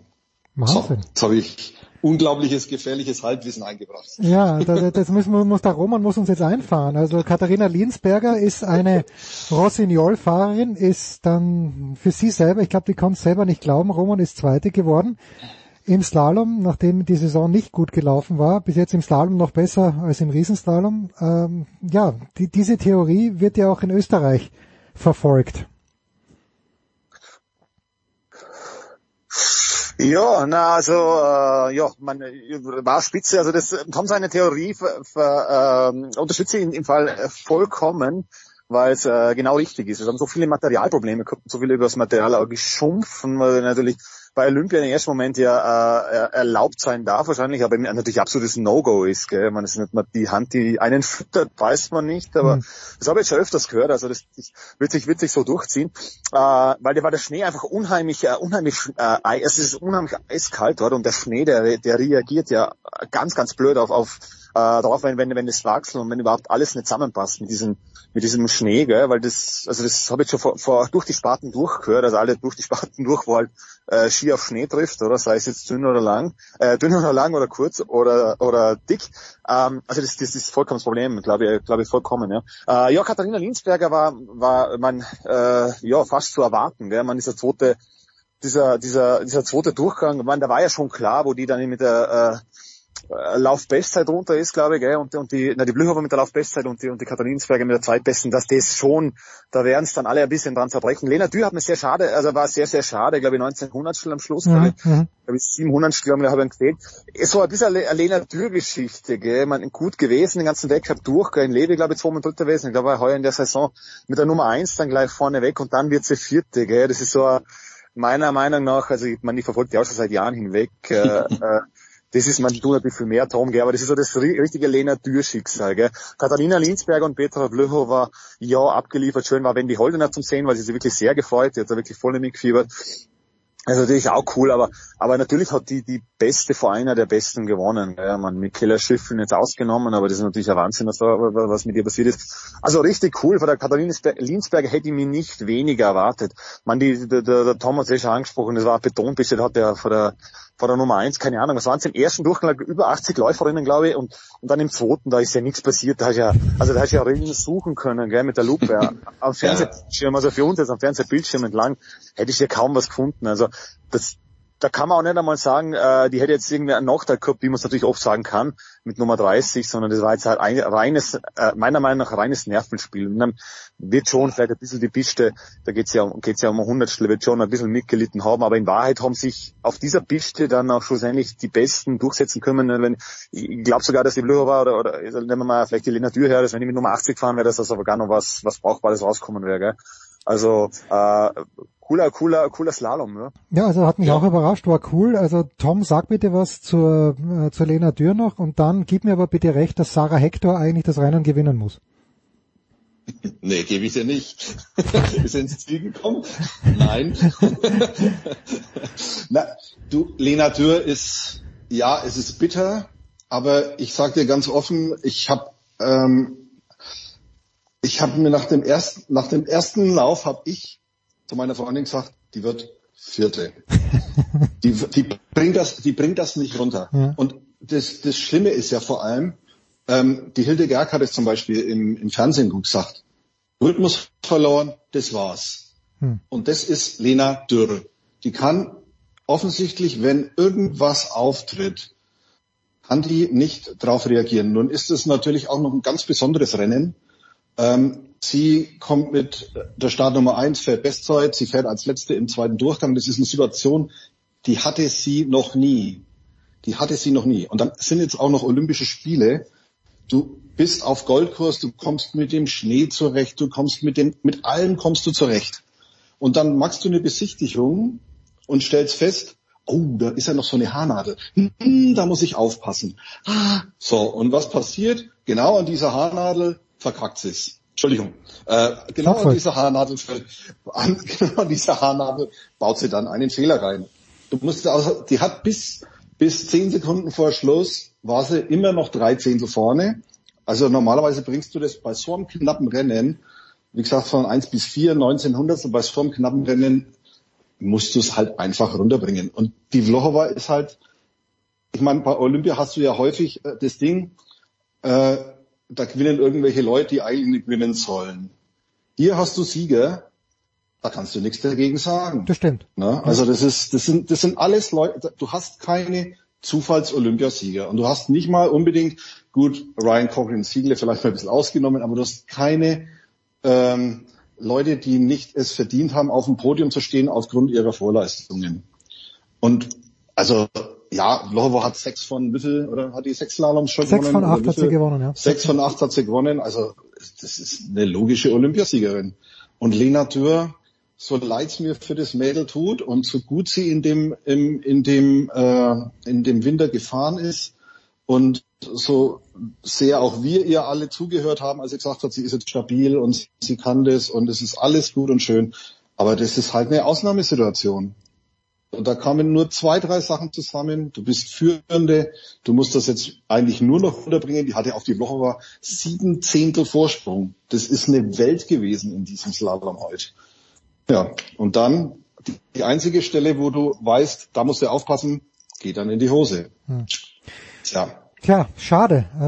Äh, ja. Es wurde schon, ja, die, schade. wurde schon die vierte Goldmedaille für Deutschland im Slalom avisiert. Hilde Gerg, äh, Maria Höfel-Riesch und wer hat noch eine gewonnen? Ich habe das... Äh eine gewisse Frau Rosi Mittermeier. Ah, jetzt, ah, ja, ja, genau, 76 in Innsbruck. Gut, okay. In deinem geliebten Heimatlande. ja, ja, ob da Tirol auch dazugehört, das muss ich mir erst selber überlegen. Äh, äh, Roman, äh, jetzt äh, haben wir die Sendung eröffnet mit Jens Weinreich und mit Holger Gerz und natürlich äh, wollen wir die Sportler nicht allzu sehr in die Pflicht nehmen, aber äh, aus dem Skizirkus ist ja nie irgendwas oder ganz selten was Kritisches zu hören, außer von Felix Neureuter jetzt nach Ende seiner Karriere und auch schon davor. Also ich, ich liebe den Felix ja und da möchte ich ihm nicht Unrecht tun, aber von Matthias Meyer äh, ist, ist gar nichts zu erwarten, aber zuerst mal die sportliche Einordnung. Er hat jetzt mehr olympische Medaillen gewonnen als Toni Seiler. Das ist immer die österreichische Referenzgröße, warum auch immer. Obwohl man 1956, glaube ich, nicht mit 2014, 18, 22 vergleichen kann. Aber wo steht denn im Olymp der österreichischen Skifahrer Matthias Meyer jetzt, Roman? Ja, ich meine, er hat ja er hat ja äh, eigentlich, ich meine, man darf ja gar nicht sagen, dass er ja ein Mann für Großereignisse ist, weil das ist er ja in Wahrheit nicht. Er hat eine einzige WM-Medaille äh, und hat dafür äh, vier, vier olympische und drei in goldene. Nee, und man, der, der WMs bieten sich ja die doppelt so viele Chancen an wie bei Olympia in einer, in einer, sagen wir mal, normalen, verletzungsfreien Karriere oder so wie es bei Matthias Meyer überwiegend war, oder? Man, ich kann mich jetzt an, den Sturz in Gröden, glaube ich, erinnern, wo er sich da äh, fast der Wirbel gebrochen hat, also und andere Geschichten, also aber sonst ist er ja gut durchgekommen. Ja, der Matthias Meyer ist ein Wahnsinn in Wahrheit, gell? Man, ist, der Super-G war, war unheimlich cool, gell? Man, die Abfahrt war auch, und man, in Wahrheit hätte er diese Abfahrt, so ehrlich muss man sein, ja auch gewinnen müssen, wenn er da oben nicht so das Hackel hat und da, und, und, und, und da, äh, äh, das so quasi noch, quasi da nicht, ich weiß nicht, wie viele Zehntel da oben noch eingebüßt hat, aber es hätte er ja eigentlich, hätte er ja dann den Feuze noch abfangen können, gell, schlussendlich. Ähm, aber sonst eine coole Geschichte, man, auch das, dass er sich aus dem Starthaus also quasi ja. außerschiebt und das an, an Ding. Man, es gibt natürlich nochmal vollen riesen Adrenalin-Push, also glaube ich, das kann sich jeder vorstellen, wenn da, hey, wahrscheinlich eines der wichtigsten Rennen, oder? Äh, des Jahres und dann schiebt sich was aus, oder, pff, da geht einmal Adrenalin durch, wahrscheinlich nicht das schlechteste, gell? Das ist wahrscheinlich, wenn es da Spritzen geben mit, äh, oder? Wenn es Adrenalinspritzen geben, ist wahrscheinlich der gleiche Effekt. Also das war wahrscheinlich auch noch ein bisschen ausschlaggebend, weil es ist ja dann um 400, glaube ich, war dann am Ende von Ryan Koch und Siegel, also das ist ja wirklich dann haarscharf zugegangen. Ähm, der ja cool ist, Ryan Koch und Siegel, man, war eh null Überraschung, einfach ein cooler Typ und die Amerikaner, Olympia, das ist einfach geil. Das ist, das ist für jeden Amerikaner, Sie sehen, meine Schifferin ist ja ein Negativbeispiel, aber jeder Amerikaner, hey, die lieben das, oder? Man, also, auch diese Geschichte mit Nina O'Brien, die, die oh, setzen ja. da alles rein. Also, die, da, die hauen da alles ein, man grausig, wirklich ganz grausiger Sturz, dann vor allem so kurz vorm Ziel. Äh, aber die hauen da alles ein. Das ist Olympia, ist, ist, ist, ist Nonplusultra in, in, in Amerika, vor allem jetzt im, im alpinen Sektor auch, weil da irgendwie dann auch den Zugang hast zum amerikanischen Publikum. Das ist ja Skifahren, wenn es nicht gerade in Vermont oder, oder, oder, oder, oder sonst was, man Beaver Creek, aber das ist ja unter ferner liefen, also Beaver Creek. Und Tom war ja auch mit mir, glaube ich, dort 2015, gell, man, das ist ja, ja. auch die M, das ist, die 3000 Leute ist da, glaube ich, haben sie da eine Karte oder was dann dann bei manchen Rennen waren. Gell. Also da haben, und da waren es wirklich gut, gell, Ted Ligety und Michaela Schiffrin und sowieso. Also das ist coole Geschichte, die Amerikaner. Das ist äh, positiv wie negativ, die hauen da volle eine. Ähm, aber so zu Matthias Meyer, ja, na was hat er, was hat er voll, vollbracht? Man hat bei drei Olympischen Spielen in Folge eine Speedmedaille geholt, also Abfahrt und zweimal Super-G, ja, man, de facto ist er Wahnsinn, gell, so zu liefern, gell. Aber ist er denn, wie, ist er denn ein spannender Kerl, Roman? Ist er denn so ein spannender Kerl? Ich habe, der hat, oder sagt er jemals irgendwas Kontroverses oder Interessantes?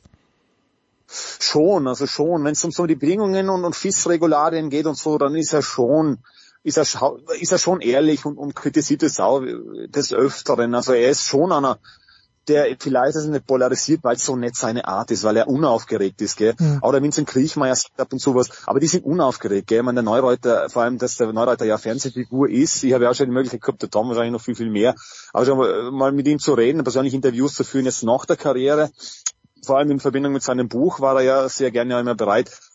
Und der ist man natürlich wirklich auch, Felix die lieben für den Sport, das Ultra, weil solche Typen brauchst du einfach, gell genial, aber er ist einfach so polemisch worden in vieler Hinsicht. Und man hat natürlich seine Themen und, und er, seine Initiativen, die er da macht, die, die, die verfolgt er auch. Also er ist auch stringent. Aber es natürlich haut dann natürlich sehr immer. Er ist, äh, er ist, er ist sehr ausufernd auch und äh, sagt das und das und passt klar nicht und haut dann immer gerne gerne eine. Also das ist schon so äh, schon jemanden, wo man dazuhört und sagt, okay, man, der Felix hat recht. Gell? Und der Matthias Meyer, das ist halt sehr, sehr äh, sehr sonor, das ist sehr, sehr, also der, der, der flippt das nicht raus, gell. Also Hannes Reichel war immer Kritiker, ist auch nicht ausgeflippt, gell. Und da, da waren es früher, vielleicht gibt es ja Leute, die mehr aus, aus ihrer Haut ausgeschlüpft sind. Das ist wahrscheinlich das, wo man sagen kann, er ist jetzt kein kritischer Typ. Und das ist sowieso generell nicht so eine Hauen jetzt auf, auf das Produkt Ski, das hat sich, haben wir eh schon mal gesagt, das hat sich ja in die Jahre, in den letzten Jahren komplett geändert, weil weil auch, ich glaube ja, diese Direktive ausgegangen ist, dass, dass sie aufpassen müssen. Und das ist ja auch die Heimweltcups, ich kann jetzt nur in Österreich sagen, dann muss der Tom vielleicht in Deutschland sprechen, es wird auf die Heimweltcups nicht gar nicht mehr kritisiert. Das war früher mhm. dann schon mal so, ah, die Piste und sowieso. Aber da, da passt man jetzt sehr auf, weil ich glaube auch eben für die Skifirmen das auch mitkriegt, dass die Situation nicht leicht ist und dass die weniger kritische Geister sein sollen. Sind es auch worden, sind es durch die Reihe worden. Es ist auch ein Feuz, der ab und zu aus der Haut gefahren ist und so, oder, oder ein Baris, gell, die sind schon viel dezenter worden. Natürlich ist immer noch Sachen, die aufregen und vor allem wenn mit so einem Adrenalin oder mit so einem Adrenalin-Rucksack dann im Ziel stehst, oder, und der schon am liebsten Bäume ausreißen würdest im ersten Moment, sagst viel Unüberlegtes, aber es ist generell meiner Meinung nach äh, der Sport von den Aktiven weniger kritisch geworden. So viel zu Matthias Meyer noch, Entschuldigung. Ja. also wenn man ich finde Matthias Meyer, ich finde ich finde an Matthias Meyer übrigens cool, dass er so eine soziale Ader hat ja, und das, das ist wahr, gar nicht ja. so bekannt ist. Das muss ich mal ausdrücklich betonen. Also vor allem auch, wenn du dir mal seinen Fanclub anschaust. Ich meine, es gibt ja Fanclubs, da denkst du dir, okay, ähm, die Aufnahme, das Aufnahmeritual beinhaltet äh, diverse Dinge, die ein Herrengedeck, mindestens ein Herrengedeck. Mindestens, aber der hat wirklich, da, da hast du Leute, da, ähm, also mit denen musst du dich nicht schämen. Hm. Mit denen zeigst du dich gerne. Und, und, und er ist, ich meine, der Roman weiß das wahrscheinlich eh besser, aber die nehmen dann Flüchtlinge auf und, und also ich finde es, also der ja, das ist nicht so bekannt und du hast ein bisschen so das Gefühl, der, der macht da auch kein großes Gewese drum, so nach dem Motto, tue Gutes und sag nichts dazu. Ähm, aber das finde ich, muss man schon auch mal beim Matthias Mayer herausstreichen, dass äh, man auch äh, jemand sein kann, der ein Vorbild ist, wenn man nicht äh, unbedingt immer die große Klappe aufreißt. Und übrigens, wenn ich das mal sagen darf, natürlich ist er absolut im Olymp. Du musst erstmal bei drei ja. Olympischen Spielen hintereinander Gold gewinnen. Noch dazu in, ne, in Disziplinen, wo schon ein paar Cracks unterwegs sind, die das ganze Ding auch gewinnen können. Also das ist schon, das ist schon eine sehr eindrucksvolle Leistung. Und er ist ja neben der Compagnoni auch der Einzige, der bei drei aufeinanderfolgenden Olympischen Spielen gewonnen hat. Also das ist schon ja, das ist gut ab. Freunde. Ja, großartig. In Sochi, wo nie mehr gefahren wird, in Pyeongchang, wo nie mehr gefahren wird und in Peking, wo nie mehr gefahren wird. Er wird dort, er wird dort, er wird dort un, unerreichbar sein. Er, er kann, er kann da auch gar nicht mehr, er kann da auch gar nicht mehr fahren, weil das sind jetzt doch 300 Millionen Chinesen. Ja, das stimmt. Die, die Pisten sind voll. Roman ja äh, Abfahrtspiste ab. Wenn er sagt, du, ich hätte eine Piste, er richtet jetzt mal eine Abfahrtspiste, dann gibt's sicher nicht. Na, aber man muss auch sagen, waren ja die Verhältnisse ziemlich gleich. Also das war noch äh, äh, durchgehen. Meine Südkorea finde ich jetzt, wenn man wenn man sich diese Rennpisten anschaut und so, das ist sehr mit, mit, mit 222 jetzt mit Peking vergleichbar, gell? Mhm. Also durch, durch, finde ich jetzt, durch und durch, also da hat er natürlich einen Vorteil gehabt und ich meine, in Südkorea, weil man da war jetzt auch, ich meine, in, in China ist nur Kunstschnee, ich weiß nicht, ob es da, ob's da ab und zu mal da mal, mal regnet ja. oder irgendwas tut. Es soll jetzt wieder Wind aufkommen, mal schauen, das Wetter soll ein bisschen umschlagen, schauen wir mal, ob da, ob da Schneeflocken fallen, vielleicht machen auch die Chinesen irgendwas, schicken ein paar Wolken rüber, man, die haben ja sicher ein paar Tricks, oder? Äh, aber, aber ansonsten finde ich die Verhältnisse ziemlich, äh, ziemlich vergleichbar. Also ja. 18. Und das ist vielleicht auch, hat immer ein bisschen, bisschen äh, in die Karten gespielt. Ja, ja. Burschen. Dann äh, ja. schauen wir es uns an. Also wir nehmen ja Mittwochabend auf, Donnerstag die Herren Männer, vielmehr die Männer-Kombi. Schauen wir mal, ob sie stattfindet. Wenn Roman sagt, Wind kommt auf, dann heißt das nichts Gutes. Nein, nein, nein, ich glaube, es ist noch nicht jetzt, aber schon bald okay. einmal drauf. Ja, und am Wind, wenn wir äh, Kombination der Männer denken, vier Jahre zurück, Marcel Hirscher, der Slalom, das war natürlich Wahnsinn damals mit dem Wind da in Pyeongchang. Der, der, der Vor allem. oh, das war ja der andere Pack, der ausgefallen ist. Dann hat er die Nummer 30 gekriegt und ist auf die 1 gefahren, oder? War das schon, das war schon Olympia, oder? Oder bin ich jetzt ja. bei der Nee, schon stimmt, schon richtig. Ja, ja, also. Der, der andere Back in der letzten Kurve hat ihn auf die, auf die Bahn ist aufgefahren, oder? Das war doch alles gekauft. Wahnsinn. Naja. Äh, Roman okay, stellt, eure Landsleute nicht schlecht. Nein, machen wir überhaupt nicht. Aber das wollte ich nur sagen, also weil Roman das vorhin gesagt hat, von wegen, dass keine Kritik mehr bitte an Heimweltcups. Wenn man sich im ORF, egal welches Rennen anschaut und dann äh, ich glaube, bei den Männern fährt ja auch im Buchner oder Thomas Sikora und bei den Frauen ist es meistens Alexandra Meisnitzer. Also die Strecke, so beschissen kann sie gar nicht sein, aber die Strecke ist so geil. Die Strecke ist so geil und das ist, es macht so viel Spaß, äh, Spaß zum Skifahren und ich bin mir sicher, die Strecke ist geil. Also beschissen ist sie auf keinen Fall mehr. Die Strecken sind gut, aber es ist schon so zu viel, immer zu hören, dass das die beste Strecke ist und eigentlich sollten wir alle sofort die Skier rausholen, obwohl es keiner von uns da fährt und auch die, die Strecke ist so gut. Naja. Pause. Ja, ich, ja, ich, würde, ich würde übrigens gerne noch was zur Frau Schifferin sagen. Ja, sag's bitte, ja, ja, ja, ja, bitte, bitte. Ja, ich sag's. Was ich ganz großartig fand, nach dem Aus im Riesenslalom hingestellt, keine Zicken gemacht, erklärt. Nach dem Slalom hinstellt, keine Zicken macht, erklärt. War für alle dagestanden und i-Tüpfelchen, sie ist zum zweiten Lauf gekommen und hat ihre Mädels angefeuert. Und da muss ich ganz ehrlich sagen, Hut ab, Great Champion, auch wenn sie ausgeschieden sind. Da klatsche Das macht nicht jeder und ja. ich behaupte hier und jetzt und ihr könnt mich und ihr könnt mich an die Wand nageln dafür. Eine Lindsay von hätte das Nein, um Gottes Willen. Nein, nein, nein. Die Lindsay wäre deswegen, deswegen Deswegen, Michaela Schiffrin bleibt die beste Skirennläuferin der Gegenwart. Ja, manche sagen alle Zeiten. zufrieden? Sagen dir keiner an die Wand, weil der, weil der Jens ist ja Schiffrin-Fan und war nie Von-Fan, wenn ich das richtig verstanden habe. ja, ich habe der Lenzi schon gern zugeschaut, aber der, der Roman hat einmal was ganz Schlaues gesagt. Also er sagt viele schlaue Dinge, aber ich glaube, es war dann in Aare. Und da ist mir das das erste Mal aufgefallen. Und da hat der Roman zu mir gesagt, je schlechter Lindsay Vonn in Form ist, umso mehr riskiert sie.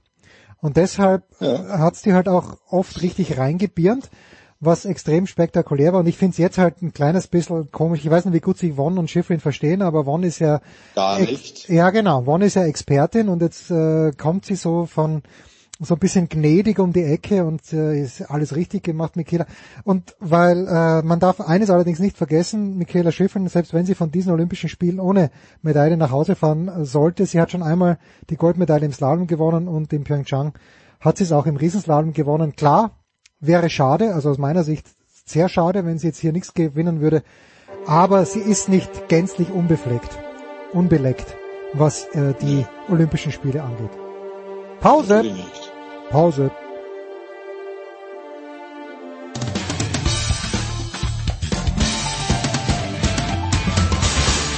Grüß euch, das ist Niki Schmidhofer und ihr hört Sportradio 360. Wackelalarm in 3, 2, 1.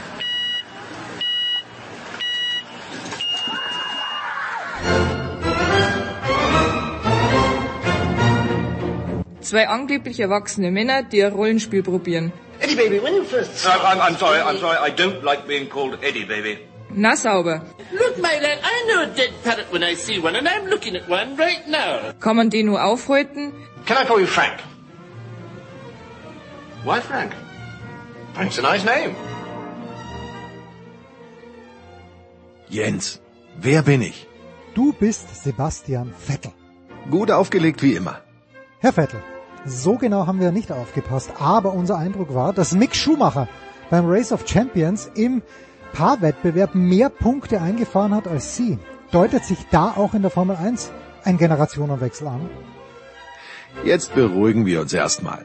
Mick ist ein feiner Kerl und ein verdammt schneller Rennfahrer. Aber Fakt ist auch, wir werden mit unserem ersten Martin auch 2022 keine Rennen gewinnen. Aber der Haas ist immer noch eine Vollgurke. Da kann der Steiner Günther als Teamchef noch so schön bei Netflix herumschimpfen. Moment. Wir dachten, dass sich durch das neue Reglement die Kräfteverhältnisse verschieben könnten. Ach ja, das alte Geschichtel von der Kräfteverschiebung. Sonst lässt sich die Formel 1 doch gar nicht verkaufen. Macht euch da mal nicht zu viele Hoffnungen da draußen. Apropos Hoffnungen. Sie haben bei der letzten Bundestagswahl ja für die Grünen geworden. Wie gefällt Ihnen deren Wiedereinstieg in die Regierungsverantwortung?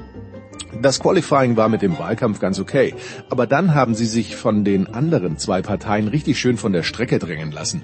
Immerhin, noch hat es keine Kollision mit beidseitigen Ausfällen unter Teamkollegen gegeben.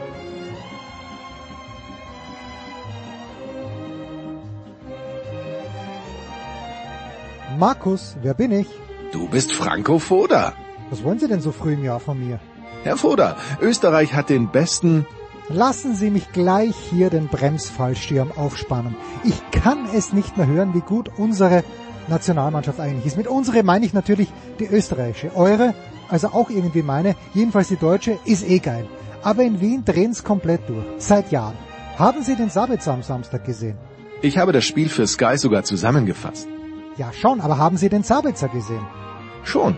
Na dann herzliche Gratulation. Mir ist er nicht aufgefallen, wie den ganzen Herbst nicht und das letzte Frühjahr mit Leipzig auch nicht.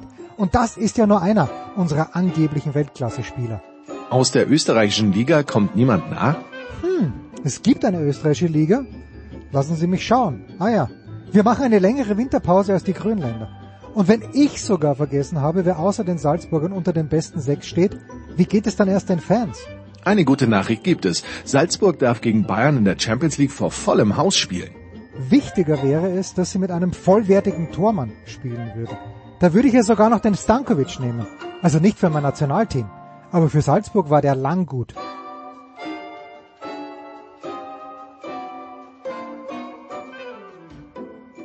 Jens, wer bin ich? Du bist Dennis Schröder. Sitze schon auf meinen gepackten Koffern.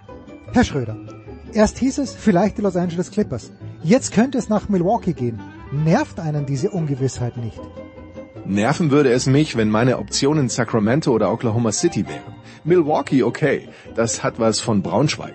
Aber die sind immerhin Titelverteidiger. Und mit Los Angeles habe ich noch eine Rechnung offen. Ui, das klingt ja fast wie bei Max Kruse. Bei aller Liebe zum Max. Aber für das, was er da in Wolfsburg verdient, ziehe ich mir meine Schuhe nicht an. Das heißt aber auch, dass Sie auf keinen Fall in Boston bleiben? Die haben keinen Cap Space. Das wird also nichts. Und was die auch nicht haben, ist ein zuverlässiger Winterdienst. Alter, habt ihr in Deutschland die Bilder gesehen? Da schneit es einmal mehr als 10 Zentimeter, da können die mitten in der Innenstadt einen Riesentorlauf ausstecken. Haben sie natürlich nicht gemacht, weil außer den Schneepflügen fehlen hier auch die Kippstangen. Markus, wer bin ich? Du bist Fabian Hambüchen. Rund um die Uhr im Einsatz. Herr Hambüchen, Sie moderieren gemeinsam mit Thomas Wagner eine tägliche Olympiashow bei Eurosport. Kollege Wagner gilt als das Superhirn unter den deutschen Sportjournalisten. Konnten Sie schon Wissenslücken aufdecken? Keine Chance. Wagner weiß alles. Rodel, nordische Kombi, Ski Alpin. Gut, Matthias Meyer hat er klein zu reden versucht, aber da hat ihn unser einziger Zuschauer gleich wieder eingenordet. Für tiefgreifende Recherchen habe ich aber auch gar keine Zeit. Ihrer Challenges wegen? Genau. Wenn wir uns diese sanfte Kritik erlauben dürfen. Besonders geschmeidig haben sie auf Skating-Skiern nicht ausgesehen. Erstaunlich, oder? Ein Multitalent wie ich und dann haut es mich da zu Beginn dauernd auf die Fresse. Dürfen wir Sie trösten? Gerne. Wie? Es gibt einen legendären Frankreich-Urlaub von Thomas Wagner mit Frank Buschmann. Da hat Waggy den Hambüchen gemacht. Allerdings auf der Skipiste und unter dem Sessellift. Quel Spektakel.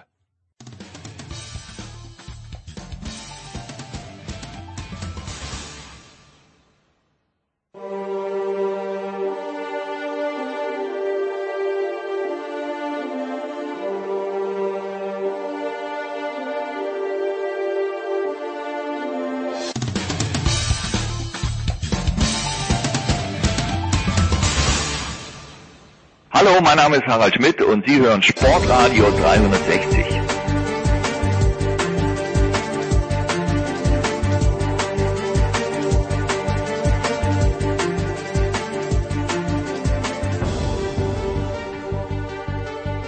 Da erwischt man dann doch noch den fantastischen Heiko Ulderb noch in Boston auf dem Weg quasi schon nach Los Angeles. Moin Heiko, was, was hat den Ausschlag gegeben? Warum wirst du Shampoos auf seiner, auf seinem Balkon jetzt dann doch Gesellschaft leisten? Ja, ich weiß gar nicht, was der letzte Stand war. Also ich habe, ja, hatten wir letzte Woche drüber gesprochen, vor ja, zwei Wochen? vor zwei Wochen, glaube ich, haben wir mal angesprochen, dass du noch nicht weißt, ob du. Genau, und äh, jetzt gab es aber doch noch einen günstigen Flug und ähm, ich äh, deshalb bin ich jetzt auch noch wach, will so ein bisschen vorarbeiten. Also ich fliege jetzt am Freitag, nehme gleich den ersten Flieger morgens um sechs hier. Hab schon eine E-Mail gekriegt von American Airlines jetzt aufgrund von Covid und allem heißt das bei Domestic Flights schon zwei Stunden vorher da sein, das heißt um vier am Flughafen. Äh, aber dann das Gute ist, dann bist du halt auch um zehn vor zehn schon in, in LA. Wetter ist fantastisch dort.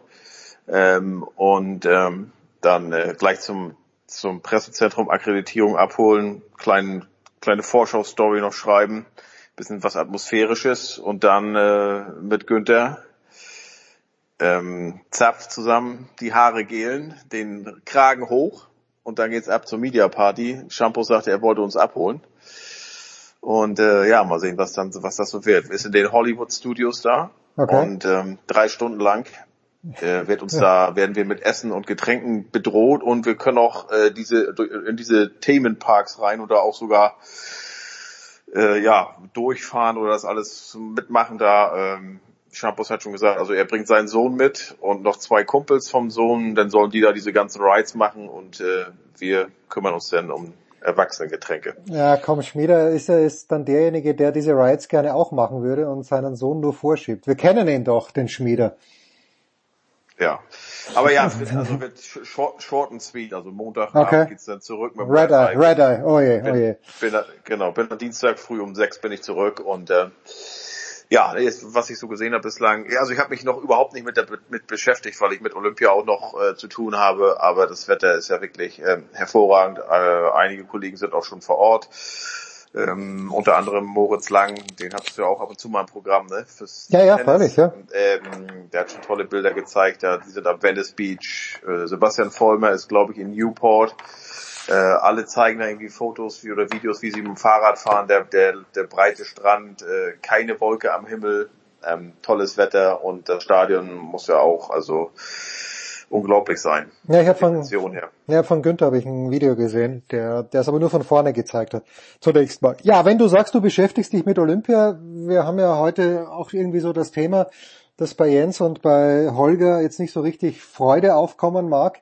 Wie geht's dem Amerikaner? Wie geht's dem Mecklenburg-Vorpommerer, der in die USA ausgewandert ist? Was reißt dich denn mit bis jetzt?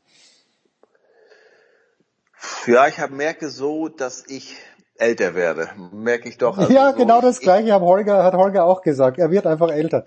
Also diese, wenn ich da noch überlege, ich war in Rio, da habe ich zweieinhalb Wochen gearbeitet mit einem Schnitt von vier Stunden Schlaf. Gut, da habe ich dann auch nachher zweieinhalb Wochen gebraucht, als ich wieder in Boston war, um einigermaßen gerade gehen zu können, obwohl ich dann acht, neun Stunden geschlafen habe. Das war schon ja ziemlich hart. Aber jetzt bin ich hier, ich gucke immer so abends um 19, 20 Uhr, geht das dann ja los hier, also unserer Zeit. Und jetzt ist es hier kurz vor Mitternacht. Jetzt läuft hier gerade äh, unter anderem äh, die Kühe der Herren. Da wird Nathan Chen, wenn nichts äh, Gravierendes passiert, gleich das dritte Gold für die USA holen. Ähm, aber dann so, so gestern, so da habe ich so überlegt, da ging dann, was war das? Äh, also wenn hier so einige Sachen um drei Uhr meiner Zeit beginnen, ne? ob das dann Rennrodeln ist oder parallel Riesenslalom da mit der Ramona Hofmeister oder was das dann auch noch ist, da sage ich, nee, komm, vergiss es. Und dann sage ich, schlaf mal ein bisschen, um sieben bringt Katie die Kinder zur Schule, da werde ich dann wach. Äh, da waren ja jetzt die letzten Tage so die, die äh, finalen Läufe dann im, im Rennrodeln auch. Ähm, und was war gestern noch? Ähm, Nordic, naja, Nordic Compliance, ja genau. Das, das, das genau, reißt den Amerikaner sicherlich mit. Ja. Nee, aber da bin ich ja auch eher der Deutsche und nicht der Amerikaner.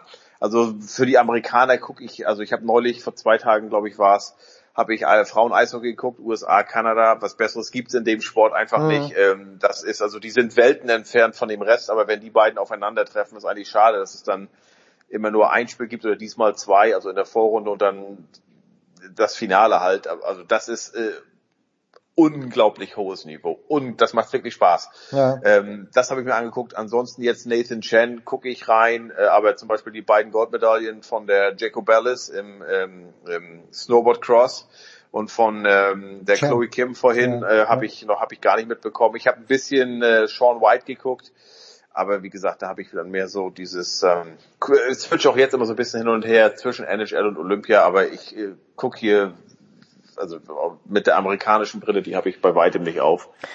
Wir haben ja im ähm, Sommer, ja. ja. Ja, wir haben im Sommer mit, mit Champos und mit dir auch darüber gesprochen, welchen Stellenwert Simone Biles hat für die, in, in den USA, ja, dieser massive Druck, dem sie ausgesetzt ist und wo sie dann auch gesagt hat im Sommer, nee, es interessiert mich jetzt im Moment nicht, da kann ich mich nicht drauf konzentrieren.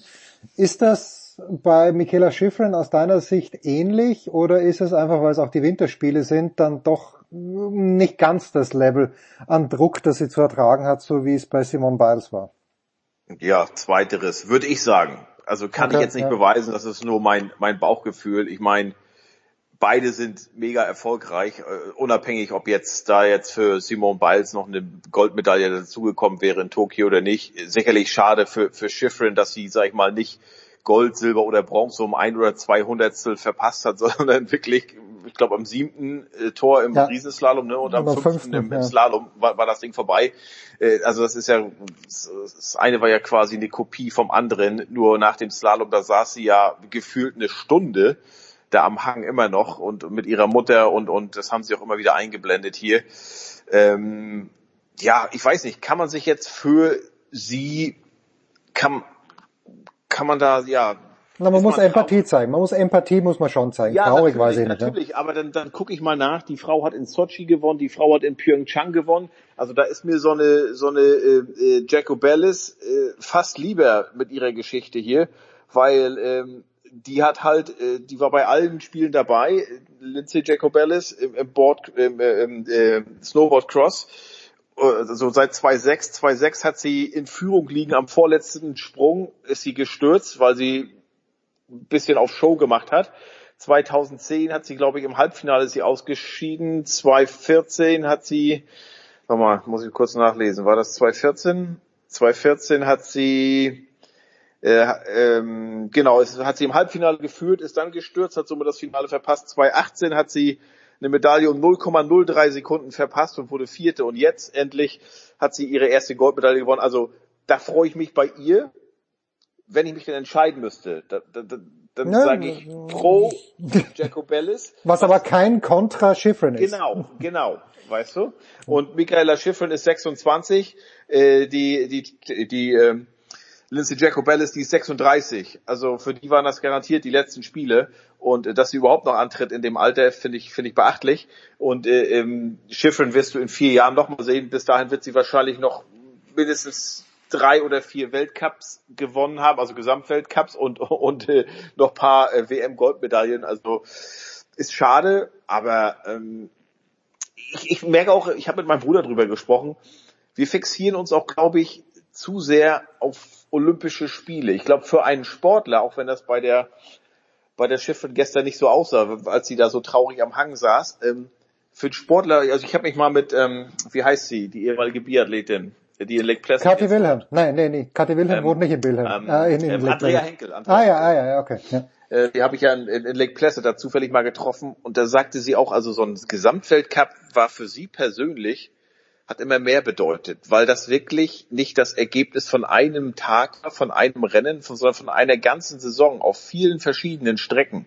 Und äh, das ist halt so dieses, ist ja auch beim, bei, beim Skispringen mitunter, ne? Dann du dominierst die gesamte Saison, aber an dem, an dem einen Tag, wo es bei Olympia und Gold geht, da hast du den Wind nicht richtig oder da verpasst du den Absprung und dann ist es halt, an dem Tag soll es nicht sein. Du hast natürlich trotzdem eine fantastische Saison ge gehabt und gerade bei solchen Disziplinen oder Sportarten, wo, wo Kleinigkeiten entscheiden, ähm, da würde ich deshalb jetzt sagen, da war der Tag ein gebrauchter, aber die Saison trotzdem großartig. Ja, da bin ich bei dir. Aber natürlich werden die, das war ja bei Hirscher auch lange so, dass man gesagt hat, na ja, der gewinnt im Weltcup, aber bei Großereignissen nicht so sehr. Dann hat er endlich den Slalom gewonnen, 2013 in Schladming. äh, bei der WM und dann hat er Olympia 2018, nee 20, ja doch 2018 in Pyeongchang, dann zuerst die Kombi und dann den Riesentorlauf gewonnen. Ja. Gibt ja auch andere Beispiele, gibt ja auch andere Beispiele, ne? Also die nur, du meinst, die nur bei Olympia gewonnen haben und danach nichts mehr oder davor? Ja, oder oder die dann top, was heißt top fit waren, aber wo wo bei denen an dem Tag alles gepasst hat. Markus Wasmeier in Lillehammer zum Beispiel. Ja, ja, klar. Ich meine, der der war ja bei weitem nicht der Favorit oder auch wir haben schon öfter darüber gesprochen. Ich glaube nicht, dass die deutsche Nation, äh, Eishockey-Nationalmannschaft 2018 in der Welt die zweitbeste war. Aber sie war bei den, in den zehn Tagen des Olympiaturniers garantiert die zweitbeste. Wenn auch mitunter ein bisschen Glück. Fast wäre sogar, ich glaube, ja, fast die beste, ja. Gefehlt, ja. wären sie doch fast die beste gewesen. Aber das habe ich neulich, ich habe mit Philipp Grubauer vergangene Woche hier gesprochen. Da war er hier und da haben wir uns auch drüber unterhalten und egal mit wem du sprichst, also seit diesem Olympia Silber habe ich mit Erhoff gesprochen, auch mit Dreiseitel, mit Marco Sturm, jetzt mit Grubauer. Alle wirklich alle reden davon, dass Deutschland Silber gewonnen hat. Haben wir schon mal drüber geredet. Ja, ja, und nicht Gold verloren meinst du? Die Kanadier, die Russen, die Amis, die Schweden, die Finnen, die hätten alle Gold verloren. Deutschland mhm. hat Silber gewonnen. Ja. Ja, Gruber habe ich gestern auch gesehen äh, bei Eurosport, da war er irgendwie so zu Gast, spät am Abend. Und weil wir gerade über Torleute reden, äh, ein, ein kurzer Schwenk vielleicht noch zur NHL, damit sich der Kreis wieder nach in die USA sch, äh, schließt. Äh, Tuka Rask habe ich gelesen, hat sich zurückgezogen, endlich, was heißt endlich, aber nach einer sehr, sehr langen Karriere. Ist das äh, in Boston eine große Story oder ja. nimmt man das so nebenbei? Bitte. Nee, ist schon, ist schon groß, weil liegt auch daran, dass die Patriots ja nicht im Super Bowl sind, sonst wäre das, sonst wären die das halt, äh, das alles dominierende Thema, aber klar. Tuka hat 15 Jahre für die Bruins gespielt, hat nur für die Bruins gespielt.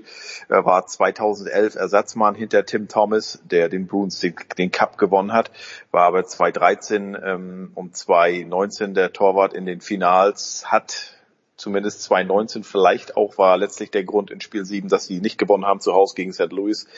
Ähm, aber hat, ich habe jetzt seine Zahlen nicht im Kopf, aber ich glaube, über die gesamte Karriere hat er die besten Zahlen aller Bostoner Torhüter in der Vereinsgeschichte der Bruins.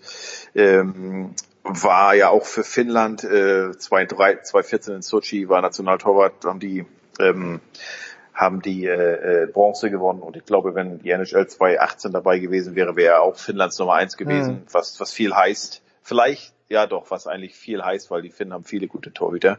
Ähm, hat eine Hüftverletzung gehabt ähm, und äh, eigentlich äh, war war es schon überraschend, dass er jetzt vor drei Wochen nochmal zurückkam. Hat, ich glaube, zwei oder drei Spiele gespielt äh, wurde begeistert bei seinem Comeback empfangen in, äh, im TD Garden. Am Spiel davor schon haben die Zuschauer gebrüllt, we want Tuka. Obwohl er halt wirklich so auch die Fans gespalten hat, ne? weil die sagen halt, die einen sagen, ja, fantastischer Torwart, die anderen sagen, ja, fantastisch, ja, aber, aber halt Bill, kein Bill Tim Buckner. Thomas. Ja, Bill Buckner wir messen, wir messen Torhüter daran, ob sie uns den Stanley Cup gewinnen und das hat Tuka halt äh, nie geschafft.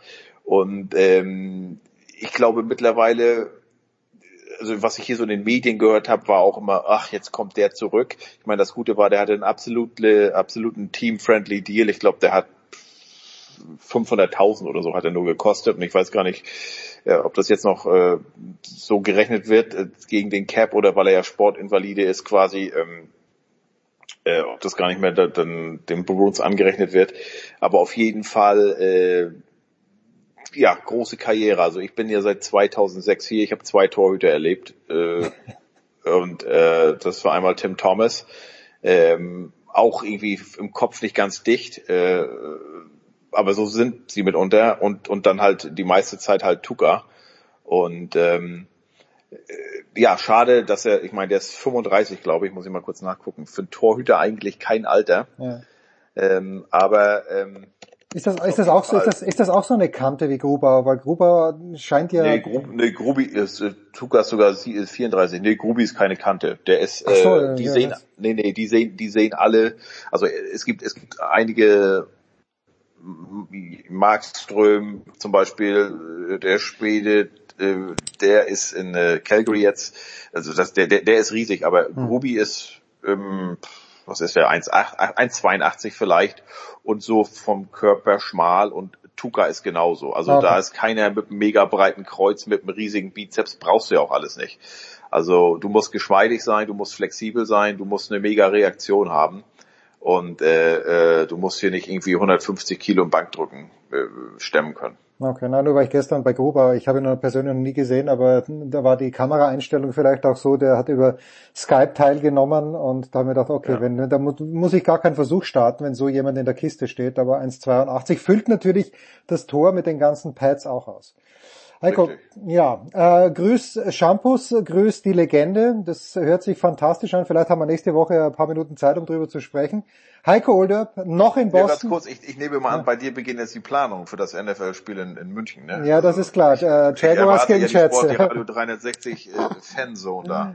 Äh, die werde ich aufbauen, ja, wenn ich, wenn ich mir die Lizenz leisten kann. Mit jeder, Ein, mit jeder Menge Goodies to give away for the American Fans. Ja, also ich habe, mir hat äh, jemand, äh, eine sehr nette junge Frau vor kurzem, äh, ungewusst, unbewusst, die war beim viertletzten Spiel von Brady, muss es gewesen sein, in New York, Jets gegen Bucks, wo die Bucks ganz spät gewonnen haben. Und da hat ja, sie mir das, mit... Äh, das berühmte Antonio Brown Spiel. Ja, ja, stimmt, stimmt, das hat sie auch gesehen, also Wahnsinn. Und jedenfalls hat sie mir mitgebracht den Jets-Kalender 22, 23. Nicht ahnen, dass vielleicht die fantastischen New York Jets dann in München aufschlagen werden. Großartig. Äh, ich glaube ja, also ich, wenn ich die NFL wäre und deren, äh, wie sagt man, PR-Abteilung, würde ich ja zusehen, dass ich da zum Oktoberfest hinkomme, weil ja, dann kommen Amis auch mit, ja na, es ist ja heutzutage alles über, es geht ja alles über Content und du hast schon viele Bilder gesehen. Du hast die NFL in Europa, in London gesehen. Du hast sie, du hast sie da in Mexiko gesehen. Alles Mögliche. Aber was weiß ich, nehmen wir mal an, da sind ja von mir aus die Jets und dann Green Bay Packers oder so. Ein Aaron Rodgers, wenn er dann noch spielen würde oder spielt, in Lederhosen auf dem Oktoberfest. Das ist einzigartig. So eine Bilder hast du nicht und so eine Bilder werden ewig im Archiv bleiben.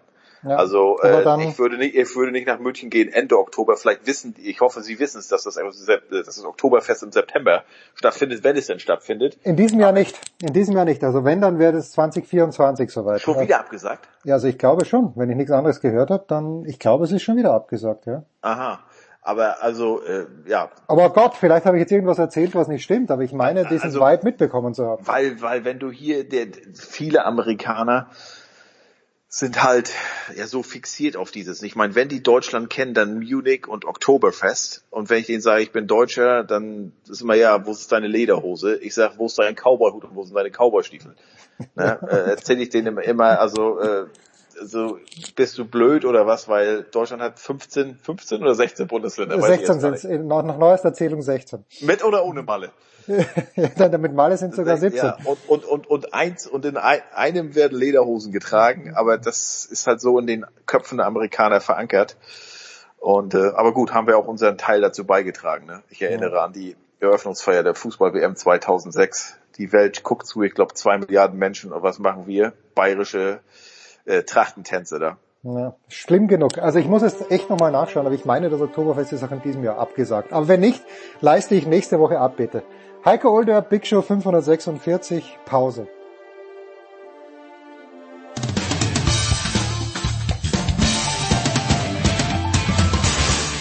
Hallo, hier ist Rainer Schüttler, hört Sportradio 360. So, meine sehr verehrten Damen und Herren, wie gewohnt beenden wir die Big Show mit Tennis und tun das heute mit unserem lieben Freund Stefan Hempel. Stefan, ich grüße dich. Hallo und Servus.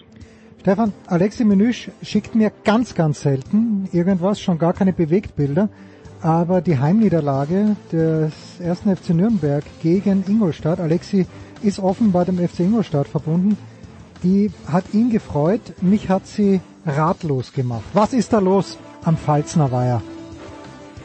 Ja, die Antwort wird entscheidend sein am Wochenende, aber lieber einmal 05 als 5 mal 01. Äh, 01. Mhm. Deswegen ähm, einfach in Karlsruhe drauf gucken. Wenn es jetzt wieder in die falsche Richtung geht, dann müssen wir uns Sorgen machen. Aber dieses 05, da bin ich nicht typisch fränkisch, weil da gibt's ja ähm, in Nürnberg dann schnell Pfiffe, wenn man mal äh, so eine Klatsche bekommt, ähm, denn die Saison ist ja eigentlich ordentlich.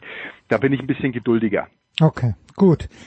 Ja, viel Geduld und das was für ein grandioser Übergang. Viel Geduld hat auch Juan Martin del Potro gebraucht in seiner Karriere. Jetzt ist es sehr, sehr, sehr, sehr wahrscheinlich. Ein kleines Hintertürchen hat er sich offen gelassen, aber es ist im Grunde genommen ausgeschlossen, dass er tatsächlich nochmal spielen wird. Hat er gegen Federico Del Bonis in der Nacht von Dienstag auf Mittwoch mit 1-6-3-6 verloren. Ein tränenreicher Abschied. Was wird dir fehlen, wenn Juan Martin del Potro nicht mehr auf der Tour dabei ist? Also ich habe mitgeweint, das vorneweg. Einer meiner absoluten Lieblingsspieler, demütig, ähm, ja. von einem unglaublichen Willen auch geprägt, mit diesen ganzen Rückschlägen an Verletzungen immer wieder zu probieren. Geht er ähnlich wie eine Murray äh, Personalie, der sehr ähnlich erlebt hat, sich übrigens auch geäußert hat und da wahrscheinlich sehr mitempfindet. Ähm, ich habe mal die Möglichkeit gehabt, mit Roger Federer bei Sky ein Interview zu führen und da über Del Potro zu sprechen und da hat äh, der Maestro gesagt, wenn äh, Del Potro von Verletzungen verschont geblieben wäre, dann hätte es die Big Five gegeben. Mhm. Ja, und mehr muss man dazu eigentlich nicht sagen großartiger Athlet. Der Davis Cup Triumph und die US Open stehen da natürlich über allem. Eine ja, unglaubliche Vorhand Inside Out, die haben wir auch in der Nacht nochmal sehen dürfen. Aber ansonsten hat es ja leider nicht mehr gereicht, körperlich so hinzustellen, dass er irgendwie konkurrenzfähig ist. Grandiose Szenen, viel Emotion, guter Schauplatz, Buenos Aires man kann ihm nur alles Gute wünschen und ähm, ja, mal gucken. Äh, du hast ja angesprochen, das Hintertürchen gibt, ähm, aber ich kann mir nicht vorstellen, wenn er jetzt schon so äh, ja ähm, klar wird in seinen Aussagen, dann wird die Geschichte jetzt zu Ende erzählt sein. Leider. Ja, der von dir angesprochene Davis Cup 2016 war es in Zagreb, da hat Del Potro 0-2 Satzrückstand gehabt gegen Cilic es war das erste Mal, dass er nach 0-2 Satzrückstand gewonnen hat und er hat die Argentinier naturgemäß hatten das Match danach noch gar nicht gewonnen. Da musste Del Bone jetzt im Anschluss noch gegen Karlovic spielen, aber was ich damals natürlich auch grandios fand im Publikum, Stefan, Diego Maradona, der größte Fußballspieler, den ich jemals, also sagen wir mal in my lifetime, und da hat es einige gegeben, die sehr gut waren, aber keiner war so groß wie Diego und das war für mich mal endlich umgekehrt. Normalerweise sieht man immer, dass am Ende des Tages bei Fußballweltmeisterschaften auch Federer, ich erinnere mich 2010, als die Schweizer gegen Spanien in der Vorrunde gewonnen mhm. haben, da, da treffen sich dann trotzdem wieder alle, aber 2016 hatte ich den Eindruck, jetzt ist es mal umgekehrt, jetzt ist ganz Argentinien wirklich Tennisnation und das fand ich doppelt schön dann. Und vor allem auswärts. Ja, das auch noch. Ja, also ja. ganz Kroatien also, war auch Tennisnation, aber nicht so happy. Ja, nee, also ähm, da haben sich ähm, im Prinzip äh, dann eigentlich auch alle gezeigt äh, und, und, und diese Wertigkeit und dieses, ähm, ja, dieses einmalige Ereignis ähm, auch hochleben zu lassen unglaubliche Bilder äh, dann auch in Argentinien, als äh, die Mannschaft dann heimkam, der Potro auf Händen getragen und ähm, ich habe ihn, ich habe ihn in München auch mal gesehen, da hat es geschneit. Ja, genau. ähm, ich glaube, da warst du auch da. Ja, ja, ja, ja, ja legendär, ähm, glaube ich, einer seiner Comeback-Auftritte auch und so und dann äh, hat er tatsächlich bei Schnee spielen müssen, hat er sich gedacht, wo ist er hier gelandet? Also ähm, ein ganz, ganz netter Typ, sehr demütig, auch jetzt in seinen Aussagen. Ähm, ich werde ihn echt vermissen. Auch die Olympischen Spiele waren ja von mhm. ihm geprägt. Interessante Matches und ähm, ja, unfassbar. Also ich muss ganz ehrlich sagen, ähm, bewegt mich in dieser Woche sehr und äh, muss ich viel dran denken. Ja, und weil Stefan die Olympischen Spiele erwähnt, die Bilanz gegen Djokovic ist vier Siege, 16 Niederlagen, aber zwei dieser vier Siege waren bei Olympia. Das war Spiel um Platz ja. drei 2012 in London und 2016 dann, was natürlich eine unfassbar beschissene Auslosung für beide war. Erste Runde gleich, Djokovic gegen Del Potro. Ja. dann war der Tank irgendwann gegen Murray leer, ne? Das muss man genau, im Finale dann Best of Five, äh, hat er, glaube ich, in vier Sätzen gegen Murray verloren.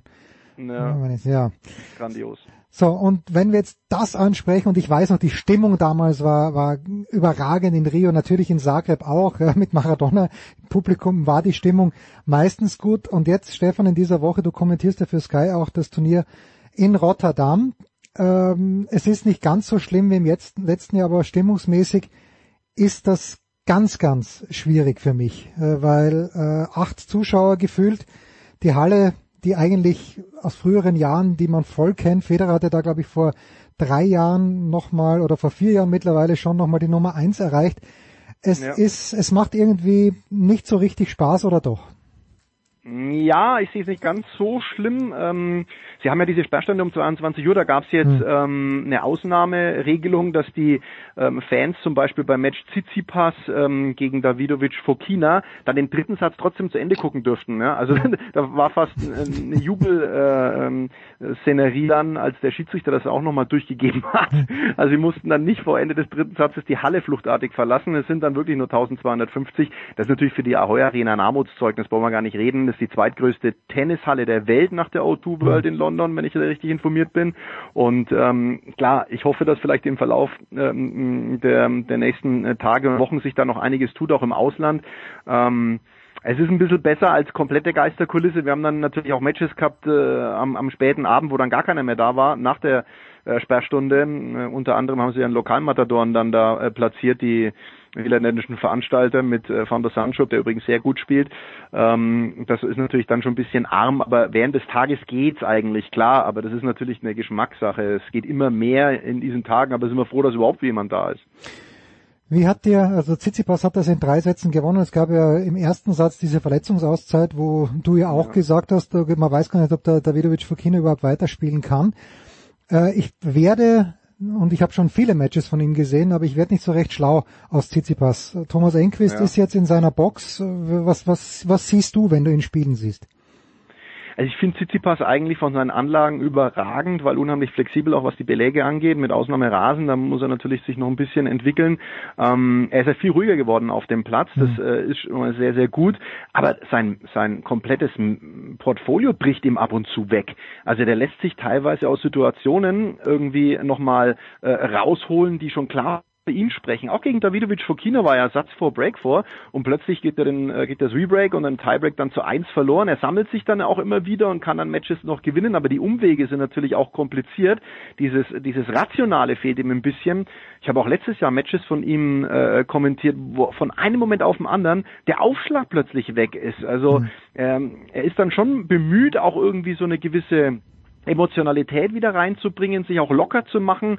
Ähm, aber äh, irgend, also für mich sind die die, wie soll ich sagen, die, ähm, die, die, die Leistungslöcher in den Matches von Tsitsipas fast ein bisschen besorgniserregend.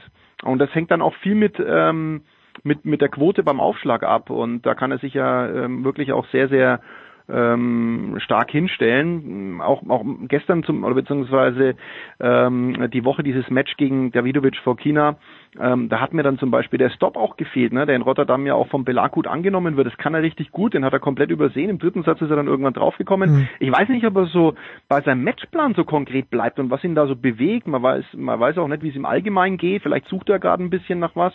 Wobei Australian Open Halbfinale konnte ja, ja, schon gut. sehen lassen, ja. ne, gegen Medvedev. Das war schon ordentlich, aber ähm, er hatte auch diese Operation, ja, äh, da ist er ja relativ schnell wieder zurückgekommen. Das hat mich fast erstaunt, dass der beim ATP Cup dann aufschlägt, ähm, mit, mit, mit der OP am, am Ellbogen, da ist er nicht zu spaßen, kann man bei Djokovic auch nachfragen. Hatten übrigens denselben Operateur, habe ich mir sagen lassen. Mhm. Also sollte es eigentlich ganz gut ähm, funktionieren. Ja, ein bisschen komisch, der steht natürlich nach wie vor gut da äh, als Weltranglistenvierter, aber im Moment fehlt mir bei den Burschen äh, äh, insgesamt auch ein bisschen was. Wenn man Zverev im Finale von Montpellier sieht, boah, also dass er das verliert, was er da für Bälle dann teilweise verhackt hat, das war ja abenteuerlich. Auch so Medvedev, der im Finale gegen Nadal eigentlich klar am Steuer sitzt und und dieses Ding findet ich, also ich, ich gönne Nadal wirklich alles, ja, aber das ist kein Kompliment für die Konkurrenz, dass er die Australian Open gewonnen oh ja, hat. Oh ja. Jetzt bin, ich, bin ich ganz bei dir. Bin ich ganz bei dir. Also keine Frage, wirklich alles super und er nutzt seine Chance und er ist da und zieht dann auch die Nummer, aber aber da müssen sich die Kollegen Tsitsipas, Zverev, äh, Medvedev, Rublev und äh, Shapovalov und wie sie alle heißen schon mal fragen, wo, wo ist jetzt eigentlich der nächste Schritt? Ja, ähm, das ist kein, kein Kompliment für die sogenannte Next Gen, die ja eigentlich gar keine Next Gen mehr ist, weil sie mittlerweile auch schon älter geworden ist. Ne? Ja, zu, zu einem Spieler der Next Gen habe ich dann eh noch eine Frage, aber nur noch zu Tsitsipas, Thomas Enquist. Also äh, die probieren es offenbar miteinander. Jetzt äh, haben sich kennengelernt Wahrscheinlich schon noch. beim Labour Cup, nicht in diesem Jahr, sondern der Enkes war, glaube ich, auch schon Co-Kapitän vor zwei Jahren, als das letzte Mal stattgefunden ja. hat. But anyway, siehst du da jetzt vielleicht auch einen, einen notwendigen Schritt bei Tsitsipas? Muratoglu war ja ab und zu auch dabei. Keiner mhm. weiß, wie viel er zu sagen hat, aber ich glaube nicht, dass Enquist nur dabei ist, damit er den Pausenkasper macht. Nee, das ist eine Hausnummer, ne? Enquist, äh, also der hat bestimmt viel zu erzählen, war ja auch Top Ten, äh, Australian Open Finale gespielt, ähm, ist wirklich smarter Typ. Ähm, aus Schweden kommen ja viele gute Trainer dann auch, ne? Das muss man ja schon so sehen. Ähm, ich glaube, dass so eine Luftveränderung und mal eine neue Stimme und neue Impulse äh, im Hause Tsitsipas schon sehr gut ankommen. Der Papa hat mit Sicherheit seine Lebensleistung ja längst vollbracht beim Sohn. Also der hat den ja Beinen auf, mit äh, Tennisschläger da äh, in die richtige Spur gebracht. Deswegen ist es auf jeden Fall eine gute Idee, das auf jeden Fall auch mal auszuprobieren, wie es denn ist, wenn einer von extern mal drauf, drauf schaut. Auch wenn es Moratoglu natürlich immer im Dunstkreis auch verbandelt sind, aber das ist ja kein, kein Tourcoach, ne? Mhm. Also ähm, das ist schon mal anders, wenn du dann mit, ich weiß nicht, was vereinbart ist. Es gibt ja noch nichts Offizielles mit Enquist. Ich denke mal, so ist es ja üblich in der Szene im Moment. Man testet, ne? Ja. Hier Jan de Witt, Murray hat man ja auch erstmal einen Test gemacht und dann sagt man, okay, geht dann doch nicht und so. Ähm, das ist ja so das übliche Prozedere. Bin gespannt, ob er sich da ja ähm, dafür entscheiden kann. Und am Mittwochnachmittag hat gespielt und jetzt sind wir bei der Next Gen, der gehört noch dazu und der hat mich im letzten Jahr vielleicht war er, weil auch weil er schulisch sich engagiert hat, hat das Abitur gemacht, was ja toll ist. Er wird es wahrscheinlich nicht mehr brauchen, unter Anführungszeichen, wenn es um seine finanziellen Möglichkeiten geht. Aber Lorenzo Musetti, der mir super gefallen hat, als er da wie damals in Rom wie Phoenix aus der Asche im Grunde genommen aufgetaucht ist, Steht ja. jetzt, steht jetzt im Viertelfinale in Rotterdam, hat Hurkacz geschlagen. Hurkacz, ich weiß nicht, wie viel du gesehen hast, aber Hurkacz ist ganz komisch, kann nicht volieren, spielt aber ständig Aufschlagwolle. Also war ein bisschen, bisschen eigenartig. Aber was, was denkst du? Musetti hat jetzt ja davor, pardon, in Pune gespielt, ist dort, glaube ich, äh, im zweiten Match ausgeschieden. Er steht ja hier, wie gesagt, im Viertelfinale mit gar nicht schlechten Chancen sogar aufs Halbfinale. Was siehst du im Musetti? Ich habe ähm, da die Fähigkeit gehabt an dem Tag, deswegen äh, aber ähm, Musetti habe ich jetzt äh, auch grundsätzlich äh, die letzten Wochen wenig äh, gesehen. Ein bisschen was gegen Ima. Er hat, glaube ich, im Auftaktmatch gegen Ima gespielt, ja. oder kann das sein? Ja. Äh, in Rotterdam. Ähm, das war jetzt nicht das ganz große Niveau. Es fehlt so ein bisschen die Konstanz. Kann mich noch gut an die Bilder, die du beschrieben hast, erinnern in Rom. Also das war unfassbar. Und natürlich dieses legendäre Match von Musetti gegen Djokovic bei den French Open, dass er ja mhm. eigentlich gewinnen muss, wenn er nicht verletzt äh, gewesen wäre am Ende. Das war ja dann auch eine ganz äh, skurrile Geschichte, dass er das dann noch zu Ende spielt und dann wird er ausgepfiffen und und und. Also ähm, das hätte normalerweise Djokovic verloren. Ja, hm. ähm, da ja. wäre die Geschichte anders äh, erzählt worden. Also der hat alles, aber er ist natürlich auch noch sehr sehr jung ich glaube, muss man bei den bei den Spielern noch mit berücksichtigen, dass, dass ähm, so ein Alcaraz, äh, der ist ja noch jünger und auch Musetti, ähm, die haben ja noch ähm, noch mehr vor sich, als es vielleicht Medvedevs wäre von Tsitsipas. Ne? Das ist ja nochmal eine andere ähm, äh, Generation und ähm, ja gehört da mit Sicherheit in diese in diese Reihe mit dazu, ähm, hat alles, aber da, da fehlt es im Moment natürlich auch ein bisschen an Konstanz. Braucht auch wahrscheinlich auch wieder ein gutes Ergebnis mal, um um den nächsten Schritt zu gehen ja, mal gucken. In Rotterdam äh, ist die, die Auslosung auf jeden Fall luftig und Huckert schon mal ähm, rauszunehmen, das, das ist schon mal ein Wort.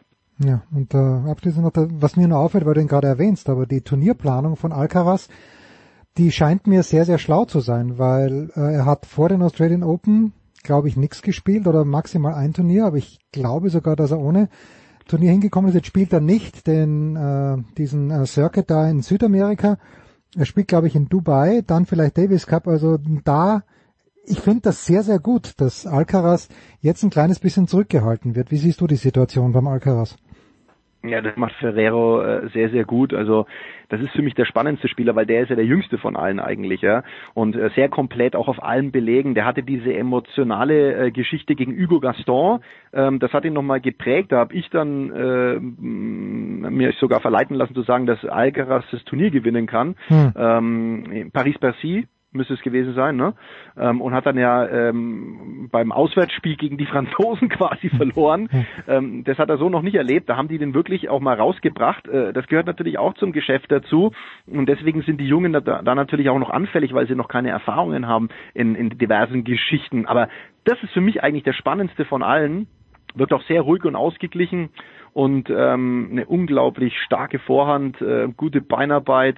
Also ähm, von dem halte ich eigentlich am meisten, weil auch natürlich noch am jüngsten und, und riesig, riesig also und in besten Händen bei bei äh, Ferrero, da brauchen wir uns ja gar nicht unterhalten. Also der macht es sehr, sehr, sehr clever und ähm, ich finde auch, dass der so eine unaufgeregte Art schon mitbringt im, im Teenageralter. Das finde ich beeindruckend, muss ich sagen, mit was für einer Ruhe äh, so ein Teenager da äh, schon performt. Respekt. Also das ist das ist echt ein guter. So ist es. Und er hätte natürlich bei den Australian Open gegen Berrettini eigentlich gewinnen. Zumindest können, vielleicht sogar sollen. Stefan, ich danke dir ganz, ganz herzlich. Das war's. Die Big Show 546. Hinten raus noch mit einem kleinen Nieser. Der Heuschnupfen. Der Heuschnupfen greift, greift um sich. Mehr als drei Grad in München. Danke Stefan, danke allen, die dabei waren. Das war die Big Show auf sportradio360.de. Folgen Sie uns auf Twitter, klicken Sie den Gefällt mir-Button auf unserer Facebook-Seite und abonnieren Sie uns via RSS-Feed oder auf iTunes. Die nächste Ausgabe der Big Show gibt es am kommenden Donnerstag. Bis dahin sollten Sie die Zeit nutzen und die weiteren Angebote auf sportradio360.de wahrnehmen. Play Ball! Da ist gar nichts toll!